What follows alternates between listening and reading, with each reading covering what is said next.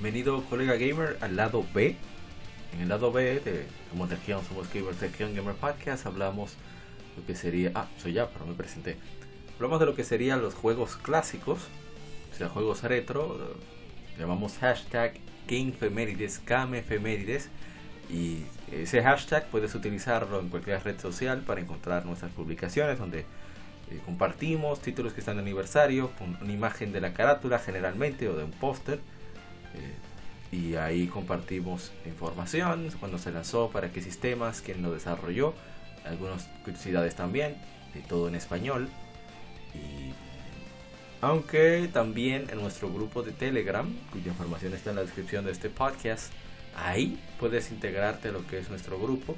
Ahí comparto eh, casi a diario, pues trato de, ir actualizando las publicaciones. Bueno, el canal de Telegram también tenemos.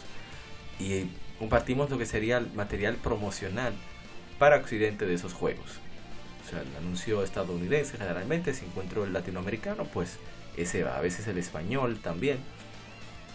Pero tratamos de poner juegos que son de antes del 2007, que ahí fue cuando comenzó ya a mermar lo que fue la publicidad tradicional de videojuegos que salían en revistas, los anuncios y salían también los, los comerciales de televisión, pues eh, lo compartimos ahí. Así que date una vuelta si te llama la atención.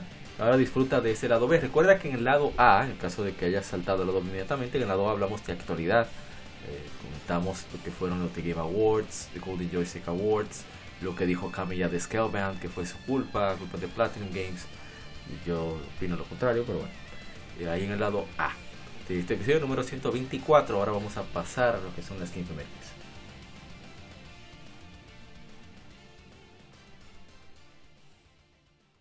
Este es el lado B. Asegúrate de haber escuchado el lado A antes de continuar.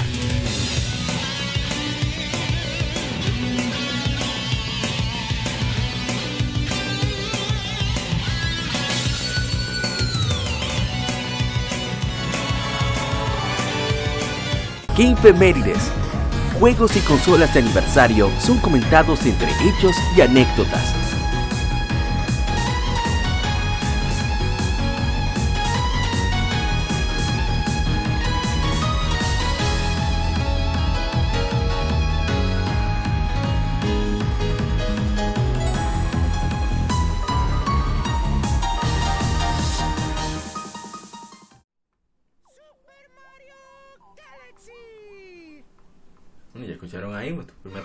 Gracias por acompañarnos en este, esta Game número 124 de Giant Gamer Podcast. Como siempre, soy APA.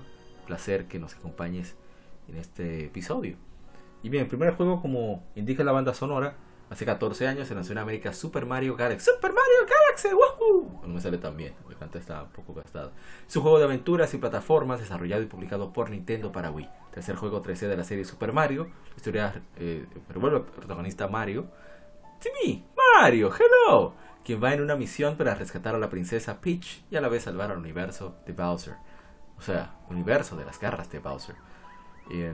esta idea surge con lo que se vio en Super Mario 128, una demostración de tecnología demostrada en Nintendo Space World en el año 2000. El desarrollo de Super Mario Galaxy inició después del lanzamiento de Donkey Kong Jungle Beat a finales de, 2004, finales de 2004.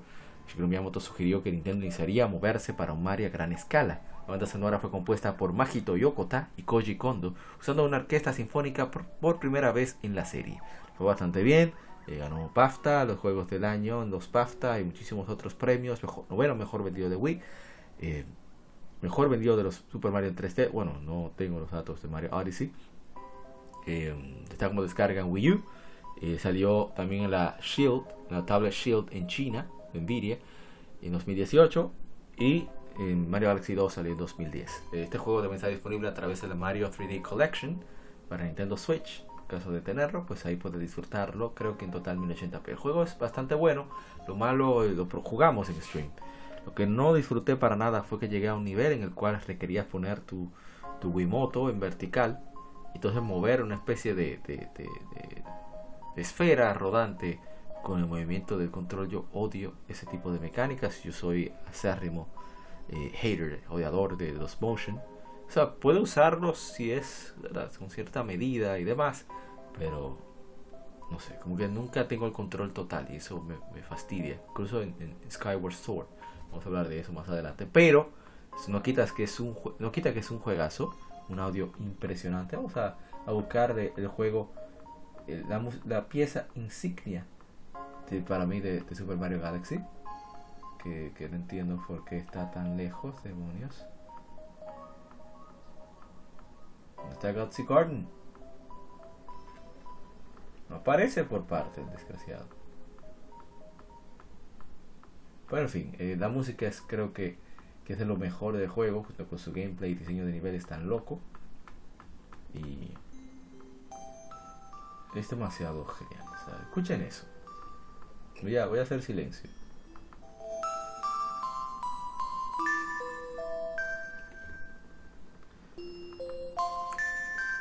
La sensibilidad la fibra que toca cada pieza en Super Mario Galaxy es simplemente fantástico.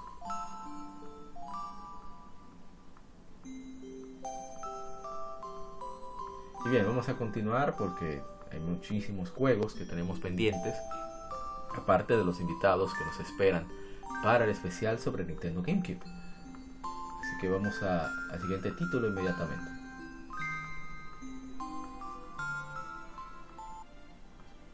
Otra pieza magistral. El que, este que sigue. Eh, tuve aniversario también, 20, eh, 21 años Final Fantasy 9. Ratchet Into the Nexus, 8 años. Un juego para mí, para mí de lo mejor de PlayStation 3. 21 años Skies of Arcadia, de Dreamcast. 20 años Metal Gear Solid 2, Sons of Liberty. 10 años de Super Mario 3D Land, juego que, que salvó al 3DS. 16 años de Mario Kart DS. El año pasado hablamos sobre este y hicimos stream. Y vamos con la música que, estamos escuchando. Es de el intro de juego que salió hace 15 años. Se trata de Final Fantasy 3 para Nintendo 10, un RPG originalmente desarrollado y publicado por Square, Square Enix en 1990 para Famicom, el NES de Nintendo. Su el primer Final Fantasy principal en tener el sistema de trabajos historia revuelve alrededor de cuatro jóvenes huérfanos atraídos a un cristal de luz. El cristal les otorga algo de su poder, les instruye a aventurarse y restaurar el balance del mundo. Sin saber qué hacer con los pronunciamientos del cristal, pero no reconociendo la importancia de sus palabras, los cuatro informan a sus familias adoptivas de su misión y se lanzan a explorar y traer de vuelta el balance del mundo. Iba a lanzarse originalmente este remake para PlayStation 2, pero se convencieron de desarrollar el título para Nintendo 10. Eh, Hiromichi Tanaka fue el productor ejecutivo y director de este juego. Eh, debido a que no se trataba solo de una actualización visual, ya que aparte de los gráficos 3D incluyeron full motion video para el opening, que la parte de la música que escuchamos es, es eso. La programación fue manejada por Matrix Software. También han trabajado con Dragon Quest. Y qué decir, eh, juego bastante bueno, bastante al ser un juego de, originalmente de NES y, experimental aún, o sea, a pesar de ser la tercera entrega, todavía faltaba como para ese empuje para que Final Fantasy fuera una la gran franquicia que, es hoy. Aunque le incluyeron muchísimos eh, referentes de la serie, como los trabajos y por supuesto el, sistema de invocación. Fue aquí donde se inició con eso. Y, eh, lo jugamos. Uno tiene ciertas referencias por suerte en esta versión de Nintendo 10. Jugamos la versión de PSP en stream. Tuvimos ciertos problemas técnicos, pero es un buen juego. Eh, creo que vale la pena jugarlo. Sobre todo para si eres fan, no, seas o no fan de la saga.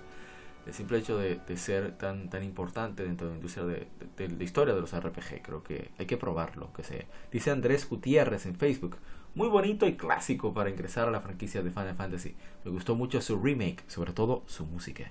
Creo que eso es lo que más destaca definitivamente. Y yo olvidé, solamente me he centrado en Facebook, pero olvidé por completo Instagram. Creo que tendré que volver atrás con Mario Galaxy un momento porque hay que buscar. Primero veamos si tenemos eh, el comentario de Mario Galaxy aquí en, en Instagram.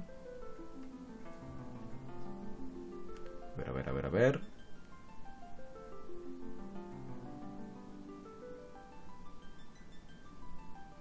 Aquí está. Y no, no tenemos comentario. Veamos si tenemos de Final Fantasy 3. Tampoco. Bueno, entonces sí, vayamos entonces al siguiente título. Este sí tengo que hablar.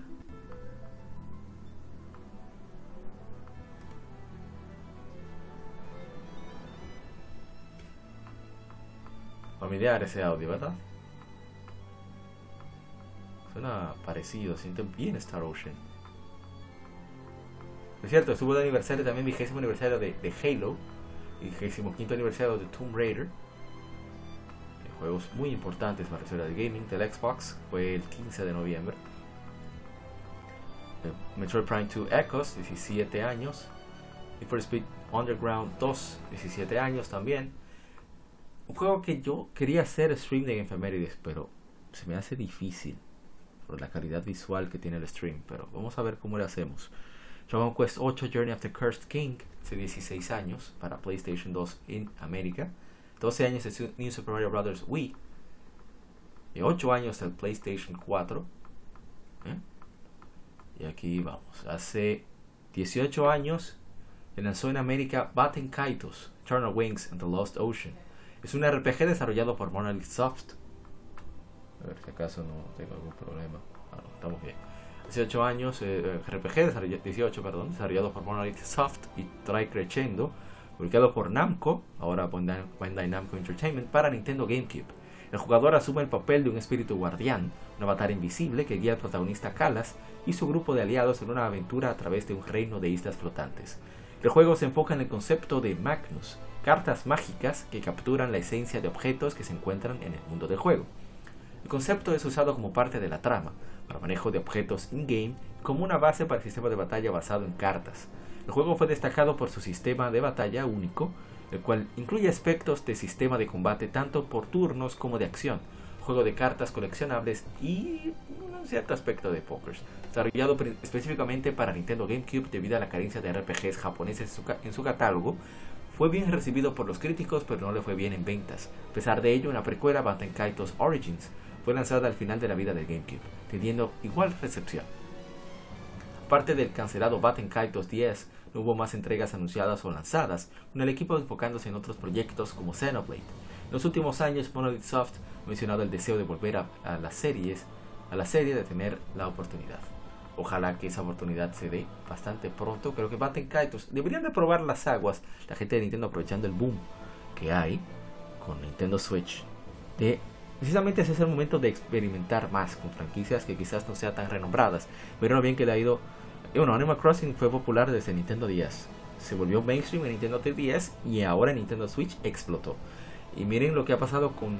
Yo no esperaba que vendiera. Eh, esperaba que vendiera, pero no también. Metroid Dread para Nintendo Switch. O sea, este es el momento para Nintendo eh, sacar garras e ir con todo. Y creo que lanzar una colección de Batten Kaitos, Eternal Wings of the Lost Ocean y Batten Kaitos Origins. Eh, sería un muy buen experimento que no saldría muy caro y, creo que, muchos disfrutarían de ese juego debido a que yo, que no soy amante de juegos de cartas, me fascina. Y, eso. A ver si algo más. Si hay en Instagram nadie comentó, lamentablemente. Aunque agradecemos como siempre los muchos likes y lo que compartieron este, eh, esta publicación en Facebook. ¿Qué decir? Eh, los gráficos, me gusta cómo manejan mucho lo de una vista estática, al estilo de juegos de PlayStation original, pero modelado muy, muy bien hecho. No enfocarse tanto en full motion video para sacar de partido a lo limitado del disco, 3 GB solamente, dos discos. Pero el gameplay, Dios mío, ese gameplay. Yo no soy fan de juegos de cartas. Yo no jugué Yugi nunca. Bueno, ahora tengo cartas de Yugi porque me la dejó mi, hermano Melvik. Pero yo nunca he sido fan de, los juegos de cartas en general. Sin embargo, aquí, al ser tan dinámico, tan vistoso, aunque a veces puede volverse un poco lento por ver todas las animaciones, pero es fantástico este juego. Ojalá que, que de verdad lo traigan de vuelta experiencia es exquisita. Bueno, yo tenía muchísimo tiempo sin jugarlo. Yo jugué quizá en 2007 por ahí. Lo probé ahora, de nuevo, Y fueron casi dos horas de stream. Dos horas disfrutando del juego. Y es posible que lo retome. ¿eh? Lo tengo en la mira para, para, retomarlo en algún momento porque es bastante bueno el jueguito. ¿eh? Lo que me parece extraño es que las voces, no sé cómo suena en, japonés, pero en la versión occidental, la versión estadounidense, digamos, suena bastante extraño. ¿eh? Pero es mi parecer, no, necesariamente tiene que ser así para todos. Pero me parece muy extraño el hecho de que, eh, no sé, suene como que estuvieran en un closet grabando. Pero puede ser que hubo bajo presupuesto, hubo que bajar la calidad para sacarle provecho al limitado espacio. a veces hay que hacer esos sacrificios. Pero muy buena partitura. El doblaje es más o menos decente en la versión eh, norteamericana. No sé si hubo en otros idiomas. Pero bastante bien. Bien, vamos a seguir. Eh, otro que tuvo aniversario, 17 años, Half-Life 2. Eh, a ver qué más. Ah, sí, vamos con el siguiente, está bastante cerca. También de Nintendo. Para GameCube.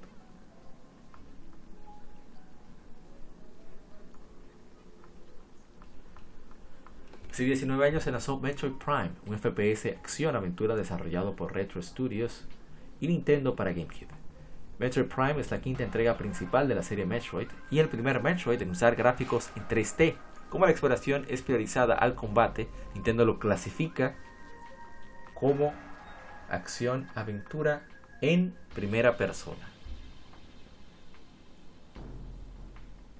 En lugar de disparos en primera persona. Fue lanzado junto con un Metroid Fusion para Game Boy Advance, siendo el regreso de la serie Metroid después de 8 años de ausencia. Eh, es una historia en tres partes que sucede entre Metroid y Metroid 2 Return of Samus. Y qué decir, sucede en Salon 4, eh, querían experimentos eh, biológicos que hacen en ese planeta.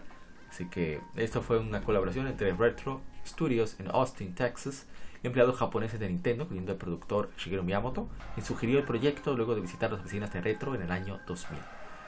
Eh, fue venerado por la crítica, fue bien en ventas, costó un millón solo en Estados Unidos, bueno, en América, eh, ganó varios premios juego de, juego del año y se considera por muchos eh, como de los mejores jamás hechos.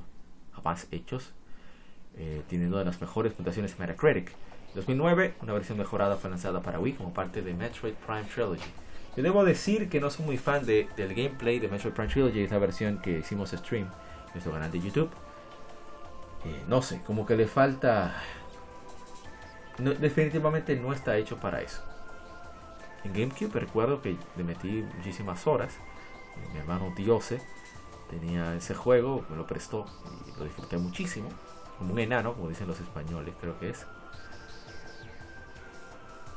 Y, a pesar de no disfrutarlo mucho por el control motion, eh, me pareció un juego muy sólido, visualmente impresionante, a pesar de los años, y que, que se deja disfrutar. Ojalá y lancen esa trilogía para, para Wii. Bueno, perdón, para Nintendo Switch. Así que vamos a ver si tenemos comentarios.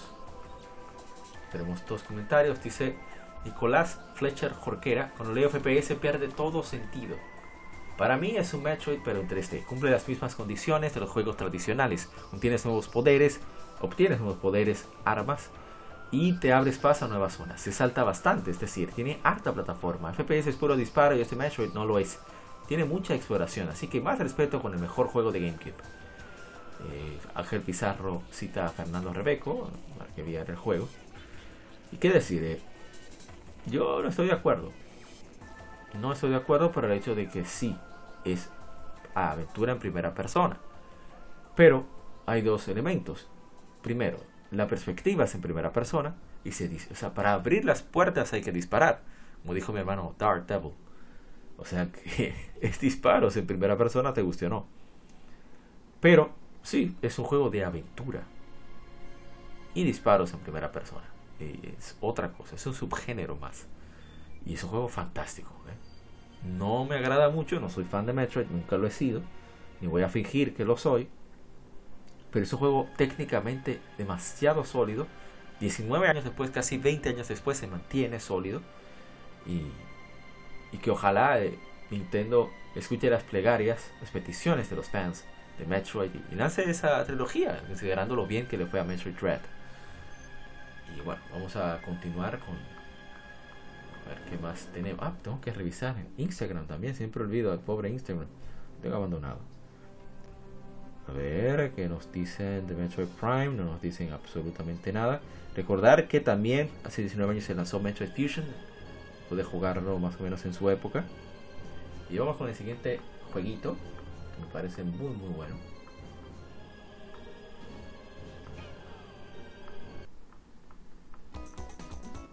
Ya escucha la musiquita que tiene. Bastante alegre. Hace 18 años se lanzó Mario Luigi Superstar Saga. Es un RPG desarrollado por Alpha Dream y publicado por Nintendo para Game Boy Advance. Es el primero de la serie Mario Luigi. El juego fue relanzado en la consola virtual de Wii U, la eShop en 2014 y rehecho para Nintendo 3DS con Mario Luigi Superstar Saga plus Bowser's Minions en 2017. Eh, inicia en el reino champiñón, regresa al reino Bim Bim para la mayor parte del juego. Aquí Mario y Luigi se enfrentan a Cacleta, antagonista principal. La misión inicia cuando Cacleta, Cacleta, con ayuda de su asistente Hopeful, roba la voz de la princesa Peach, después de adoptar un disfraz como embajadora de Bim Bim.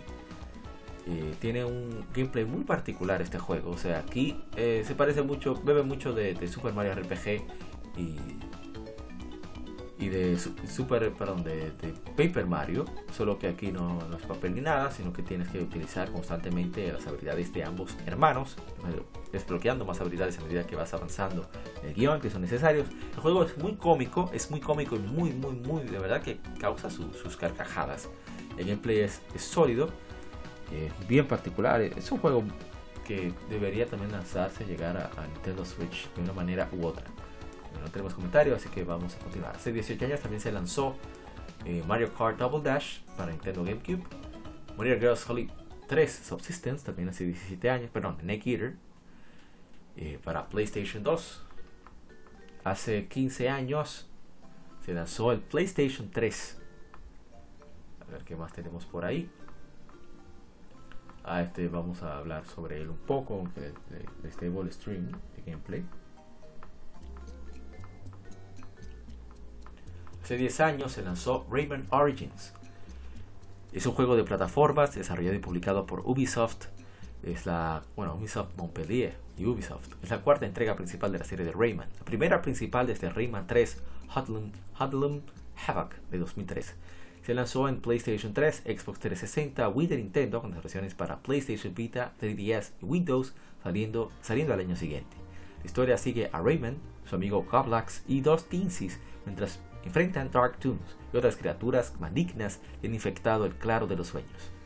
Es el primer título en utilizar el UbiArt Framework, un motor gráfico propio que permite a los artistas crear contenido fácilmente y luego usarlo en un entorno interactivo. Los artistas solo tienen que proveer el modelo y editar la silueta, mientras el software se encarga de la distorsión de la imagen por sí mismo.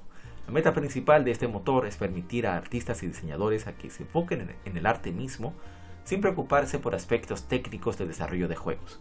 Según Yves Guillemot, solo cinco personas estaban trabajando en el juego cuando se anunció. Ubisoft consiguió soporte económico del gobierno, dedicando apoyo, dedicado al apoyo de las artes para desarrollar las herramientas UbiArt. El motor está optimizado para resoluciones en HD, permitiendo que corra a 60 cuadros por segundo en 1080p. Fue mejorado para Rayman Legends para incorporar iluminación dinámica e integración de modelos en 3D. Origins fue aclamado por la crítica, siendo elogiado por su estilo gráfico, diseño de niveles y sentido del humor. Sí, muy buen sentido del humor. A pesar de su recepción, tuvo ventas flojas al inicio, pero al final vendió bastante bien y contribuyó a las ganancias de la compañía. La secuela, Rayman Legends, salió para todos los sistemas con igual clamor por la crítica. Rayman Origins es un excelente juego. De hecho, cuando yo compré mi PlayStation Vita, hace nueve años ahora que lo pienso. Cuando yo lo compré, pues eh, me prestó mi hermano Dark Me prestó Rayman Origins inmediatamente para que le diera vida al sistema. Y debo decir que lo gocé muchísimo.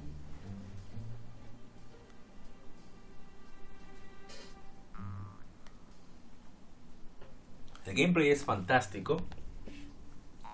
Los visuales son, Dios mío, una maravilla. Tiene mucho contenido y aparte de eso tiene una música exquisita. Claro, no se compara con Rayman Legends, pero es muy, muy, muy buen juego. Vamos entonces a pasar. No vamos a hablar mucho de, abundar mucho sobre el mismo, pero creo que debo por lo menos leer los comentarios, que debo revisar en Instagram también, ahora que lo pienso. Vamos a ver. Porque tenemos en Instagram, tenemos un comentario. Vamos a ver si ese comentario es real. Mucha, no, no era real. Qué lástima.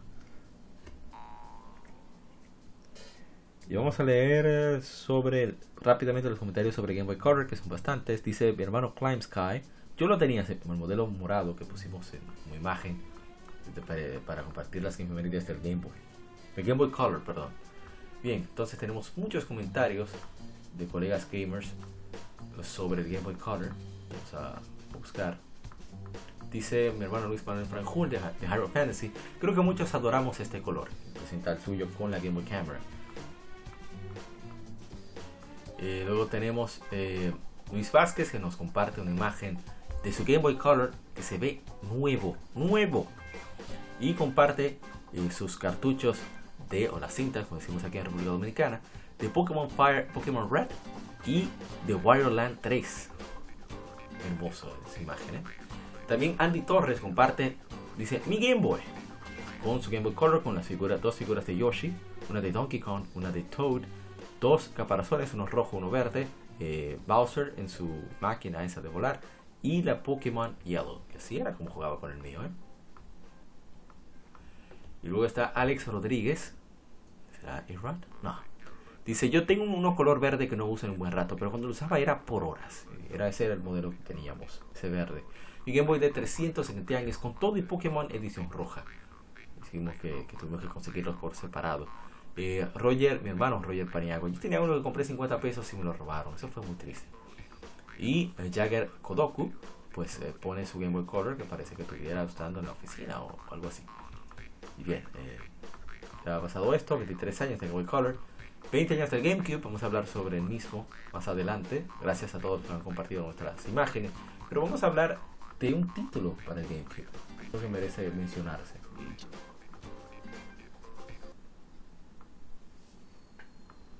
Hace 20 años se lanzó Luigi's Mansion, su juego de acción-aventura desarrollado y publicado por Nintendo para GameCube, primero de la franquicia de Super Mario lanzado para el sistema, segundo en el que Luigi es protagonista en lugar de Mario, controlándolo mientras explora una mansión embrujada, buscando a Mario y lidiando con fantasmas que están en sus aposentos, atrapándolos con un aparato especial suplido por el profesor Egan. Ya tenemos comentarios, a ver. Pero yo tenía mucho tiempo sin jugar Luigi's Mansion. Muchísimo tiempo. Demasiado tiempo, diría yo. Y algo muy, muy, muy interesante que debo compartir es, yo no puedo creer, para hacer stream de GameCube, lo hacemos a través de Wii, utilizando un cable componente, ¿eh? de eso que funciona, a través de el gato, el gato normal, no, no el otro. Entonces a través del gato, nosotros pues eh, lo conectamos a HDMI para visualizarlo en digital, totalmente digital. Y por supuesto, eh, con eso podemos hacer el stream, hacemos un poco un upscale con el software del gato, Gato Game Capture, y entonces se refleja en, el juego, en, los visuales que se ven. Pero ese juego se ve demasiado bien, pero es una cosa increíble. O sea, yo no, no, no, no, no. Es, que, yo no he visto un juego de hace 20 años que se ve así. Es que no, no, eh, eh, es inaudito. Pero es un juego muy divertido. Es corto, pero es súper divertido. Te da todas las herramientas que necesitas. Es bastante simple. Eh, la cara de Luigi todo el tiempo asustado me da muchísima risa. Provoca muchísima risa. Y, y qué decir, un juego divertido, hecho para divertir eh, originalmente era para que se viera en 3D, pero por el costo de las pantallas, eh, pues no se pudo. Todos los GameCube tienen esa capacidad. Y bueno, por lo menos los primeros modelos. Así que. Y que las secuelas han sido excelentes juegos. Eh, no se pueden dejar de recomendar. También es su aniversario. Hace 7 años Dragon Age Inquisition se lanzó. Hace 7 años también se lanzó Little Big Planet 3 hace, bueno, fue en octubre, Batman Origins Black Case, hicimos un dije, vamos con, ahora es un aparato muy querido, creo que vale la pena. Hace nueve años se lanzó Wii U, sistema casero de videojuegos desarrollado por Nintendo como sucesor de Wii, la primera consola de, octava generación, y compitió contra el Xbox One de Microsoft y PlayStation 4 de Sony. Wii U es el primer sistema de Nintendo con gráficos HD. El control primario de la consola es el Wii U Gamepad, el cual contiene una pantalla táctil integrada, botones direccionales, sticks analógicos, análogos y botones de acción. La pantalla puede usarse tanto como suplemento a la pantalla principal en juegos compatibles o en juegos compatibles para jugarse directamente en el gamepad. El control Pro de Wii U puede usarse como alternativa para gameplay tradicional. Wii U es retrocompatible con todos los juegos y accesorios. Los juegos funcionan con combinaciones de controles como Gamepad, Wiimoto, Nunchuck, Balance Board, control clásico o control Pro de Wii. Las funcionalidades online se centran en la plataforma Nintendo Network y el Miiverse un servicio de red social integrado que permitía a los usuarios compartir contenido en comunidades de juegos específicos. Eso era genial, Miiverse. La respuesta al Wii U fue mixta, elogiado por su control innovador, las mejoras a las funcionalidades online respecto a Wii, la retrocompatibilidad con este y sus periféricos y su precio. Sin embargo, fue criticado por su interfaz de usuario y, funcionalidad, así como la poca duración de las baterías del gamepad tuvo bajas ventas, acreditado principalmente a un line-up flojo de lanzamiento, poco apoyo de licenciatarios y marketing pobre. Sobre todo el no distinguir al sistema y funcionalidad del gamepad de ser un simple accesorio de Wii. La producción de Wii U culminó en enero, en enero de 2017. El 3 de marzo de 2017 Nintendo lanzó el sucesor, Nintendo Switch, reteniendo y refinando conceptos introducidos en Wii U. Tenemos comentarios. Dice Luis Manuel Franjul, de Harry Fantasy. Compré el 2015 y no me arrepiento porque tiene muchos juegos buenos y me servía como multimedia, cosa que Switch aún no hace. Ups, se fue doloroso. Si tenemos comentarios en Instagram.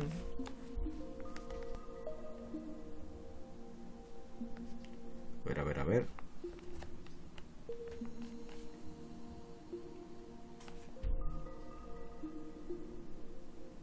en Instagram tenemos Wii U. No, no tenemos comentarios.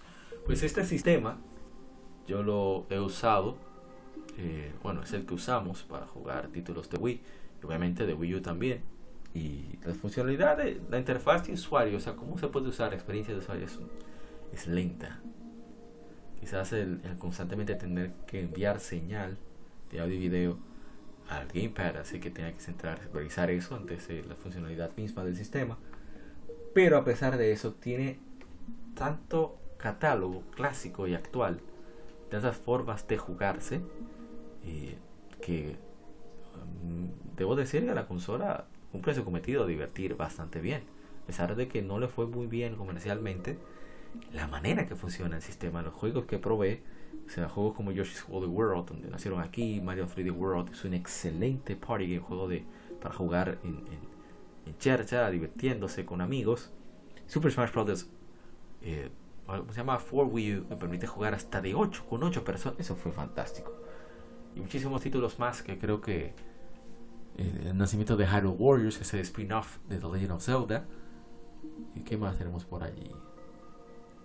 Y varios títulos más que creo que valen la pena jugarse. ¿eh? En mi opinión. Vale la pena. Así que ojalá y que todo el catálogo llegue a, Nintendo Switch. Eh, mucho, en Nintendo Switch ha habido, ha habido bebido muchísimo de, del catálogo de Wii U. Ojalá lleguen más juegos a Nintendo Switch, incluyendo Xenoblade Chronicles X. Es un excelente título. Creo que más personas deberían de, de probarlo. Pero eh, cada quien sabrá. Y sí, es el que usamos para mirar de juegos de Nintendo.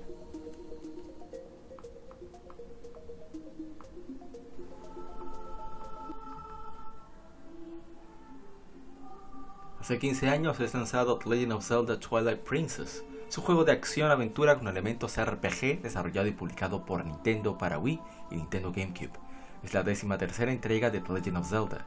Originalmente se planeaba lanzarse en GameCube en 2005, pero fue retrasado por Nintendo para que los desarrolladores refinaran el juego, añadieran más contenido y lo portearan a Wii. La versión de Wii se lanzó junto al sistema. La versión de GameCube fue lanzada en diciembre de 2006 siendo el último juego first party para la consola. Eh, había sido el Zelda mejor vendido para 2015 con 8.85 millones, perdón, 8.85 ¿sí? millones. Eh, hasta que llegara Breath of the Wild y batiera records como cosa loca.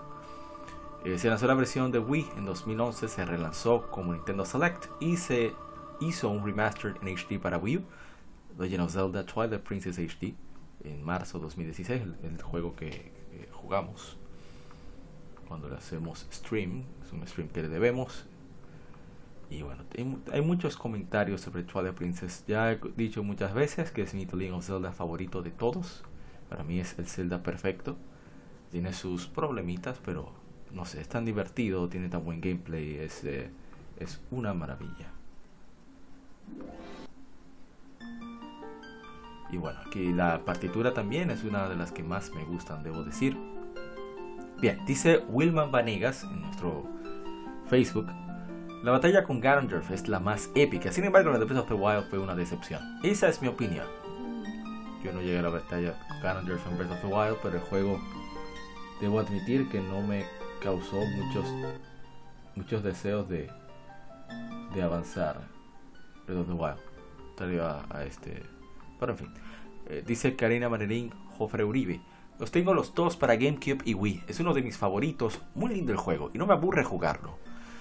Dijimos que es envidia, tenemos envidia infinita que tiene dos tesoros. Dice Douglas Monge. Juegazo. Muestra, nos muestra su versión de, Twilight Princess para Wii.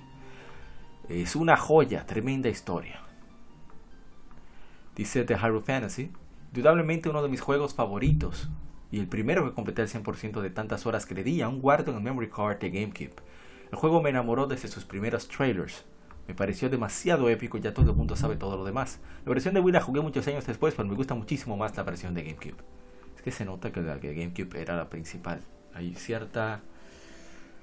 Cierta. ¿cómo se diría? certeza en cómo se juega la versión de GameCube. En la, de, la de Wii no está, lamentablemente. Y eso fue de Hyrule Fantasy. Muchas gracias por documentar y compartir la imagen tanto de de la versión de GameCube como de la versión de Wii. Dice Diego García, la misión en el Templo del Desierto es mi favorita. Y obviamente la del Templo del Agua es la que más odio. Sí, eso es normal que suceda en los Legend of Zelda. Dice Abigail Santos, el mejor Zelda en mi opinión y mi favorito. Dijimos que este las nuestras. Hijo, ya sabes, papi. gracioso. Y esos son los comentarios. A ver si tenemos algo en Instagram. Tuvimos mucha interacción. Gracias al hermano de Harry Fantasy que compartió la publicación de Facebook en su página. Eso nos ayudó muchísimo. Dice no, no, Kevin Cruz. Cuenta Kevin Paneles. Fantástico juego. Igual el manga. Y así es el manga, Dios mío. Yo llevo cuatro tomos del manga yo los probé, de, de manera no oficial y yo quedé encantadísimo del contenido del, de los extras que crearon las autoras eh, Akira y Mekawa, que son dos grandes artistas que habían hecho, trabajado anteriormente en otros títulos de la saga. Es la primera vez que tocaban el de Twilight Princess y la manera en que lo hicieron fue eh, magistral. Yo pienso que debería ser un referente de cómo se hace una adaptación, tratando de manejar mejor el audio cómo hacer una adaptación de videojuegos a otro medio. Es, es increíble. Eh, tienen unos extras links, se da mucho más, mayor profundidad al personaje y, mayor encanto a los demás. O sea, el protagonista y los demás es fantástico. Y yo adoro ese juego, lo adoro pero con locura. Y vamos a ver si le hacemos el stream como merece. Eh, Twilight Princess. Y bien, vamos entonces a ver. Eh, más tenemos? a ver, hace 17 años se lanzó en Nintendo 10, hace 21 años Banjo Tooie, hace 14 años Final Fantasy 12 Revenant Wings para Nintendo 10, hace 14 años Mass Effect para Xbox 360 y PC, Uncharted salió hace 14 años, Uncharted Drake's Fortune para PlayStation 3 por Naughty Dog. Y vamos con el siguiente, que también es un Legend of Zelda. Legend of Zelda, perdón, noviembre es un mes de Legend of Zelda. Y de consolas de Nintendo. Eh, Kevin Cruz, hermano Kevin decía, pero tienes que hacer un especial de consolas de Nintendo. No es mala idea, ¿eh?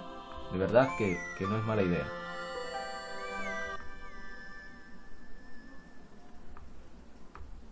Y bueno, Hace 10 años se lanzó The Legend of Zelda Skyward Sword. Es un juego de acción-aventura con elementos RPG desarrollado y publicado por Nintendo para Wii. Esta sexta entrega principal de la serie The Legend of Zelda, el juego fue lanzado para Wii U por en la, a través de la eShop en septiembre de 2016. Está más alto de lo que pensé el audio.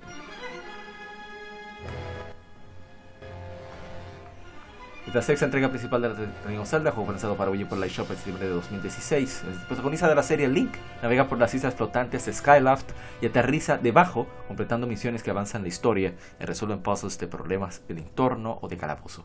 Las mecánicas del gameplay y combate se enfocan en, atacar y bloquear con la espada y escudo respectivamente y dependen del Wii Motion Plus. Skyward Sword es el primero de la continuidad de Zelda en detallar los orígenes de la Master Sword, un arma recurrente en la serie. Link, residente de un pueblo flotante llamado Skyloft, se dirige en una misión para rescatar a su amiga de la infancia Zelda después de que la secuestran y llevan a la superficie, una tierra abandonada debajo de las nubes. Armado con la espada diosa y asistido por un espíritu llamado Fai, Link debe asegurarse que Zelda esté a salvo y detener a Girahim de resucitar a su amo Demise. Girahim el desarrollo duró cerca de 5 años, iniciando después del lanzamiento de Twilight Princess en 2006. Varios Zelda anteriores influyeron en los desarrolladores, incluido Twilight Princess, Ocarina of Time y Majora's Mask.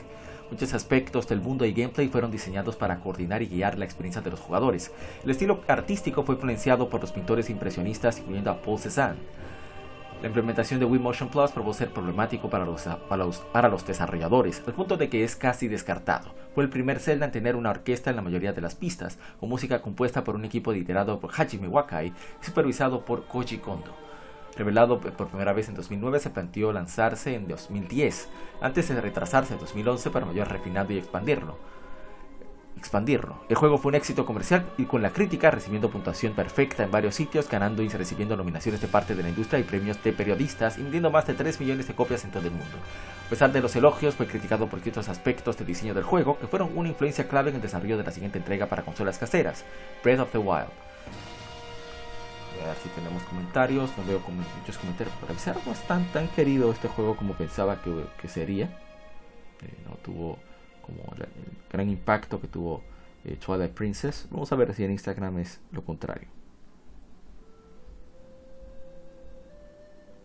A ver, a ver, a ver. Sí, definitivamente. Dice Sergio, eh, eh, Sergio, Sánchez de, de Gamecast, un gran podcast, nos encanta. Ayer me llegó la de Wii, no la tenía. Excelente. Y. A ver. Es raro, no tenemos un comentario, pensé que tendríamos. Dice, recuerdo que para el video dice que es su favorito, Max. Yo la verdad es que es que no me llevo muy bien con este The Legend of Zelda. Quitando el apartado musical y un poco el visual. Me gusta cómo se ve mucho. Eh, quitando el rostro de Link, me gusta mucho y de Zelda. Me gusta mucho cómo se ven los personajes y el entorno en este estilo. Y el audio es lo mejor que ha tenido la saga, en mi opinión. Pero eh, el gameplay, no sé, me cuesta, me cuesta pero eh, el backtracking. No obstante, le daré chance, le daré chance, ya que pude conseguir por fin un Wii Motion Plus que funcione. Eh, tenía uno, el de Ring of eh, Breath of the Wild, lo tengo, parte de mi hermano eh, Irilugia, pero no quiere conectar con, uh, ¿cómo se dice? Con el nunchuck, no sé por qué. Así que, por suerte, mi hermano, mi hermano Sosa, que por cierto publicó un libro hace poco, enhorabuena por eso, me, me alegro mucho por él, que me regaló, vino de repente, mira, toma, trajo en, PlayStation 2 de los clásicos, los grandotes y, y, un Wii Motion Plus negro. Y era justo lo que necesitaba y funciona perfectamente. De hecho, hicimos stream por casi una hora. Bueno, estábamos ahí probando el juego. Porque de verdad que no recuerdo absolutamente nada de lo que debo hacer en el mismo. Así que, bueno, toca pasar al siguiente juego.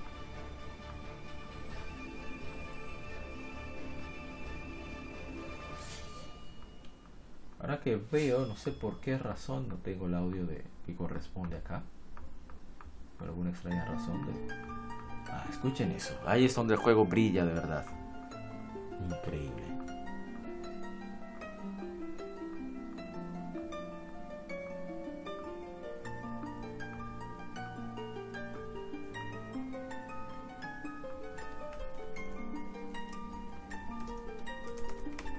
me parece que me salté un juego, no sé por qué razón, si le decimos stream.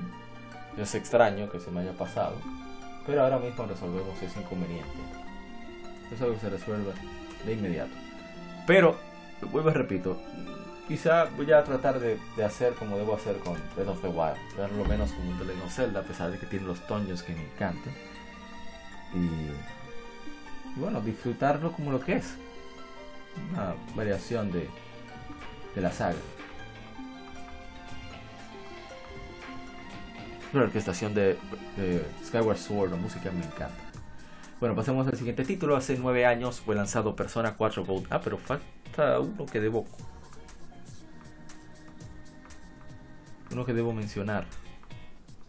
A ver, a ver, a ver. Ah, no, ese es el que sigue. Hace nueve años se lanzó Persona 4 Golden. Es una versión del RPG Persona 4 para PlayStation Vita, desarrollado y publicado por Atlus. Originalmente fue planeado como un port para PSP, similar a Persona 3 Portable, lo hubiera requerido remover algunos elementos del juego de PlayStation 2. Sin embargo, el PlayStation Vita tiene los suficientes recursos como para expandirlo. Agregaron nuevos elementos de historia al juego. Un nuevo personaje llamado Mary, o Marie, fue agregada a la historia. Personas, trajes de personajes, diálogos expandidos y líneas del anime fueron añadidos, así como social links para Marie y Toru Adachi. Permite conectarte a internet para solicitar o proveer ayuda para jugadores en batallas de calabozos. Otro nuevo elemento es el poder usar un jardín que proporciona objetos a usarse en la exploración. Eh, bueno, eh, fue bastante bien. Eh, 37.000 en su debut en Japón. Eh, fueron excelentes. Fue mejor que a otros de la saga. mucho mejor. Y llegó, hecho, llegó al millón vendidos físicas en PlayStation Vita. Es algo impresionante.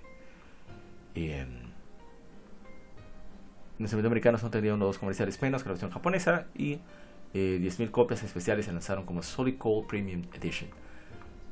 Y no hay comentarios, pero debo decir que el juego es muy, muy relajante. Eh, o sea, la parte de interacción es muy particular. La persona tiene. es muy diferente a, su, donde viene originalmente. Shin Megami Tensei es mucho más suave. El gameplay es también más básico requiere de mucho menos grinding, es más de cómo te manejas en la parte de interacción. El dating sim o simulador de citas, que no sea necesariamente citas, sino simplemente interacción con otros personajes. Pueden ser femeninos y sin interés romántico. Perdón, pueden ser masculinos o sin interés romántico. Y. Uh, ¿Qué decir? El juego tiene su gracia, la música es extraordinaria, visualmente se ve muy bien. El gameplay es básico pero divertido, es el gameplay de batalla el guion es muy sólido, pero yo lo veo como un anime interactivo, precisamente por todo lo que eh, compete a lo referente a la interacción en los diálogos y no tanto en lo del combate. El combate no es tan tan relevante como son las interacciones. Es algo, algo, que lo hace muy diferente de, su serie madre, Shin Tensei, que ahora ya se llama Persona. Bueno, desde Persona 4 Golden se llama Persona 4 Golden, no Shin Tensei. Y bien, eh, es uno de los must play de PlayStation Vita. Es un juego excelente. No es para todo el mundo, pero eso no le quita su excelencia. Y, bueno, vamos entonces a continuar con el que sigue.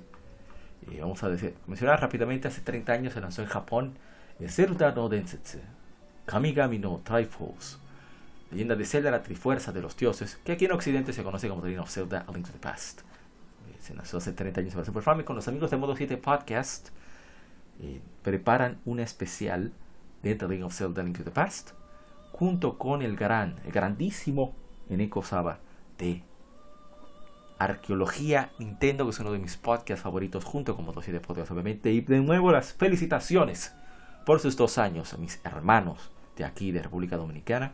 Modo 7 Podcast. Para mí es de los mejores podcasts que hay. Yo lo consumo siempre incluso sin importar que no me interese el juego, yo lo escucho como quiera, me ayuda muchísimo a, sobrevivir las jornadas laborales. Y, bueno, siempre esperando el siguiente episodio, esperando muchísimo ese especial de Link to the Past. Bien, vamos al siguiente título.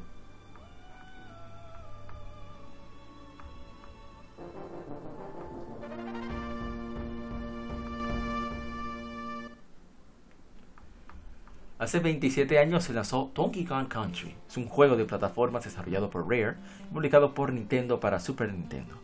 El juego se centra en Donkey Kong y su sobrino Diddy Kong, quienes están en una misión para recuperar sus bananas robadas por King K. Rool y los Kremlings.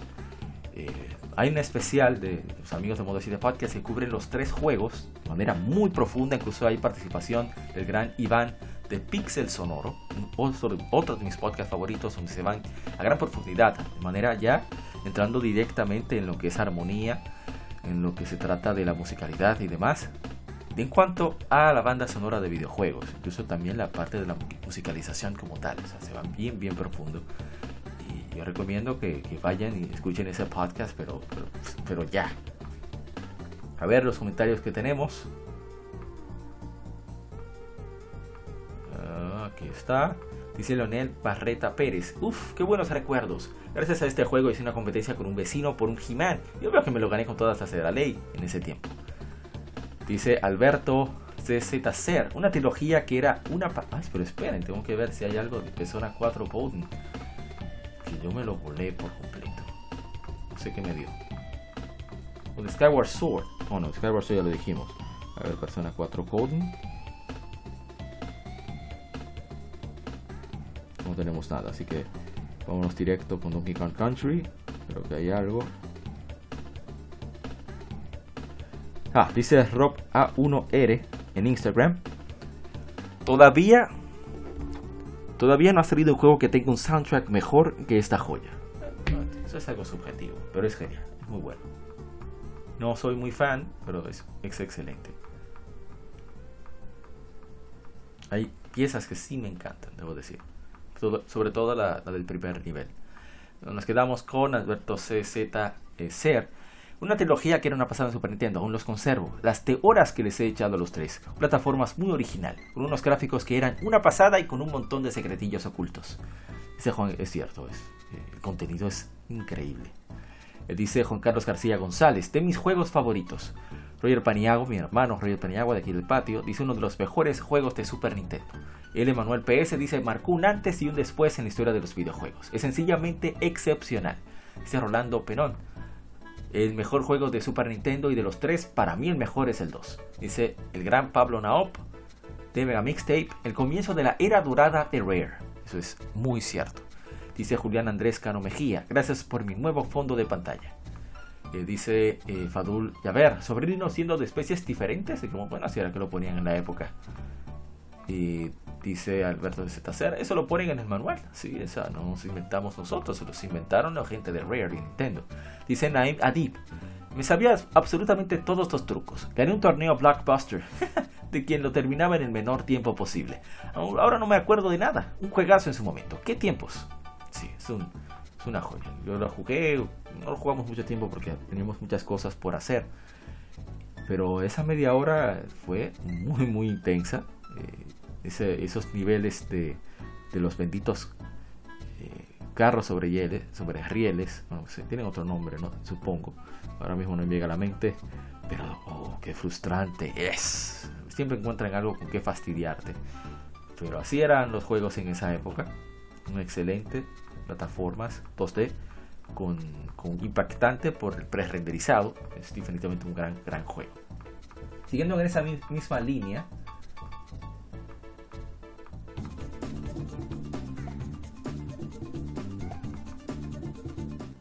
que debo revisar. Debo revisar si, antes que nada,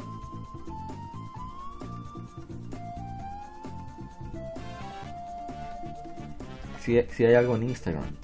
Estoy como medio olvidadizo con Instagram. Bueno, si revisamos el, el de Super Nintendo, lamentablemente en este juego no tenemos, pero sí, vamos con Facebook.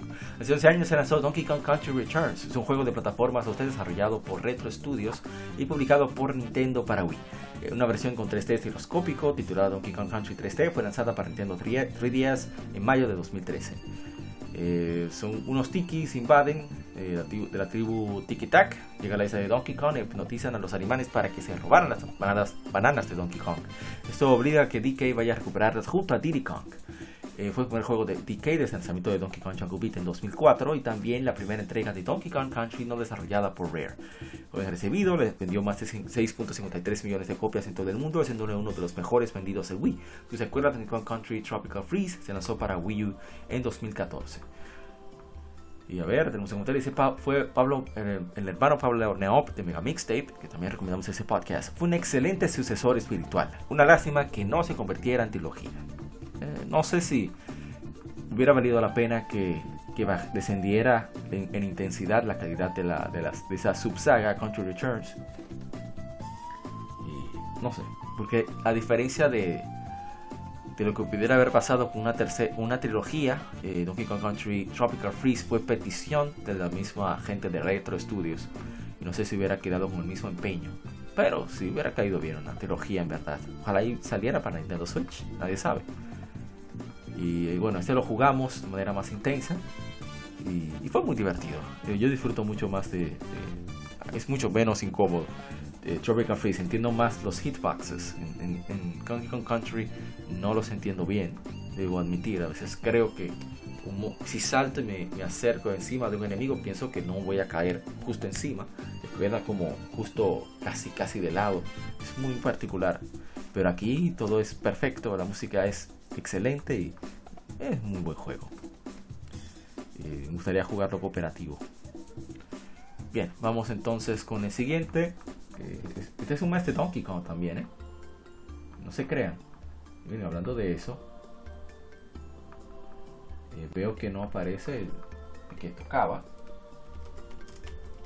Vamos a hablar un poco sobre el mismo.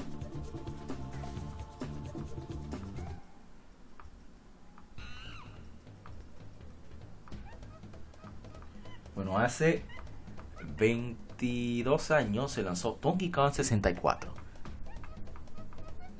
Es un juego de aventuras plataforma para Nintendo 64 desarrollado por Rare, publicado por Nintendo. Es el primero de la serie Donkey Kong en 3D. Un gorila llamado DK, el jugador explora los niveles temáticos de una isla para coleccionar objetos y rescatar a sus amigos secuestrados por King K. Rool el jugador completa minijuegos y puzzles con los cinco personajes jugables, cada uno con sus propias habilidades especiales para recibir bananas y otros coleccionables. En un modo multijugador por separado, hasta cuatro jugadores, o sea, por separado quiere decir que se escoge desde el menú. Hasta cuatro jugadores pueden competir en Deathmatch y en Last Man Stand, el último hombre de pie. El juego, como todo el mundo conoce, lo del bug, el bug que tiene que hace que después de 13 horas consecutivas, para que alcanzara esas 13 horas fue que se se le impuso lo del, expansion pack, pero no era que lo requería por cuestiones técnicas visuales, sino por un error de programación. Y que sucedía cada 3 horas o 4 horas sin el expansion pack. el expansion pack pues podían extender el tiempo y por eso decidieron, porque no hubo tiempo de, por los planes que había de mercadológicos y demás y acuerdos con distribuidores, pues tendrían que lanzarlo como estaba. Y eso fue pues lo que dijeron. Hicieron mucho marketing con tal de que, de tapar eso, no, está muy bien, pero bueno, era lo que había. Es el más grande Collectathon, tiene el, el, record y llegó a Wii U, la consola virtual, que fue la que jugamos en 2015. Eh, a ver, dice Ter Alemán, yo respeto mucho a los que les gustó la versión de 64, pero mi opinión no, no es no, no, no, me gustó. Lo vi como el 1.5, la versión 1.5 de Banjo. Eh, no tuvo ese gusto que tuvo los, tuvieron los de Super Nintendo y la banda sonora, no sé. Nuevamente respeta a quienes les gustó, no me convenció a mí. Eso lo respetamos, ¿eh? No, no veo por qué habría que, discutir al respecto. De hecho, yo lo considero un juego decente, pero tiene tantos problemas. Eh, cómo se lleva a cabo precisamente el, el, flujo del juego. O sea, tú rescatas un personaje, tú usas un personaje. Resulta que hay objetos para ese personaje, los cuales, para que poder obtenerlos, que son mandatorios en muchos casos, necesitas sí o sí utilizar a X personaje. Ok, está bien, eso lo entiendo cuando requiere de una habilidad particular. Tiene todo el sentido del mundo que, eh, por ejemplo, si Donkey Kong dispara cocos y que se oye gracioso, y, Diddy Kong dispara manís, que es el caso, pues no lo veo mal, no lo veo tan mal. O, no sé, el instrumento que tenga o lo que sea. Eso lo puedo entender, pero unas monedas y unas bananas, ¿qué tienen de diferente? ¿O por qué tiene que porque tiene que utilizarse sí o sí un personaje para obtener eso. O sea, porque o, hay que llegar a donde hay un barril. O sea, tienes que memorizar tantas cosas innecesarias que se vuelve tedioso. Ah, tengo que recordar que en ese nivel, en esa esquina, está una moneda roja que necesito para adquirir tal habilidad de Diddy Kong. No tiene sentido, en mi opinión, que fuera tan incómodo, pero era lo de la época. Y por eso creo que se les hace tan difícil remasterizarlo, hacer un remake. Aunque creo que si corrigen, por ejemplo, que, no sé, puedas, ya sea en el menú o a través de los botones, son cuatro. Cuanto Donkey Kong, Lanky Kong, Diddy Kong, eh, Tiny Kong y bueno, no recuerdo el nombre de, Junior Kong o Baby Kong, no recuerdo, son cinco. Entonces que tú tengas las cuatro, las cuatro direccionales para tu cambiar de personaje. Eso sería excelente. Creo que de hecho hicieron una modificación, no, ¿verdad? no oficial, para poder arreglar ese problema. Y oye, alivia el juego en un 70% prácticamente. Porque, ok, encontré la moneda, cambio el personaje, la recojo, cambio el personaje que utilizaba originalmente. Problema resuelto. No, obstante, el juego tiene su gracia, eh, es divertido, cansón, pero divertido, hasta donde aguantes y, se deja jugar. Creo que a veces se han pasado de injustos con él, en mi opinión. el juego se deja disfrutar, más de lo que la gente dice. Pero bueno, eso, eso es mi opinión. No tiene que ser, no tiene que compartir, no hay que compartirse. A ver, ¿qué más tenemos? Eh, ah, también estuvo de aniversario. 7 años Pokémon Omega Ruby Alpha Sapphire. Ya estamos hablando de 2064. Creo que tenemos comentarios. Dice un remake o remaster de este juego fuera un palo, dice Rob A1R. Y sí, tiene razón. No caería mal. Hace 15 años se lanzó en América el Xbox 360. Hace 9 años se lanzó The King of Fighters 13. Hace 7 años se lanzó Killer Instinct, el de Xbox One. Y bueno, vamos ver el siguiente título. Creo que nos adelantamos ahora que lo veo, no estoy, estoy seguro. Ah, bueno, no, ni modo. Y bueno, de este sí, no creo que vaya a hablar tanto, pero creo que va a ser entretenido. Que tengo que contar sobre el mismo.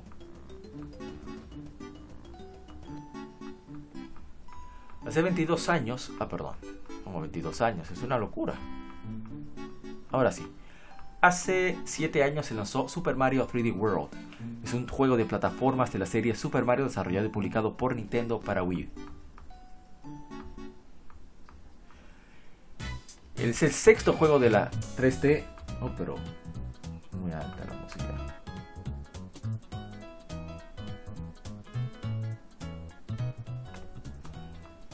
Es el sexto juego 3D original de plataformas de la serie y secuela del título de 2011 para Nintendo 3DS, Super Mario 3D Land.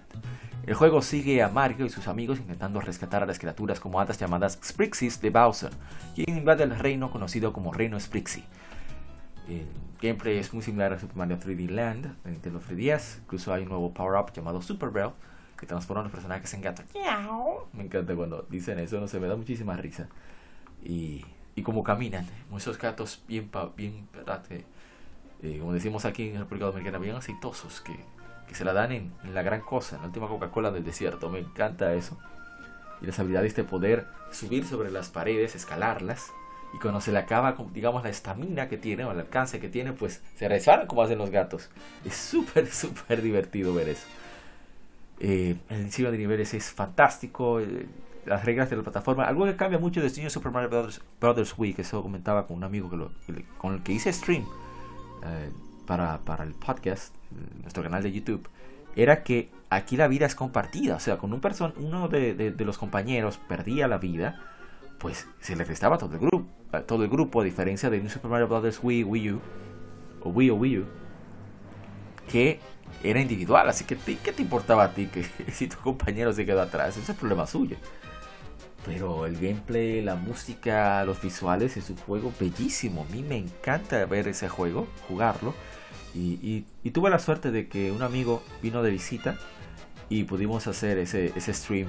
Eh, no, claro, lo hicimos sin, sin micrófono, pero las cosas que decíamos, por las cosas del nivel, por las dificultades, que los obstáculos que inventábamos, o cuando uno se quedaba atrás, eso fue divertido. No somos habilidosos en los juegos de Mario, ninguno de los dos, pero yo conozco más el juego debido a que ya lo había jugado, pero para nivel hardcore con, con mis amigos, otros amigos de la infancia, son amigos suyos, pero no vive aquí en el país, está de, visita. Saludo para ti, mi hermano.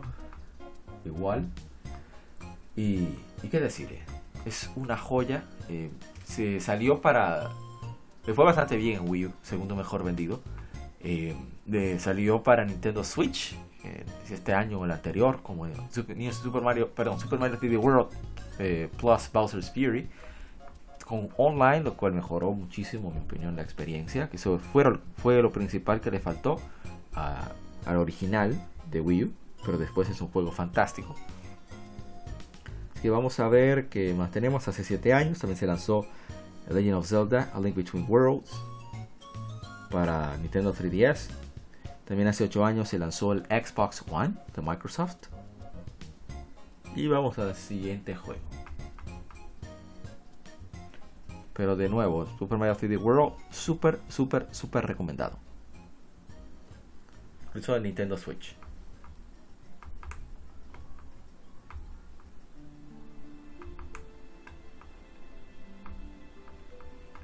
Y bueno, antes de arrancar, a ver si nos falta algún otro juego. No.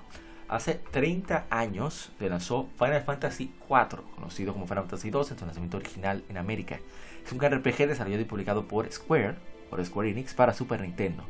Es la cuarta entrega principal de la serie Final Fantasy. La historia del juego sigue a Cecil, caballero oscuro, mientras intentan prevenir que el hechicero Colbus consiga poderosos cristales y destruya el mundo. Se le unen en, su misión un grupo, de un grupo cambiante de aliados. Final Fantasy IV eh, introdujo varias innovaciones a la serie que se convirtieron en estándares tanto de la serie como del género en sí. El sistema Active Time Battle fue usado en cinco juegos subsecuentes, a diferencia de los anteriores, 4 dio a cada personaje su propia clase, propia clase eh, no intercambiable. Eh, se ha portado a muchísimas plataformas y donde tuvo su gran remake fue eh, el que saliera para Nintendo 10 en 2007, en Japón 2008 aquí en América. Se retituló Final Fantasy 2 de un lanzamiento oficial fuera de Japón, ya que los originales 2 y 3 no salieron en Occidente. Y después todas las localizaciones posteriores se les llamó Después de Final Fantasy VII, pues se lanzaron con el título original. Es, un es una trama eh, guiada por personajes que usan nuevas tecnologías, una sonora bellísima del maestro Nobuo Uematsu. Eh, vendió más de 4 millones de copias en todo el mundo. Su secuela, Final Fantasy IV de After Years, se lanzó para móviles en Wii el 1 de junio de 2009. Tanto Final Fantasy IV, perdón, Final Fantasy IV como su secuela fueron lanzados para PlayStation Portable como parte de la compilación Final Fantasy IV The Complete Collection, cual incluyó un nuevo juego entre ambos llamado Interlude. Es un juego bello. Yo, no sé ni qué más decir de este juego, es un juego demasiado genial. Dice Andreas, Al, perdón, perdón, perdón, discúlpame. Adrián Ruiz Rodríguez, para mí uno de los mejores de toda la saga, y que fue pionero en incluir un gran número de personajes con sus historias tan atrapantes como Rydia, Edge, el Bard, yo odio ese Bard, Rosa, además de una música excelente, solo superado por Final Fantasy 3, o sea, el 6. Para mí, Final Fantasy 4 es el mejor de todos los Final Fantasy, pero el 6 es increíble. ¿eh?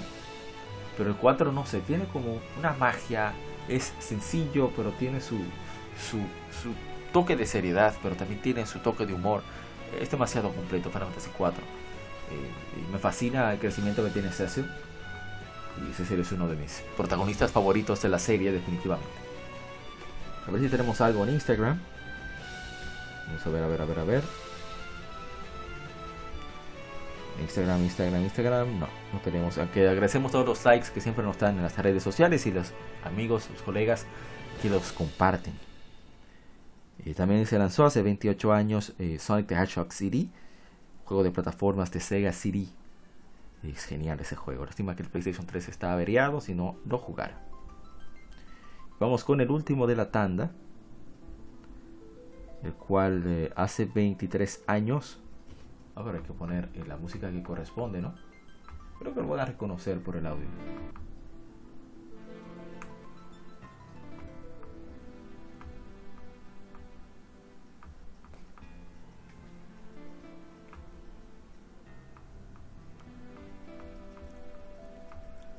Hace 23 años se lanzó The Legend of Zelda Ocarina of Time. Es un juego de acción y aventura desarrollado y publicado por Nintendo para Nintendo 64. Es el quinto juego de la serie The Legend of Zelda, el primero con gráficos en 3D. Originalmente desarrollado para el periférico 64DX Drive, fue en su lugar lanzado en un cartucho de 256 megabits, 32 megabytes, de mayor capacidad para su época. El jugador controla a Link en la tierra de fantasía de Hyrule en una misión para detener a Ganondorf, rey de los Gerudo, de obtener la Trifuerza, una reliquia sagrada que otorga deseos. Viaja en el tiempo y navega calabozos para despertar a los siete sabios, quienes pueden sellar a Ganondorf para siempre. Ocarina of Time introdujo elementos como el sistema de enfoque a un blanco, botones sensibles al contexto, que se han vuelto comunes en juegos de aventura en 3D. La música juega un papel importante. Para progresar, el jugador debe aprender a tocar varias canciones en una ocarina, y el juego fue responsable del incremento de interés en el instrumento. En Japón se vendieron más de 820.000 copias en 1998, siendo el décimo mejor vendido de ese año. En total, más de un millón de copias se vendieron en Japón, más de 7 millones en el resto del mundo.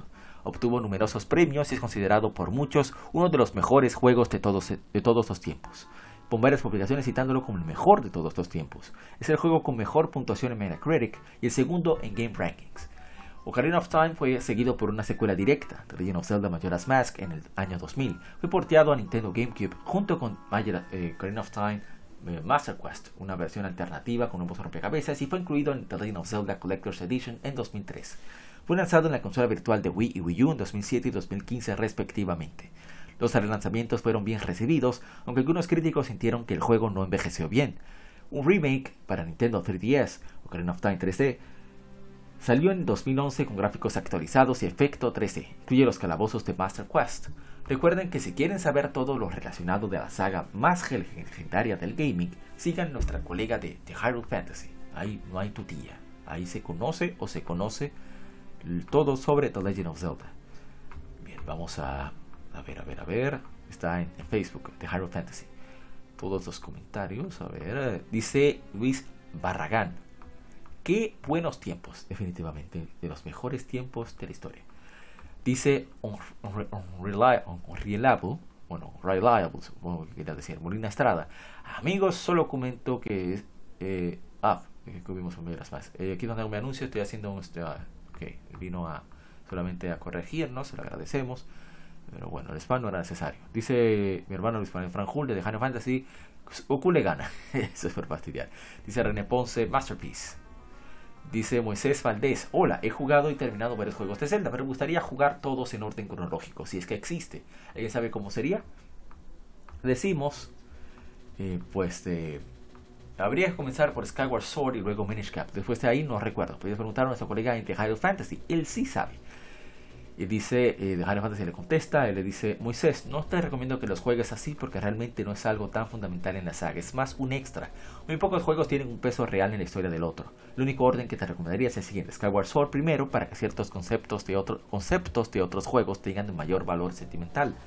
Esto los pongo con sus secuelas al lado, pero no están ordenados. The Wind Waker, Phantom Hourglass, Spirit Tracks, Ocarina of Time, Majora's Mask, Oracle of Seasons, Oracle of Ages, en cualquier orden, pero para la experiencia completa debes usar un código que te dan al terminar uno y ponerlo al otro, debido a que así se ve el final verdadero. Y ambos juegos reconocen el progreso del otro. Breath of the Wild y su próxima secuela. Los demás juegalos como quieras, cuando quieras. Dice Alicia de Paz y A Link Between Worlds. Y sí, es así como el orden que va. Eh, a ver, ¿qué puedo decir de este juego? Yo he dicho muchas cosas de este juego, que lo vi cuando era niño, tenía como 8 o 9 años. No lo vi, fue una experiencia impactante. Yo lo vi en 8K. Yo vi esos juegos en 8K, lo puedo jurar. Yo veía los poros de Link. Eh, yo veía la perforación del, arete que tiene ese, eh, ese, guerrero. Yo veía a Zelda, una, una chica bellísima. Había adulto. Yo vi el final, fue yo. Me espolearon el juego. La forma de jugarse, la forma de jugarse, wow.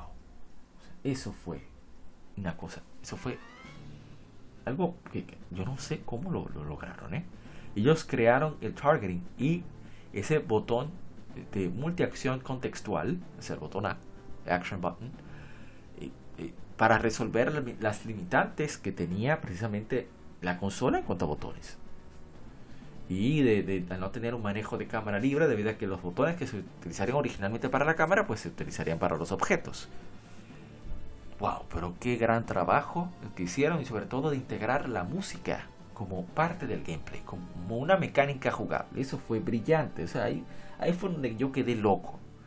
Y, y, esos temas que para mí eran inéditos, muchos de ellos, como Kakariko's Village, el de Kakariko, o la, la canción de cuna de Zelda, Zelda's Lullaby. Eso es simplemente algo impresionante. ¿Qué más quieres, eh? 1998 ese juego arrasó. Vamos a poner otras piezas más relajantes. No, ese no es relajante en absoluto. Ese sí. Es un tema bello.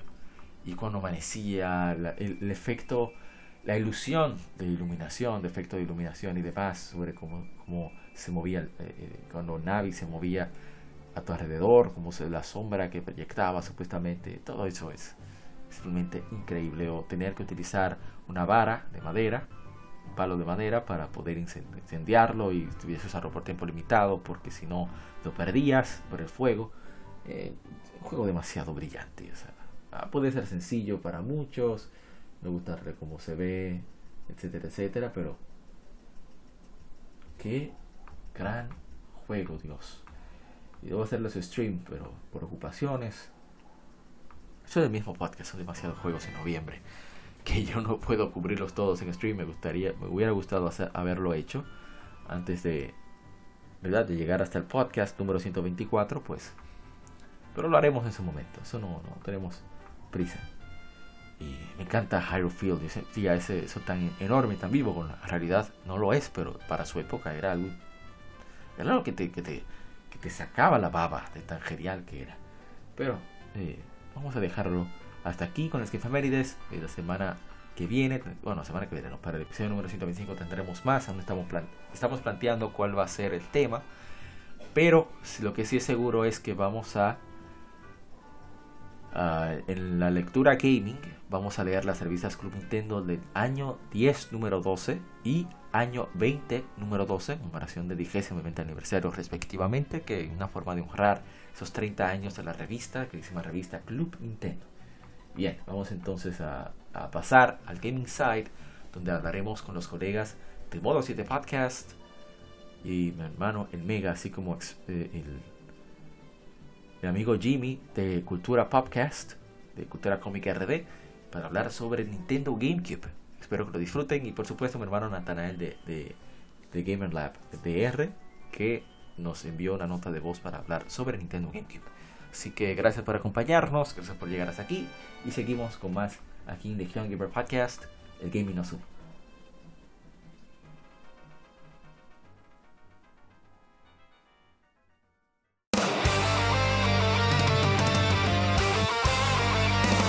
Para revivir los grandes momentos y títulos del videojuego clásico, no dejes de escuchar cada mes Modo 7 Podcast. Ven y recuerda con nosotros entre análisis retro, datos y anécdotas la época dorada del videojuego. Sin micropagos ni pases de temporada, solo puro amor por el pixel y el polígono. Modo 7 Podcast, la retroaventura comienza ya.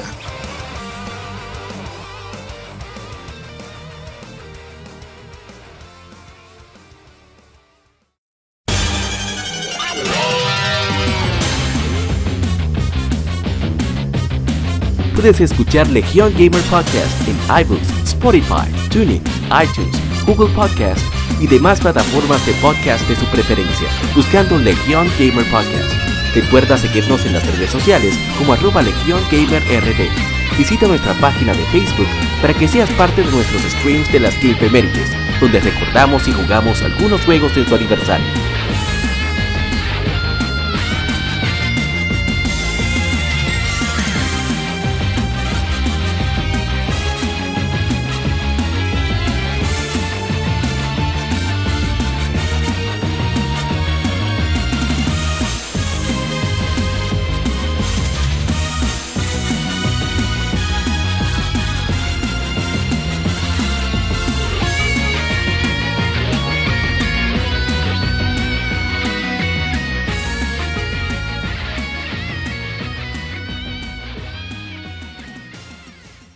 Gaming Side. Algún juego, desarrollador o editor en particular es el tema de conversación.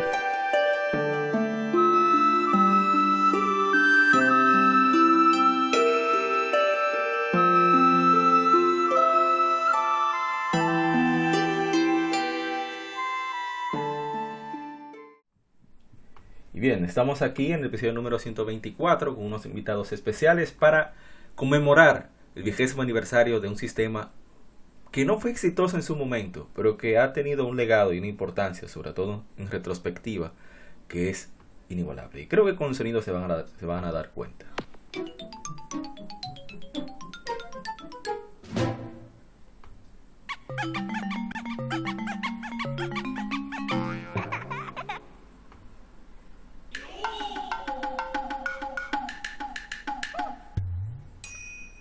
Así es, estamos conmemorando, como dije, el vigésimo quinto, vigésimo, perdón, vigésimo quinto, estamos en 2026, vigésimo aniversario de Nintendo GameCube y por ello hemos traído a unos invitados muy queridos y igualmente a unos amigos, bueno, que no lo queremos tanto, pero, pero están aquí.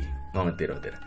Y vamos a comenzar por los invitados. Tenemos aquí a mi amigo Jimmy de Cultura Podcast, que ahora está en un proceso de, de cambio.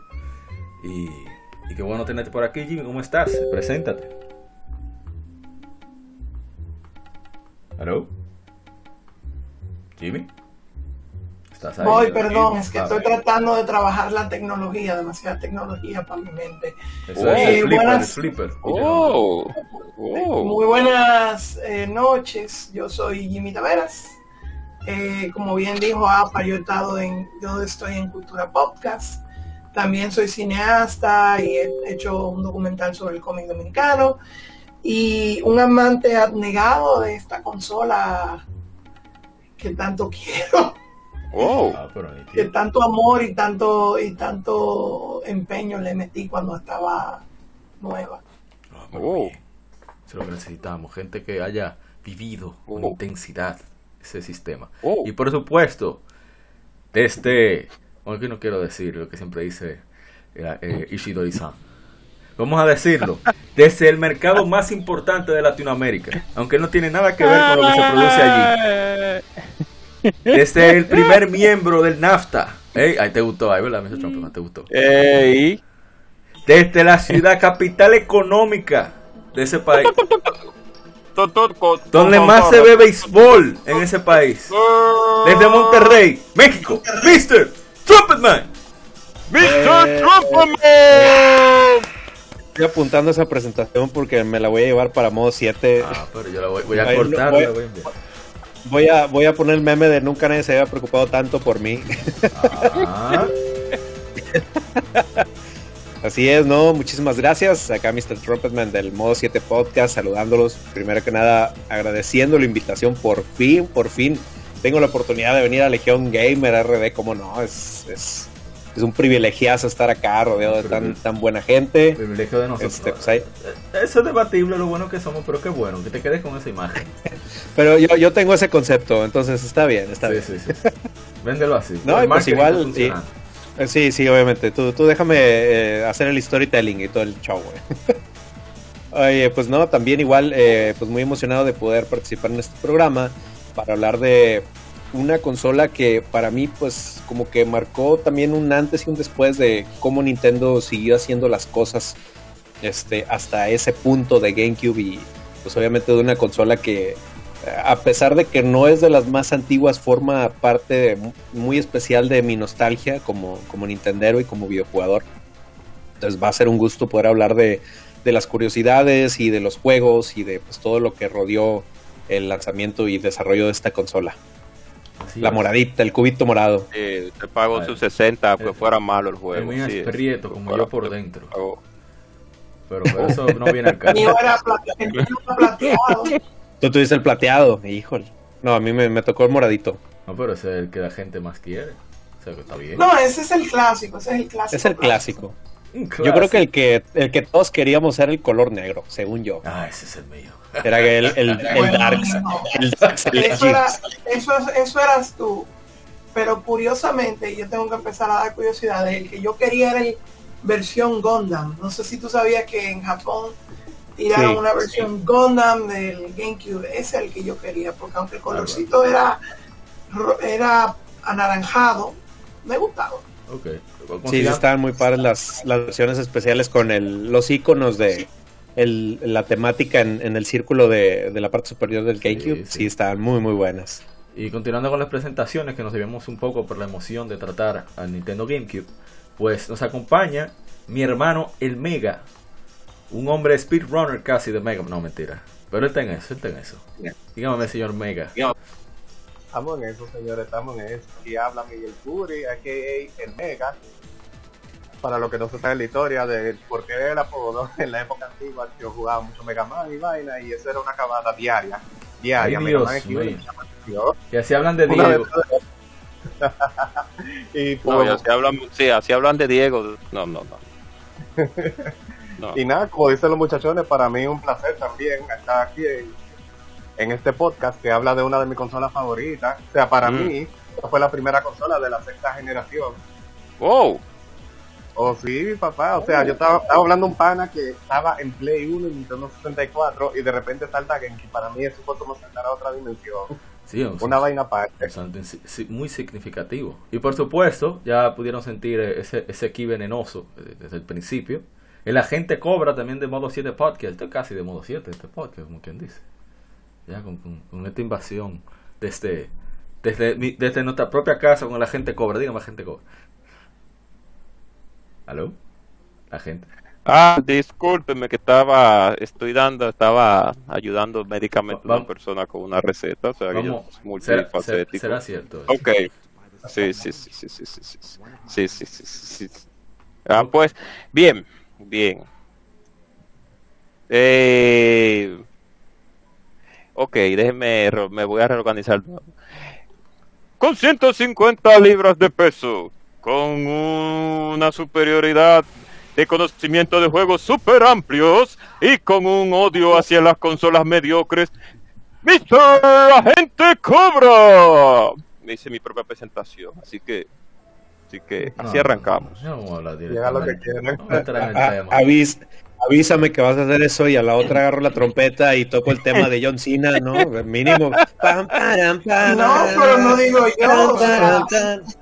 Avísanos Mínimo, para, avísame para hacer, la sí, para hacer la producción y todo. Eh, para, para poner la- la- ¿Quieres el sonido. Bueno, Bueno, muy buenas noches. No, no, no, no. Muy buenas noches a todos. Legion Gamer Podcast, Podcast. Pues gracias primeramente a Dios y segundo, gracias a todos nuestros amigos e invitados del señor Trumpman que viene de Modo 7. Yo vengo, esta es mi casa original, de original, Mr. Trumpman.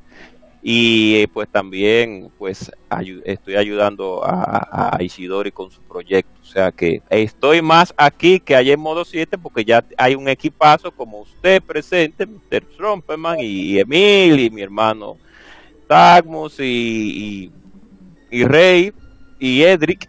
Pero, pero, pero, pero se le agradece pues esta visita y esperamos que próximamente vuelva a participar en una sección que se llama modo si- eh, Legion Gamer X, donde se tratan temas más bélicos y más sabrosos. Más... Órale. Ya, ya. Legion Gamer, Legion Gamer Tenía- Podcast informa por esta vía que no tiene absolutamente Sí. nada que ver con lo expresado con el agente Cobra. Es responsabilidad Tenías de mi, su autor. tenías mi interés, te- tenías mi interés y ahora tienes mi curiosidad. Oh. No, Bien. pero si están hablando de gente, yo me apunto. Por puro morbo quiero Ah, ir ahí. ah, mira, madre, míralo ahí. Ya el No, señor Jimmy se apunta a Legion Gamer X, donde No, hablaremos sobre Mientras tú lo grabes, los José, mejores no cuerpos tengo- femeninos de los videojuegos. No sé, qué va a haber ahí. Hay No espacio. sé qué va a haber en el ahí, pero no sé qué va a haber ahí, pero la gente cobra ya me lo vendió, así que yo le entro. Ay, Dios mío. Bueno, vamos a entrar de lleno en materia. ay, ay. Muchísimas gracias por escucharnos. Entrando de lleno en materia, ya para comenzar con la historia del GameCube, vamos a tratar de hacerlo un poco rapidito, con el fin de poder ir directo a la carne, acabar con la ensalada, ir directo a la carne. Bueno, lo siento por los vegetarianos. Eh, el hecho de, de ir con la historia, los datos duros, y luego vamos con las anécdotas y las historias personales de cada quien. En 97, una... Bueno, Nintendo había intentado inmediatamente todas las manufactureras de consolas, es decir, tanto Xbox como Sega cuando lo hacía, Sony, PlayStation y demás. Ellos, ¿eh? se está escuchando algo de, de fondo. Bueno, el punto es que ellos generalmente tratan de que inmediatamente culminan con el lanzamiento de un sistema, arrancan con el proceso de eh, planificación del siguiente. O sea, comienza con el contacto de, especialistas, compañías especialistas en, la producción de, de, los diferentes componentes que va a tener el sistema. En este caso, inmediatamente terminaron el, el Nintendo 64, comenzaron a trabajar con lo que sería Nintendo GameCube. Y se fueron de nuevo con Silicon Graphics, ya que tenían experiencia trabajando con ellos. Eh, se está escuchando algo de fondo. Bueno, en fin. El Bueno, punto es Yo quería que... intervenir ahí Ah, y decir que de ahí entonces, de, de esa ayudita con Silicon Graphics, que ya son como que, que ya para esa época eran como quien dice una subsidiaria de Nintendo, de ahí es que salió la idea de Project Dolphin, que así era como se le llamó originalmente. Alguien, Y pero entonces el problema es que en Silicon Graphics tenían todo un desastre, casi una guerra civil interna, que incluso lo que decidió hacer Nintendo es contactar a gente que salió de Silicon Graphics y que formaron una compañía llamada ArtX con el doctor Wei Yen. Eh, Wei Yen es un individuo bastante conocido, es un genio de la tecnología, eh, es eh, taiwanés americano, o sea, estadounidense. Él hizo A-Life ahora, entre otras cosas, ha estado moviéndose mucho en el campo de la tecnología. Entonces, él con su equipo lo- los contactaron para iniciar el desarrollo de ese, precisamente ese procesador gráfico que mencionó Jimmy, eh, que por eso se llama Dolphin, porque el nombre clave de ese procesador era Flipper, el nombre del Delphin. Ellos fueron comprados por ATI, ¿no? Exactamente. Tiempo después, ya en pleno Flipper era una, una serie de televisión de los años 60 por ahí. Mami la veía incluso. Sí, exacto, de, de un delfín. Entonces, el punto es que debido, precis- eh, debido al, al avance que tenía la compañía, lo bien que iba el negocio, pues cuando AT adquirió RX, pues siguió normal el contrato y de hecho ellos hasta celebraron y, y hicieron rueda de prensa y todo diciendo que eh, ATI está de lleno en el campo de, de las consolas de videojuegos con el proyecto Dolphin. Entonces, eh, para esta sexta generación eh, tuvo varios nombres clave, no solamente Dolphin. Eh, tuvo N2000, debido a que en el 99 fue cuando se anunció. También se le llamó Nintendo Advance. Miren qué, qué interesante. Y luego, por último, se le llamó el que llamamos, Dolphin. Ya en el 99 fue cuando por primera vez se anunció. Lo hizo Howard Lincoln, en, creo que fue en pleno E3 como Project Dolphin, sucesor de Nintendo 64, y comenzaron a entregar kits de desarrollo a desarrolladores como obviamente Rare y Retro Studios. Retro Studios, por cierto, fue formado por la gente de Iguana Entertainment, eh, que trabajaron en varios títulos con Acclaim. Entonces, Como la cultura. sí, sí, Por cierto, exactamente. no, no sé si soy yo que me estoy medio confundido, pero ¿estás seguro que no fue en Space World? Porque como ellos tenían antes la manía de, de abrir... ¿El anuncio? No, no, porque no es el Sí. anuncio de la- del sistema, sino decir que comenzaron el proyecto. Sí, fue en el E3 del 99. Sí. Ah, O sea, O yo sea, no- sí, no- cuando, a- Ajá. a- cuando apenas admitieron, sí, sí estamos trabajando en una nueva consola, se llama el proyecto Dolphin, pero es, es como cuando recién en Switch admitieron de que sí, sí estamos trabajando en el proyecto NX, y, pero nada más eso. Y hay Ah, bueno. famosa imagen que nos engaña a todos, pero esa es otra cosa. el punto es que eh, la- el plan era terminar el proyecto en el año 2000, de hecho lo hicieron, pero el plan que tenía Nintendo era tratar de lanzar la consola en el 99 debido a que, eh, lógicamente, o sea, es algo muy razonable, ellos consideraron que la ventaja de prácticamente año y medio o más que tuvo PlayStation fue lo que ayudó a que este sistema tuviera tantas ventas, fuera tan aceptado, debido a que se fue eh, plantando en el mercado desde temprano, consiguiendo más público, debido a que no había nada más, digamos, nuevo, por lo menos desde, desde Japón. Dieron en, ¿dónde fue? Marzo, abril del 90, bueno, fue en el 94, en Japón, luego salió aquí en, en Occidente en septiembre del 95. Entonces 64 llegó a finales de septiembre, comenzando, creo que, mira, yo no me acuerdo la fecha, pero fue en el 96, fue, fue mucho tiempo de ventaja. 96. Sí, entonces, el plan era, Harakiri. exacto, el plan era salir prácticamente con el Sega Dreamcast. Así es. Pero, aparte de que se completó todo el proceso de, del armado, digamos, tanto del flipper como del procesador que lo hizo IBM, llamado Gecko, pues eh, decidieron, por cuestiones de costo, debido a que otro plan que tenía Nintendo tenía que ver con el precio de, al, al usuario de la consola, mantenerlo lo más bajo posible, y que Nintendo tiene la política, por lo menos que hasta donde yo sepa, Nintendo nunca ha lanzado un sistema en el cual le tenga pérdidas, o sea, por lo menos de lanzamiento. Siempre Sí, esa ha sido una de sus grandes fortalezas, debido a que eso le, le- eso causa que sea inmediatamente ganancia de, tanto de las regalías como de la venta misma del, hardware. O sea que no va a depender como hacen tanto Sony con PlayStation como Microsoft con Xbox, que las consolas al inicio las lanzan con pérdidas para obtener las ganancias de las regalías de la venta de juegos. Bien, continuando, no sé si quieren comentar algo. Oh, por supuesto que sí. Sí, pero vamos Oh, a darle, pero vamos a darle la palabra siempre a los invitados primero, que es el señor Jimmy, el señor Mr. Cesar Trumpman, para que puedan dar sus, su aporte. ¿eh?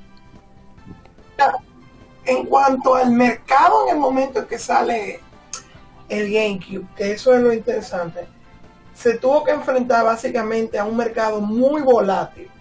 Y esto es lo interesante porque tenía que no solamente enfrentarse al, al Dreamcast, que tú bien lo mencionabas, sino que justamente en esa época salía el PlayStation 2. Que como tú sabrás, el PlayStation 2 fue la consola más vendida de esa generación. No, de la Sí, historia. No, sigue siendo Sí, la más vendida de todos los tiempos. Ajá, la- una de las consolas más, más vendidas de todos los tiempos. Claro, no supe- eh, creo que ya el Wii U, el Wii, perdón, era la que era la más vendida. No, no, no. Y después, No, no, no, No, todavía, ¿no? 50 No, millones todavía tiene. No, todavía tiene ese, ese trono. Pero sí, el Wii fue la única que se le, el, el Wii fue la única que se le acercó. Así es. Bueno, el punto del asunto es que tuvo que enfrentarse al mercado de el PlayStation 2, que había salido junto, como quien dice, con la misma GameCube, y, un, y una compañía que empezaba desde cero y que para ese entonces trató de comerse a Nintendo, que había sido Microsoft. Sí. Microsoft, que, que como acabo yo de decir, o sea, se trata de comer a Nintendo, le dice a Nintendo, bueno, este, yo le voy a ofrecer este X cantidad de dinero para que ustedes se dejen absorber por nosotros y Nintendo dice que no. Pues entonces decide sacar su propia consola, que es el Xbox. Sí. así es. Y el Xbox se- con el killer app que viene, que es Halo, se convierte en una de las consolas que más venden en esa que también se convierte en una consola que más vende en esa generación, dejándole a Nintendo el tercer lugar. Así es. Sí. Y- En América.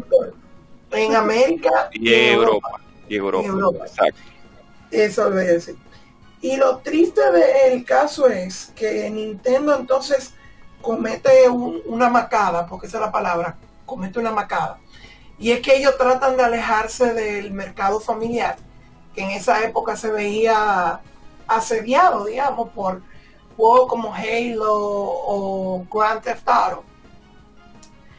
Y deciden, bueno, vamos a irnos por irnos por este mercado adulto, que son la gente que, que, que compran los videojuegos ahora. Y a, decide hacer marketing al mercado adulto. Y la gente y el mercado familiar que, que usualmente dice vamos a comprarle Nintendo al niño decide no comprarle un Nintendo al niño. Y eso le afectó en las ventas a, a, a nuestro Sí, querido GameCube. pero antes de llegar ahí, eh, también una de las cosas que, que son muy importantes saber y es acerca de, de los aliados que tuvo Nintendo, tanto desde el Nintendo 64 que fue, ¿cómo se diría?, cultivando con mucho cuidado. En el Uh, caso, por ejemplo, de, Factor 5. Factor 5 es una compañía extraordinaria, una compañía alemana que ellos, Sí. por ejemplo, en Nintendo 64 crearon el chip de sonido que fue que permitió que Pokémon Stadium y Pokémon Stadium 2 tuvieran todas esas eh, narraciones. Entonces, igualmente ellos crearon una tecnología de audio que permitió que el Nintendo GameCube pudiera tener un código dentro de- del software development kit, o sea, dentro de- del, del ambiente de- del entorno, perdón, de desarrollo del GameCube misma, pudiera integrar la codificación de Dolby Pro Logic 2. a pesar del poco espacio que tiene Nintendo GameCube.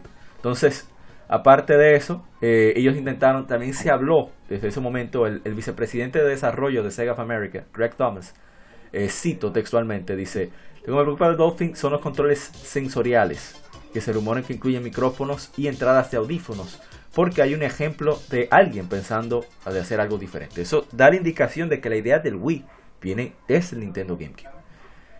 Otra cosa que preocupó con el GameCube de- es cuando se anunciaron los juegos, no había juego de Mario. O sea, estaba Luigi's Mansion, que pertenecería a la saga Sí, de Mario, pero no está Mario. Y eso hizo que no tuviera esa res- ese calor en la recepción que, que hubiera tenido normal en el GameCube. Eh, perdón, en eh, cualquier otra consola de Nintendo. También otro aspecto es que en lugar... El primer año lo cargó Smash Bros. Ya lo saben. Entonces otro Tú Tú aspecto... sabes, Rafa, que eso es un problema incluso para el marketing, porque el asunto está en que siempre Nintendo se asocia con un modo de Mario para cada consola. Y al sacar esa Luigi's Mansion, que por cierto es un muy buen juego, Muy bueno. muy bueno, eh, eso creó una confusión entre aquellos fanáticos que se preguntaban, ¿y dónde está Mario? Exactamente. Pero vamos, yo creo Pero que realmente- Realmente no siempre es así, o sea, hay consolas de Nintendo que se lanzan con juegos de The Legend of Zelda, lo que pasa es que ellos no tenían como killer app en el lanzamiento. Pues el Luigi Mansion pero- que en dos días. Ujú, Pero tenía una Interesantemente, Rock Squadron que era muy buena, pero era medio complicada. Sí. Y Pikmin, que era un concepto rarísimo. sí. O sea, Pero lo que pasa era que básicamente que, si mal no me equivoco, y corrígame que puedo estar equivocado, desde los 80 para la consola de casa siempre se lanzaba una Super Mario Bros. Estamos hablando de, del NES. eh, En el NES El teníamos a Super el Mario mismo World, Game Boy también. el mismo Game Boy también, eh, y para el Nintendo 64 la, mu- 64, la muy amada Bueno, Mario en- 64. hablamos de eso en el especial y Mario 60 eh, prácticamente Nintendo 64 fuera de Japón salió con dos juegos. Mario 64 y para los Wings y resolvió. Con Mario 64 Exacto. solo resolvió. Entonces, como, como tú bien lo mencionabas anteriormente, este, Miguel, eso fue un problema, porque o sea, sale el, el GameCube sale con Luigi's Mansion, la primera, y sale con Smash Bros. Smash Bros. es un concepto que gustó bastante en el 64, pero un concepto que para el año 2001 no era bien probado, déjame decirte. Pero luego de que, que sale esto y, y todo el mundo se queda esperando, ¿y dónde está mi Mario? Es como que medio complicado para Nintendo decir, bueno, Mario viene por ahí. Sí.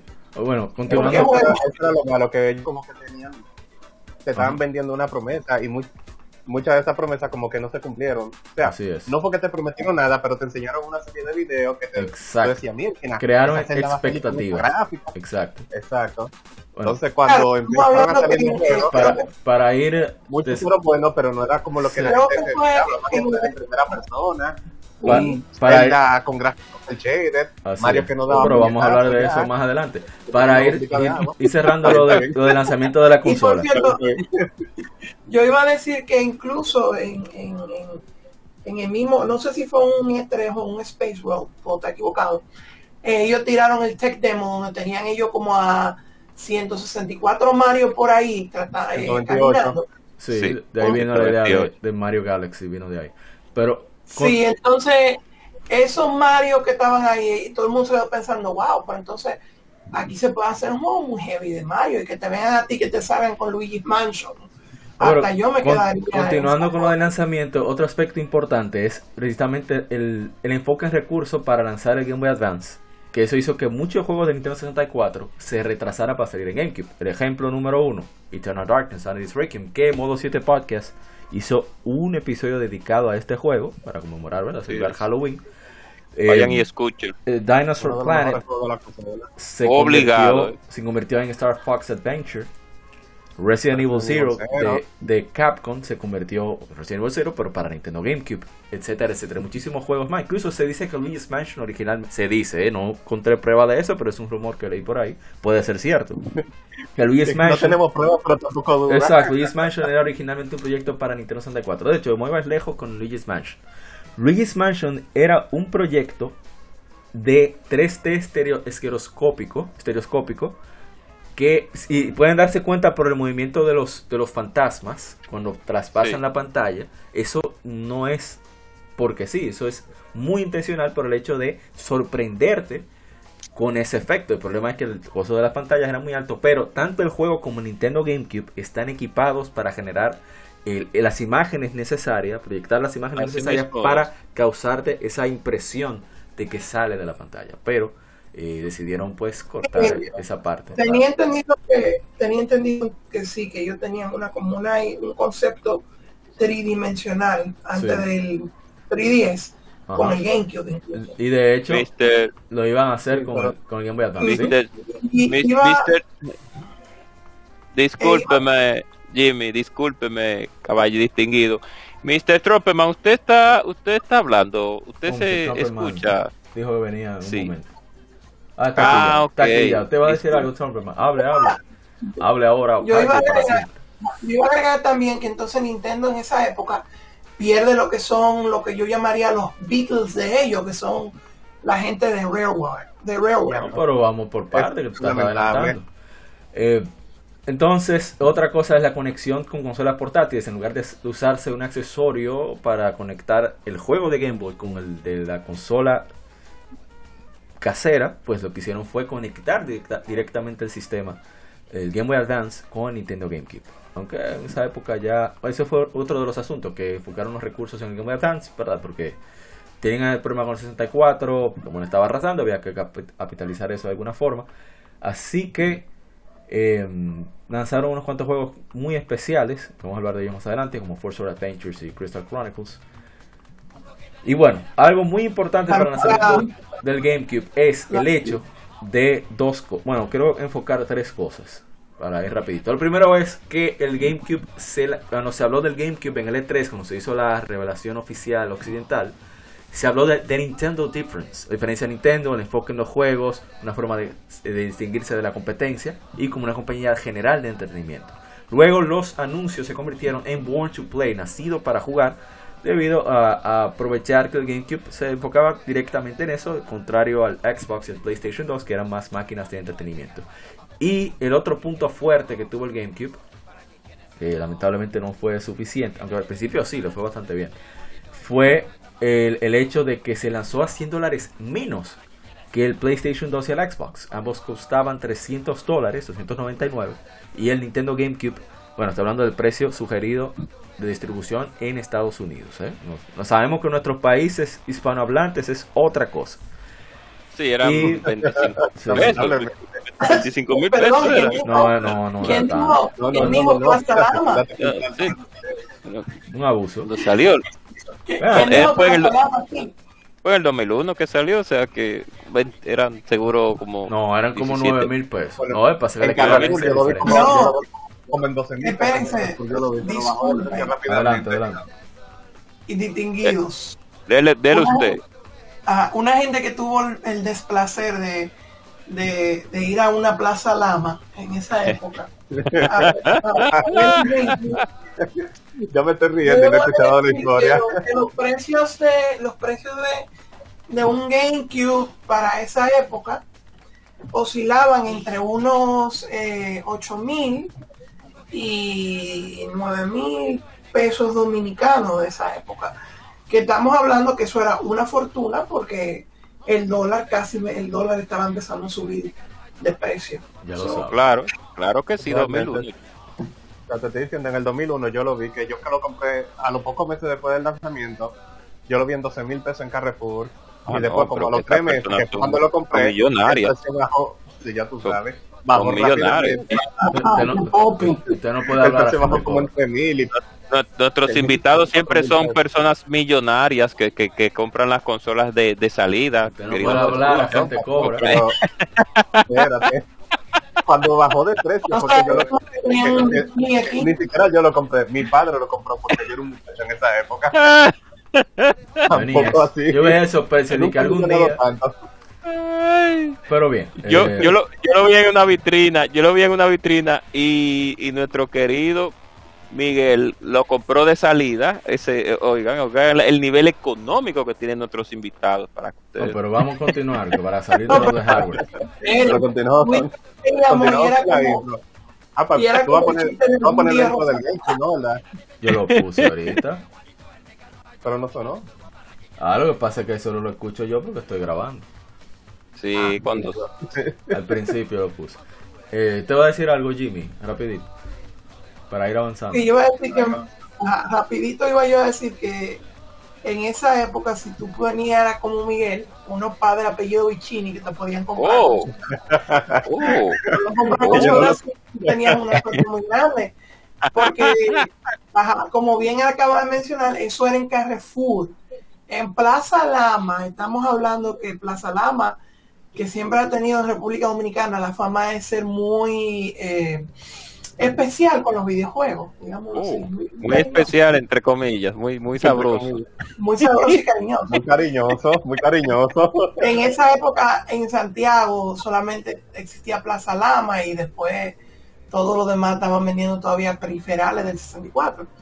Y recuerdo yo que sí, que o sea, eran ese es el precio y que los juegos estaban muy caros, incluso los juegos de, GameCube, pero ya esa es otra historia debido al tamaño de los CDs. Pues sí, el GameCube en Japón se lanzó el 14 de septiembre de 2001. Eh, se vendieron, se distribuyeron 500.000 unidades. Eh, se iba a lanzar dos meses después en América. Era el 5 de noviembre originalmente, pero esperaron para tener 200.000 unidades más, que de hecho vendieron inmediatamente. O sea, en lugar de medio millón, fueron 700.000 unidades. En Europa se lanzó el segundo cuarto del 2002. O sea, tuvieron que esperar muchísimo. Y bien, como había dicho, ellos hicieron un software de desarrollo, un kit de software de, de, audio 3D llamado Musics, que en colaboración con Dolby Laboratories eh, podían realizar la codificación de sonido envolvente como Dolby Logic 2. Eh, también se, hizo un board arcade, o sea, de maquinitas, en una, una colaboración en conjunto entre Nintendo, Namco y Sega, basado en el GameCube, llamado Triforce. Y en eso salieron Mario Kart Arcade GP, que de hecho se puede, haciendo, ¿verdad? Jugándolo de manera no oficial, se puede jugar en un GameCube, si tú consigues el software. También F-Zero AX, básicamente lo que se ve es un GameCube. F-Zero AX se llega a verlo en, aquí en República Dominicana, en Acrópolis, en la ciudad de Santo Sí, Domingo. en Acrópolis y en, y, Game- y en GameWorks Megacentro, cuando GameWorks Works estaba así. Así es. Ahí Entonces, fue donde yo vi por primera vez ese arcade. respecto a su descontinuación, hay un video, te voy a ver si mi hermano Dart me lo, me lo consigue, que fue que lo compartió una vez, de que le preguntan a... a yo no debería hacer eso porque el señor Satoru Iwata pues ya falleció, pero los hechos son los hechos. Ellos anunciaron Sí, como que iban a co- coexistir los tres sistemas. Yo desde el principio dije, "Mm, eso no es verdad, esa mentira no es verdad. Y eh, pues resulta que inmediatamente comenzó a, a arrancar el Nintendo DS, que cada vez fue bajando en, en prioridad, hasta que finalmente salió el Wii, ahí mismo falleció. Y Uf, Que es el Mario de Nintendo de siempre. De que sí, van a coexistir. le preguntaron saliendo de un E3 en inglés a Satoru Iwata, oye, ¿es cierto que va a coexistir? un E3? O sea, el la salida de- del DS no va a afectar al GameCube. No. no, no, o sea, que apreciamos mucho a Iwata, pero, pero sabemos, sabemos su coro. No nos Sí. Bien, eh, vamos entonces con el hardware. Eh, ellos hicieron una arquitectura simple RISC, dicho por Howard Schenck, director de tecnología de- del desarrollo de tecnología de Nintendo, para acelerar el desarrollo de juegos, siendo más fácil a los desarrolladores de software a trabajar con este, eh, para atraer a desarrolladores licenciatarios, ofrecerles más poder, un precio más económico. El costo fue muy importante, las, estas especificaciones en los documentos de diseño de la consola, aparte del espacio. Eh, Greg Buchner, que era el, vicepre- el presidente de Har- vicepresidente de, de ArtX, dijo que eso fue pensado precisamente desde el inicio, que la meta eran los desarrolladores en lugar de los jugadores, en cuestiones de, de la consola. Porque era discernir con el fin de conseguir que los Miyamoto del mundo desarrolla- desarrollaran los mejores juegos. Un buen, un buen lema. Iba a decir Pero algo- también algo. que tengo entendido que una de las principales quejas de la consola anterior del Sí, Nintendo 64. 64 era que era bastante incómodo programar para ella. Ya lo sabes. O sea, no a nivel Saturno, pero tampoco era a nivel cómodo PlayStation. Entonces, ellos con, con el cambio de ge- generación, una de las cosas que ellos quisieron arreglar era eso, la facilidad para que los desarrolladores hagan Y, juegos y gran y así parte. atraer Ajá. No, termina, termina, termina, termina. Porque yo voy a continuar. y así así atrae. atraer la mayor cantidad de, de, de developers. Exacto. No, precisamente, que la culpa de eso es. Sí, va a decir algo, Jim. Sí, iba a decir que sin embargo, como quiera, cometieron un error, eh, digamos que fatal, en una generación que ya era la generación del CD. Y es que en, en vez de ellos coger el CD normal para desarrollar y hacer la vida más fácil a los developers, ellos decidieron coger el mini CD de Panasonic El, para basar el, el mini DVD, sí. Exactamente, ellos básicamente, por eso es que yo digo que el, 64, el, el GameCube 64 1.5, porque básicamente cometieron, bueno, arreglaron Sí. muchos de los errores, pero cometieron muchos de los, de los mismos, y uno de ellos era el espacio de almacenamiento. Así es. Bueno, el- No, y muchos developers lo que hicieron fue miraron el mini, el mini CD y, di- y dijeron, no, nosotros no podemos codear para esto, esto es muy, no es que sea muy complejo, pero es muy tedioso para no, nosotros. que comenzar a quitar Pero información. Por ejemplo, muchos juegos third party tienen menos contenido en GameCube, menos audio, menos música, menos calidad de audio por- para aprovechar el espacio. Pues sí, continuando Sí, con las especificaciones. eh, como dije, hablamos de lo de RX, que después se fue, volvió parte de ATI. Eh, IBM diseñó un procesador basado en PowerPC con extensiones de arquitectura para la siguiente generación, conocido como Gecko, que corre a 400 486 MHz y contiene unos FPU o unidades de punto de, de flotación Como de flotando. 1.9 gigaflops.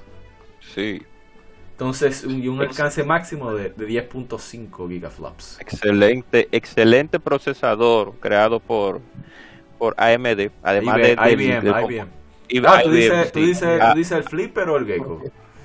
el, el- la unidad gráfica, vamos Ah, a el decir flipper. ya de manera así, el flipper, que es el que es el modo gráfico que utiliza el GameCube, que en ese tiempo era ATI, la compañía ATI. Ya pues, pues ATI fue absorbida por AMD, pero ya desde diciéndolo de forma actual. Tremendo procesador que se utilizó para el desarrollo del GameCube, unido a una unidad de procesamiento gráfico de, de ATI o AMD, que fue el, el- flipper. Esa, esa unión, yo digo que fue una de las mejores uniones que se han visto en todos los tiempos en lo que tiene que ver con procesamiento y unidad gráfica, porque si ustedes pueden ver, de las tres consolas de esa generación, vamos a, a- a objetar un poco el Dreamcast, porque las otras ya salieron ya prácticamente, no tan juntas, el, el PlayStation salió primero, pero Sí. ya el GameCube y el Xbox salieron juntos casi Aquí en prácticamente. Occidente, sí. Sí, aquí en Occidente, pero de las tres consolas, quien, quien yo podría decir que maneja de una manera más eh, eh, centralizada los recursos del sistema es el GameCube.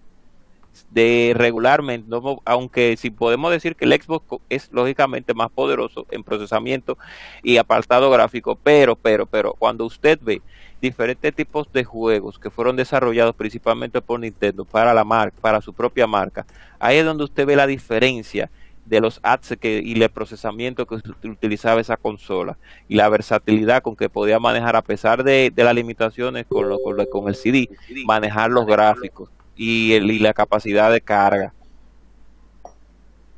Nítido. Bueno, continuando. Eh, vamos entonces, hablamos del CPU. Eh, se escribe como una extensión de la arquitectura PowerPC. Em, ¿Qué más? Eh, hablamos del flipper.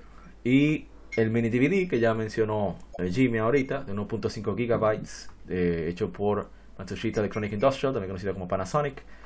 Eh, tiene una codificación propietaria, un esquema de, de protección de copias diferente del Content Scramble System, es decir, las de DVDs normales, para prevenir la, la- la piratería.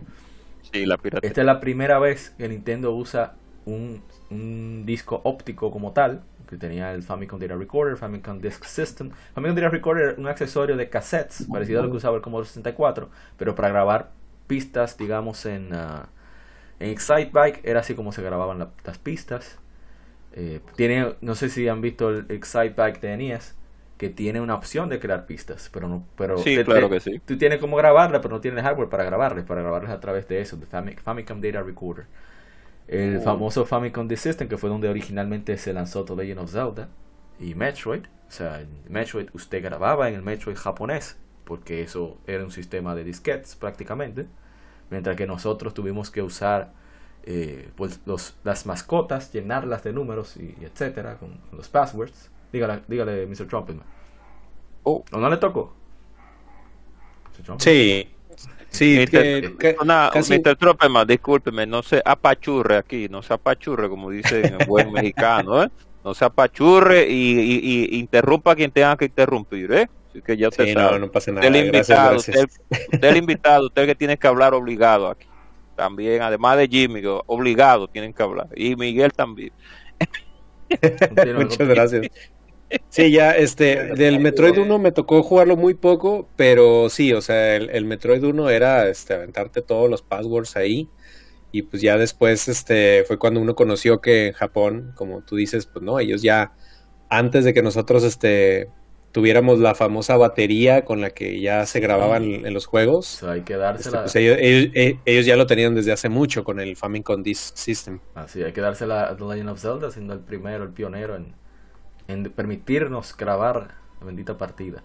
Pero eso es otro tema. Bueno, eh, Sí. Oh, es triste pensar que como nosotros hemos avanzado en cuanto a eso de- originalmente y que tenían todo eso, y nosotros en Occidente con la macota llenita de, de código. bueno. oh. También es, está el asunto, otro punto importante del Famicom The System, que hemos hablado de eso antes, que permitía salida estéreo digital del audio. El NES solamente tenía procesamiento para Sí. un solo canal, mientras que el Famicom The System tenía dos. O sea que el Castlevania que jugamos es medio Castlevania, auditivamente hablando. Sí, sí, los, los juegos que salieron para Disk System este, tenían mucho mejor sonido en su versión japonesa que los que nos llegaron para acá. Yo, yo siempre lo he dicho, el día que yo sea rico voy a comprarme un, un Famicom Estoy y escuchando. Ah, escucha, lo escucha, que el día que ese hombre sea millonario. Sí, sí, lo Aquí. escuchamos. sí. Bueno, vamos. Eso viene pronto, eso no está lejos. Bueno, continuamos. El, el Super NES CD, el PlayStation. una consola de lanzamiento. Oh, No, pero ese no fue Miguel, fue Jim. Oye, el Super Nintendo Mm. CD, también. eh, que no salió, el PlayStation, bueno, salió, pero como PlayStation. Luego el 64 Disk Drive, que solo salió en Japón, pero era de nuevo parecido a disquetes, más que otra cosa. Eh, sí que el GameCube fue la primera consola que tuvo esa un disco óptico. Pero lamentablemente esa, como ya dijeron, la desventaja de la capacidad que tenían los discos fue esa. Hizo que muchos licenciatarios no le hicieran mucho caso. Entonces, eh, la consola se lanzó en índigo, era se llamaba la consola morada o azul, que, que a muchos les encanta. También estaba el Jet Black, el negro. Y un año después se lanzó la edición limitada plateada, que tanto la consola como el control son plateados. Y en Japón se lanzó la, llamaban, eh, no sé si era picante o algo así, Spice. Era naranja, Oh. solo se lanzó ya, el control sí salió de este lado. Y, Oye, muy sabroso eso. de Spice. Mm. y si notaron al inicio de este especial, pusimos los tres sonidos del GameCube. La primera, que era ¿verdad? normal. Segundo, presionas el botón Z en el primer control, suena, suena unos, unos palos y al final, digo, los palos no. ¿Cómo es que suena de los niños riendo al final? Bueno, no importa. Y la tercera, que era como unos taiko, bien japonés. Unos niños riendo al Al final. final, sí, que eso queda bien. Sí. Uh, Entonces, Es que suena, esa suena como con un, este, ¿cómo se llama? Xilófono, este. sí, sí, sí, sí. y, luego ya es la risa de los niños al, al final. Exacto, exacto, eso es lo que me faltaba. La tercera es la que es como si fuera un taiko y... Uh, Oh. me encanta. Es la Que que, tiene- me lo, esa es la que me lo gusta. Sí, sí, sí, Y la que más es- difícil de sacar, Sí, con son los los, cuatro. Yo se lo quitaba a los amigos míos. Pasen. Le quitaba los controles. Hablando, oh, hablando de ediciones especiales de nuestro querido GameCube, no podemos evitar y dejar atrás el que es el Panasonic Q. El santo un- grial. Exacto, el, el, el, Yo el- quiero una el- vaina de esas. el que- Yo, cua- el que- yo cuando sea rico, es el que me voy a comprar. Se- Señores, pero cua- ¿por qué son tan aquí en cada vez que vienen invitados y tenemos unos cuantos usuarios que son tan humildes, pero estas personas que ustedes escuchan, estas personas tienen un nivel económico un poco elevado y dicen que son pobres. No, No, no, no, no, no. más No, no, respeto, a ver, a mira. ver, a ver. No, no, no, no, no. A ver, a ver, a ver. a ¿Por qué tan humildes? eh, no ver, empecemos a hablar en de mi fantasías, caso, en por mi- favor. Por lo menos en mi caso, yo, yo soy el tigre que va a la barra y dice algún día, Rosalinda, algún día. Pero no, en serio, dejando el tema en sí de un lado, el Panasonic Q, que era la, como quien dice, la respuesta de Nintendo hacia Sony, porque como ustedes sabrán, el PlayStation nativamente podía correr DVDs. En el caso de, de Nintendo, Nintendo le dio la licencia de producción del GameCube a la compañía Masushita, o Masushita, como bien acaban de mencionar ahorita. Y Panasonic sacó el Panasonic Q, que podía tocar DVDs y podía tocar juegos. CD, karaoke, de todo. Un máquina. Ujú. Un máquina que podía tocar de todo. O sea, lo único que no te hacía era hacerte los impuestos, pero... Oh, ahí te podía Mira, cantar. que Jimmy Rata, mencionó ahorita rata, rata. El de Gundam. el Rata de inmunda. Gundam, Pero allá Sí, en de Japón salió. la del barrio. Tiene, tiene un color raro, pero también salió con un Game Boy Player del mismo color, un color como verde claro. Eh, la Sí. versión de Tales of Symphonia.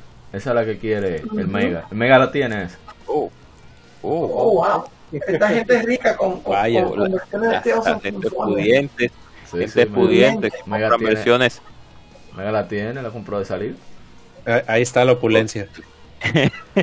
Mira, dice, No, él se pero- fue.